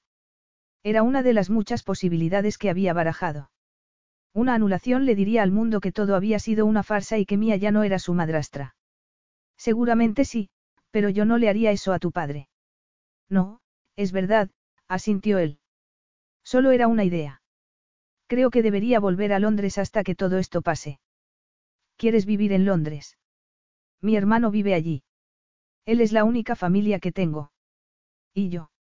Nuestro hijo será mi familia. Tendré que ir a Londres para verlo. O verla, podría ser una niña. Y si lo es, no pienso dejar que un océano me separe de mi hija, dijo Dante. ¿Y nosotros? Hay un nosotros. Le preguntó Mía, con el corazón acelerado al pensar en una posible relación. Vamos a seguir acostándonos juntos. ¿Qué? El sexo es importante. Mía lo pensó. Me gustaría salir contigo, cenar juntos. Pero no quieres que nos vean juntos y si fuésemos a un hotel se enteraría todo el mundo. Y no puedes invitarme a tu apartamento. Ah, por eso estás enfurruñada, dijo Dante. Mía, habrá fotógrafos en la puerta de mi casa y la verdad es que, no me gusta llevar mujeres allí. Prefiero ir a un hotel, es mejor para Alfonso. Es mejor para Alfonso no conocer a las mujeres con las que te acuestas replicó Mía, incrédula. Iremos a mi casa si quieres, pero no me eches la culpa si vuelven a hacernos fotografías. No, iremos al hotel. En cuanto salió el sol, el móvil de Dante empezó a sonar, como de costumbre. Pronto. Era Sara, su ayudante, para saber a qué hora llegaría a Roma. Dante le dijo que llegaría a las nueve y que no se preocupase por darle la comida a Alfonso. Luego se volvió hacia ella. Le daré la comida a Alfonso después de dejarte en el hotel. Mía torció el gesto. Por Dios, estaba celosa de un perro. Unos segundos después, volvió a sonar su móvil. Pronto. Era su madre y hablaba tan alto que Mía podía seguir la conversación. Quería contárselo a Estefano y Ariana antes de que entrase en la reunión del consejo. Mía frunció el ceño cuando Dante sugirió que se vieran en su despacho a las nueve y cuarto. Tienes que llevarme a la Fiordelise y dar de comer a Alfonso, protestó. No puedes esperar en mi despacho. Hay una entrada privada en el edificio, no te verá nadie. Mía lo pensó. No quería ponerle las cosas más difíciles. Después de todo, era importante que Angela le contase la verdad a los mellizos. Muy bien, pero no quiero ver a tu familia. Y luego iremos directamente a la Fiordelise. Como tú digas. Cuando llegaron a las oficinas de la empresa Romano, Mía se puso unas gafas de sol y se colocó la bolsa portatrajes como un escudo, aunque no hacía falta porque entraron por una puerta trasera. Por fin, a las nueve, estaba sentada en el despacho de Dante, viendo cómo se desnudaba despreocupadamente. Elige una corbata del armario, le pidió mientras entraba en la ducha. Ahora era su ayudante de vestuario. Mía se sentía incómoda allí. Aunque habían entrado por una puerta trasera, había visto a un grupo de periodistas en la entrada principal y la ponía nerviosa pensar que su familia estaba a unos metros. Suspirando, eligió una preciosa corbata de color verde agua, pero Dante puso los ojos en blanco. No voy a una boda. Y no te has afeitado. Aunque da igual, estás muy guapo. A pesar de la inquietud que sentían, los dos compartieron una sonrisa. Será mejor que suba a la reunión, dijo Dante. Tenía que saludar a su familia en el que había sido el despacho privado de su padre. Ponte cómoda, añadió, dándole un rápido beso. Puedes hacerte un café. Lo sé, he trabajado aquí, lo interrumpió ella. Buena suerte con tu familia. Gracias. Vendrás a decirme cómo ha ido todo antes de entrar en la reunión. Lo intentaré, le prometió él, haciendo una mueca al pensar en la mañana que lo esperaba. Después de ducharse, Mía sacó el vestido de la bolsa y torció el gesto al ver que era el vestido que había llevado el día que conoció a Dante. Debería salir corriendo, pensó, pero sabía que no iba a hacerlo. ¿Ha merecido la pena? se preguntó. Sí, porque lo amaba. Era un alivio admitirlo en voz alta en el silencioso despacho. Le quiero. Estoy enamorada de él. Y había descubierto algo más, el amor te hacía valiente. No sería su amante ocasional y tampoco saldría en público de su brazo, sabiendo que tarde o temprano se cansaría de ella y buscaría a otra mujer. Dante Romano iba a tener que hacer un esfuerzo si quería estar con ella. El cariño por su padre no había muerto tras el fallecimiento de Rafael y Dante vio llorar a sus hermanos sintiendo la misma pena. ¿Por qué no nos lo contó? Aunque estaba enfadado con su madre, Dante decidió no juzgarla ni revelar su papel en todo aquello. En lugar de eso, tomó prestadas las palabras de Mía. Tu padre era un hombre anticuado y le importaba mucho la opinión de los demás. No creo que le hubiera gustado que se hablase públicamente de su vida sexual. ¿Pero por qué se casó con Mía? Preguntó Ariana. ¿Por qué estaba muriéndose? Mía le dio la oportunidad de vivir en paz sus últimos años cerca de Roberto. Y se lo agradecería para siempre. Ariana miró a su madre con gesto acusador. La imagen de la familia perfecta se había caído como un castillo de naipes. Entonces, Estefano y yo nacimos para mantener la charada. No fue así, Ariana, intervino Dante antes de que su madre pudiese responder. Eran otros tiempos y nuestros padres hicieron lo que pudieron. Mintiéndonos. Replicó ella, fulminando a su madre con la mirada. Nos dijiste que debíamos odiar a Mía, que erais felices hasta que ella apareció, pero todo era mentira. Sé que todo esto es una sorpresa, pero ahora que sabemos la verdad podemos empezar de nuevo, sugirió Dante. Iban a necesitar algo más que unas palabras de consuelo y Dante lo sabía. El mundo de Ariana había sido construido sobre mentiras y estaba profundamente afectada. ¿Y Roberto? Preguntó Estefano. Por eso no acudió al baile benéfico. Creo que sí, respondió Dante. Por cierto, hay algo que quería comentar con vosotros. Me gustaría que la casa de Luctano fuese para Roberto. Ya sabéis que le encantan los viñedos, los establos. Es su hogar. Papá y él estuvieron juntos durante 15 años. Sí, murmuró Ariana después de pensarlo un momento. Debería ser suya. Yo estoy de acuerdo, dijo Estefano. Pero te la dejó a ti, intervino Angela. Y vale una fortuna. El dinero no es lo único que importa, la interrumpió Dante. La casa debe ser de quien la merece. Angela asintió con la cabeza después de pensarlo un momento. Sí, tienes razón, dijo después de aclararse la garganta. Quiero pediros disculpas por mi comportamiento después del divorcio. Y también quiero pedirle disculpas a Mía. Dante apretó la mano de su madre. Gracias. Estoy seguro de que ella lo agradecerá mucho. Yo también debo pedirle disculpas, dijo Ariana, con lágrimas en los ojos. Dante miró su reloj. Vamos, la reunión del consejo está a punto de empezar, entonces recordó que Mía estaba esperando en su despacho. Estefano, diles que llegaré en diez minutos. ¿Quieres acudir a la reunión como observadora, mamá? No vas a contarles lo de tu padre, ¿verdad? No creo que él quisiera eso. No, claro que no. ¿Y cómo vas a explicar las fotos? Dante se encogió de hombros. La verdad era que no tenía ni idea. Idea la sala de juntas, yo volveré enseguida. Nunca le había importado un bledo la prensa, pero Mía sí le preocupaba y también cómo afectarían las críticas a su hijo. Había muchas cosas que solucionar. Cuando salió del ascensor y entró en su despacho, lo que vio ante él le pareció una alucinación. Mía con zapatos de tacón y el precioso vestido de color lavanda que había llevado el día que se conocieron. ¿Quién eres? Le preguntó cómo había hecho aquel día. Una persona diferente a la de entonces, respondió ella esbozando una sonrisa. ¿Cómo se lo han tomado? Bien, bueno, Ariana está enfadada con mi madre. Tardará algún tiempo, pero se le pasará. Eso espero. Dile lo que quieras al Consejo de Administración, Dante. Me da igual. ¿Estás segura? Tú tenías razón. Es absurdo intentar esconder algo que pronto se hará público. Esto es lo que hay. Dante miró los ojos de color azul zafiro y vio que se ponía colorada como el día que se conocieron. Ojalá pudiésemos dar marcha atrás en el tiempo, admitió. Ojalá hubiera sido de verdad la ayudante de mi padre, con tu horrible italiano. Mía sonrió. He aprendido muchas palabras desde entonces. Probablemente. Me habrías pedido que saliera contigo. Mía, te deseé desde el primer momento. No estaba pensando en, salir, te lo aseguro. A veces eres demasiado sincero. Lo sé. Mía lo adoraba por ello, pero no iba a ser débil.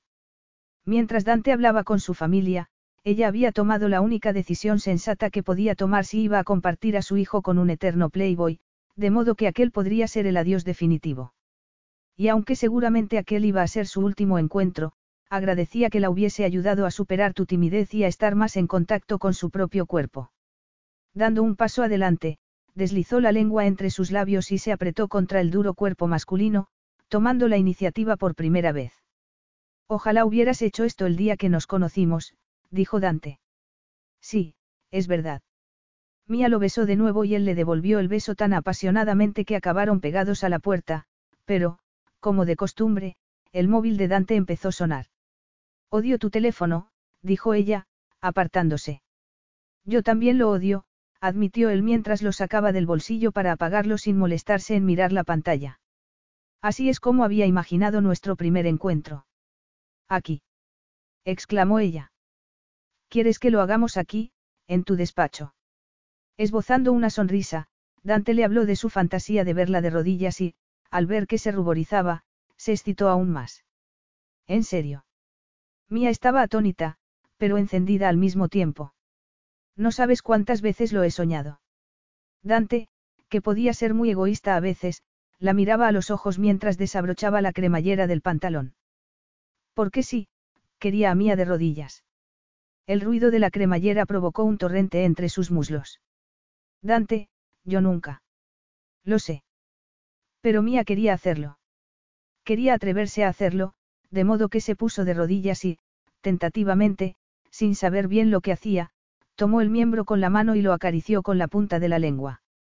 Mía, dijo él con voz ronca mientras ella lo acariciaba torpemente, pasando la lengua de arriba abajo. Esto es muy sucio.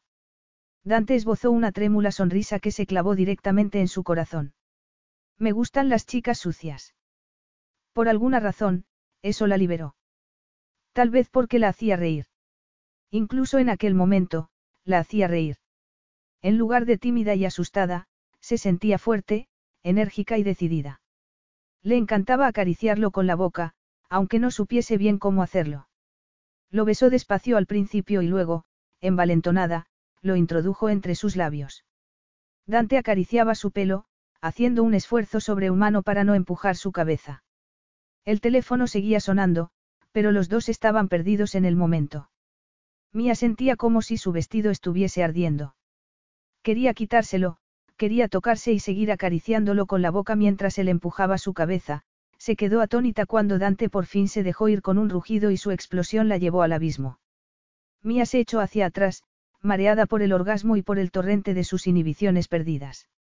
Dante, empezó a decir mientras se atusaba el vestido. Tienes que pensar en algo mejor. Mejor que esconderme en la casa de Luctano. No voy a ser tu amante, no pienso esconderme. Muy bien, asintió él, pasándose una mano por la cara. Y luego frunció el ceño porque no sabía dónde estaba metiéndose, aunque el tono de advertencia era evidente. He decidido que quiero que me conquistes, quiero romance. Te he comprado flores, bombones, pendientes. Sí, ya sé que eres un amante muy generoso. Estoy segura de que le has comprado esos mismos regalos a otras mujeres, pero yo no quiero eso. Yo quiero una relación. Pero sí me he enterado del embarazo hace unos días. Esto no tiene nada que ver con el bebé, lo interrumpió Mía. Han pasado tres meses desde la primera vez que nos acostamos juntos y más de dos años desde que nos conocimos. Lo siento, pero si no puedes darme lo que quiero, tendré que buscar a alguien que lo haga. Estando embarazada, dijo él. Puedo esperar, pero no voy a esperar en tu cama y tampoco voy a esconderme en Luctano. Quiero una relación romántica, una relación de verdad. Me alegro por ti, dijo él, molesto.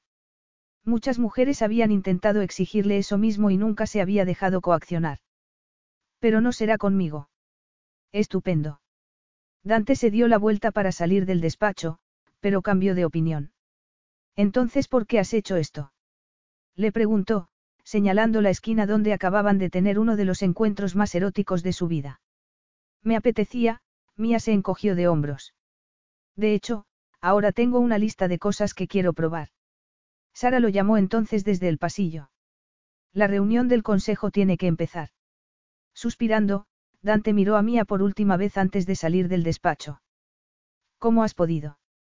Le espetó Luigi, tan furioso que a Dante no le hubiera sorprendido que saltase por encima de la mesa para estrangularlo. ¿Cómo has podido ensuciar la memoria de tu padre y el apellido de la familia? Dante, que no estaba prestando mucha atención a su tío, se pasó una mano por la frente. ¿Qué había querido decir Mía? No podía dejar de pensar en ello. Sabía que estaba intentado provocarlo, pero se ponía enfermo al pensar en un futuro sin ella, en veranos y fines de semana con su hijo, pero sin Mía. Acabamos de enterrar a tu padre. Gritó Luigi. Me das asco, Dante. Este es un negocio familiar. Tal vez, empezó a decir Ariana. Tal vez podrías decir que estabas consolando a Mía. Empujándola contra una pared. Replicó Estefano, sarcástico. No, creo que tendremos que soportar la tormenta. Los demás miembros del consejo dieron su opinión y, mientras todos aireaban sus emociones, y decían lo que pensaban de él, Dante se levantó para acercarse a una de las ventanas, a punto de decir, podéis iros todos bien lejos porque sabía que podría irse de allí y no le pasaría nada. Pero la familia, la familia, la familia. No era una familia perfecta, pero era su familia y los quería. Miró la cúpula de la Basílica de San Pablo Extramuros, pero no estaba buscando la forma de dar explicaciones al consejo. Mía le había advertido que quería una relación y si no era con él. Hazlo, le había dicho, como siempre, negándose a dejarse arrinconar negándose a pensar siquiera en un futuro para los dos. Pero allí estaba, en medio de la reunión del consejo, empezando a pensarlo. Dante. Lo llamó Luigi, pero la voz de su tío parecía llegar de muy lejos. Solo podía oír la voz de Mía y su respuesta a la sugerencia de que anulase el matrimonio con Rafael. Yo no le haría eso a tu padre. Eso era respeto. Eso era la familia. Y en ese preciso momento, la idea del amor cristalizó para él. Y, en lugar de una carga, le parecía como si le hubieran quitado un peso de encima. Era una certeza, algo real, una convicción tan profunda que se volvió hacia los miembros del Consejo para darles su respuesta. No voy a discutir mi relación con Mía. Relación. Repitió Luigi. ¿Desde cuándo tienes tus relaciones serias? Creo haberle dado suficiente a la empresa sin tener que dar explicaciones sobre mi vida privada, siguió Dante. Pero os diré una cosa, no hubo nada entre nosotros mientras mi padre vivía y, además, creo que él me habría apoyado ahora. Claro que habrías tenido el apoyo de Rafael, hijo. Dante se volvió, sorprendido. Su madre podía ser egoísta a veces, pero estaba apoyándolo y se lo agradecía. Tengo el apoyo del consejo. Tienes el mío, dijo Ariana. Siempre tendrás el mío, se apresuró a decir Estefano. Todos los demás se quedaron en silencio. Si no estáis de acuerdo, podéis iros cuando queráis, dijo Dante.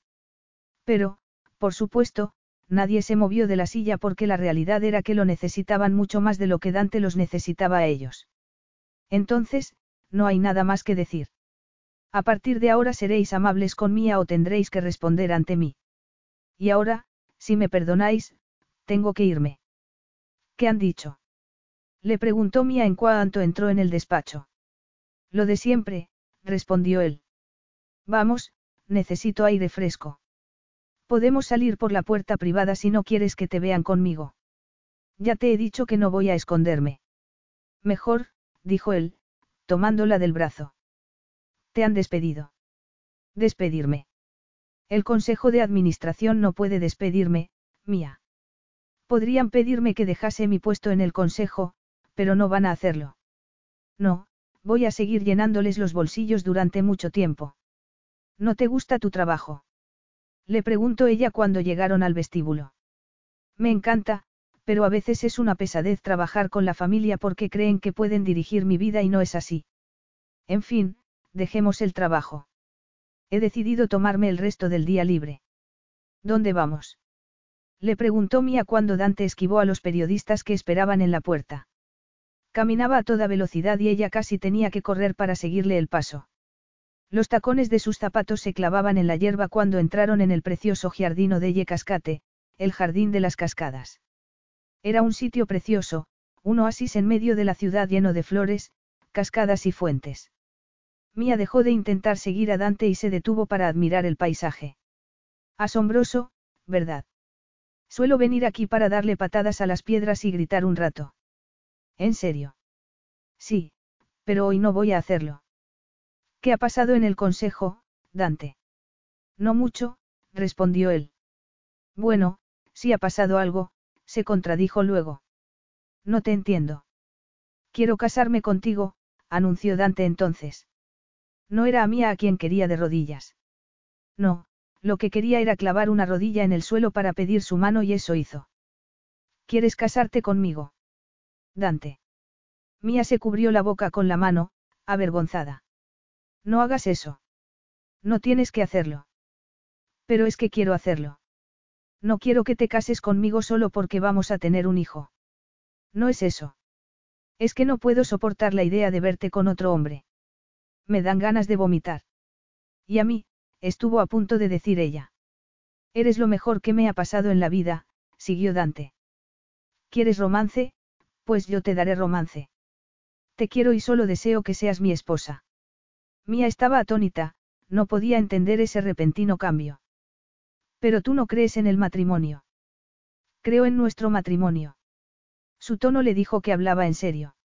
Sus ojos le decían que era verdad y Dante, se recordó a sí misma, era una persona absolutamente sincera. Empezaba a creer que de verdad estaba diciéndole que por fin creía en la belleza del amor. Creo que te he querido desde el día que te conocí, pero he pasado más de dos años negándomelo a mí mismo, siguió Dante. Tenía que negármelo y creo que me acostumbré a hacerlo. Jamás pensé que esto podría ser amor, pero lo es. Así que, Mía, ¿quieres casarte conmigo? Ella reía y lloraba a la vez, emocionada, mientras miraba al hombre con el que quería estar para siempre. Sí, Dante, me encantaría ser tu mujer. Él se levantó para abrazarla y el beso fue una torpe mezcla de risas, lágrimas y emoción por todo lo que los esperaba en el futuro. Voy a llevarte a Via Cola Rienzo para comprar el anillo que más te guste, pero antes, tenemos que dar de comer a Alfonso. Así es. Además, quiero enseñarte tu nuevo dormitorio. Suena estupendo, dijo Mía.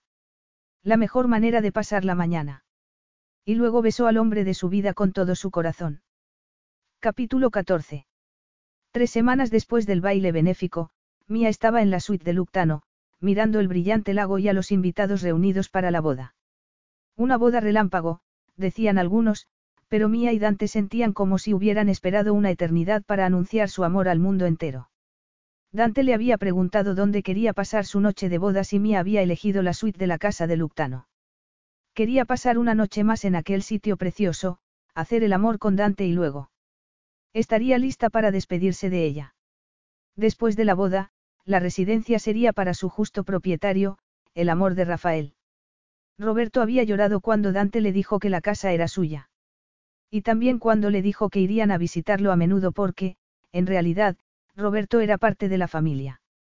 Y ahora, por segunda vez, aunque por razones bien distintas, Mía estaba a punto de convertirse de nuevo en la signora romano. Llevaba un vestido de terciopelo verde pálido recubierto de tul, unas sandalias doradas y el pelo suelto, ondulado. Sobre la cabeza, una coronita de hojas de parra y en la mano un ramo de flores frescas recién cortadas.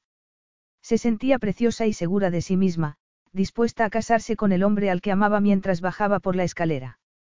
Mía. Michael, sentado en su silla de ruedas y muy elegante con su smoking, miraba orgulloso a su hermana. Estás preciosa. Gracias, dijo ella, abrazando a su hermano. Michael había sufrido mucho, pero por fin había encontrado la felicidad con la ayuda de Gemma, que empujaba la silla con una sonrisa en los labios. Un helicóptero sobrevolaba la finca, sin duda para hacer fotografías de la ceremonia, pero le daba igual. Mía se dirigió hacia Dante con la cabeza bien alta, sonriendo a su familia y a sus amigos. Ángela, que se había disculpado con ella, estaba allí con Luigi y su mujer. Ariana, que reía y lloraba al mismo tiempo, estaba sentada a su lado y Estefano, el padrino, de pie al lado de Dante. Tal vez algunos invitados estaban sorprendidos y tal vez hubo algún susurro.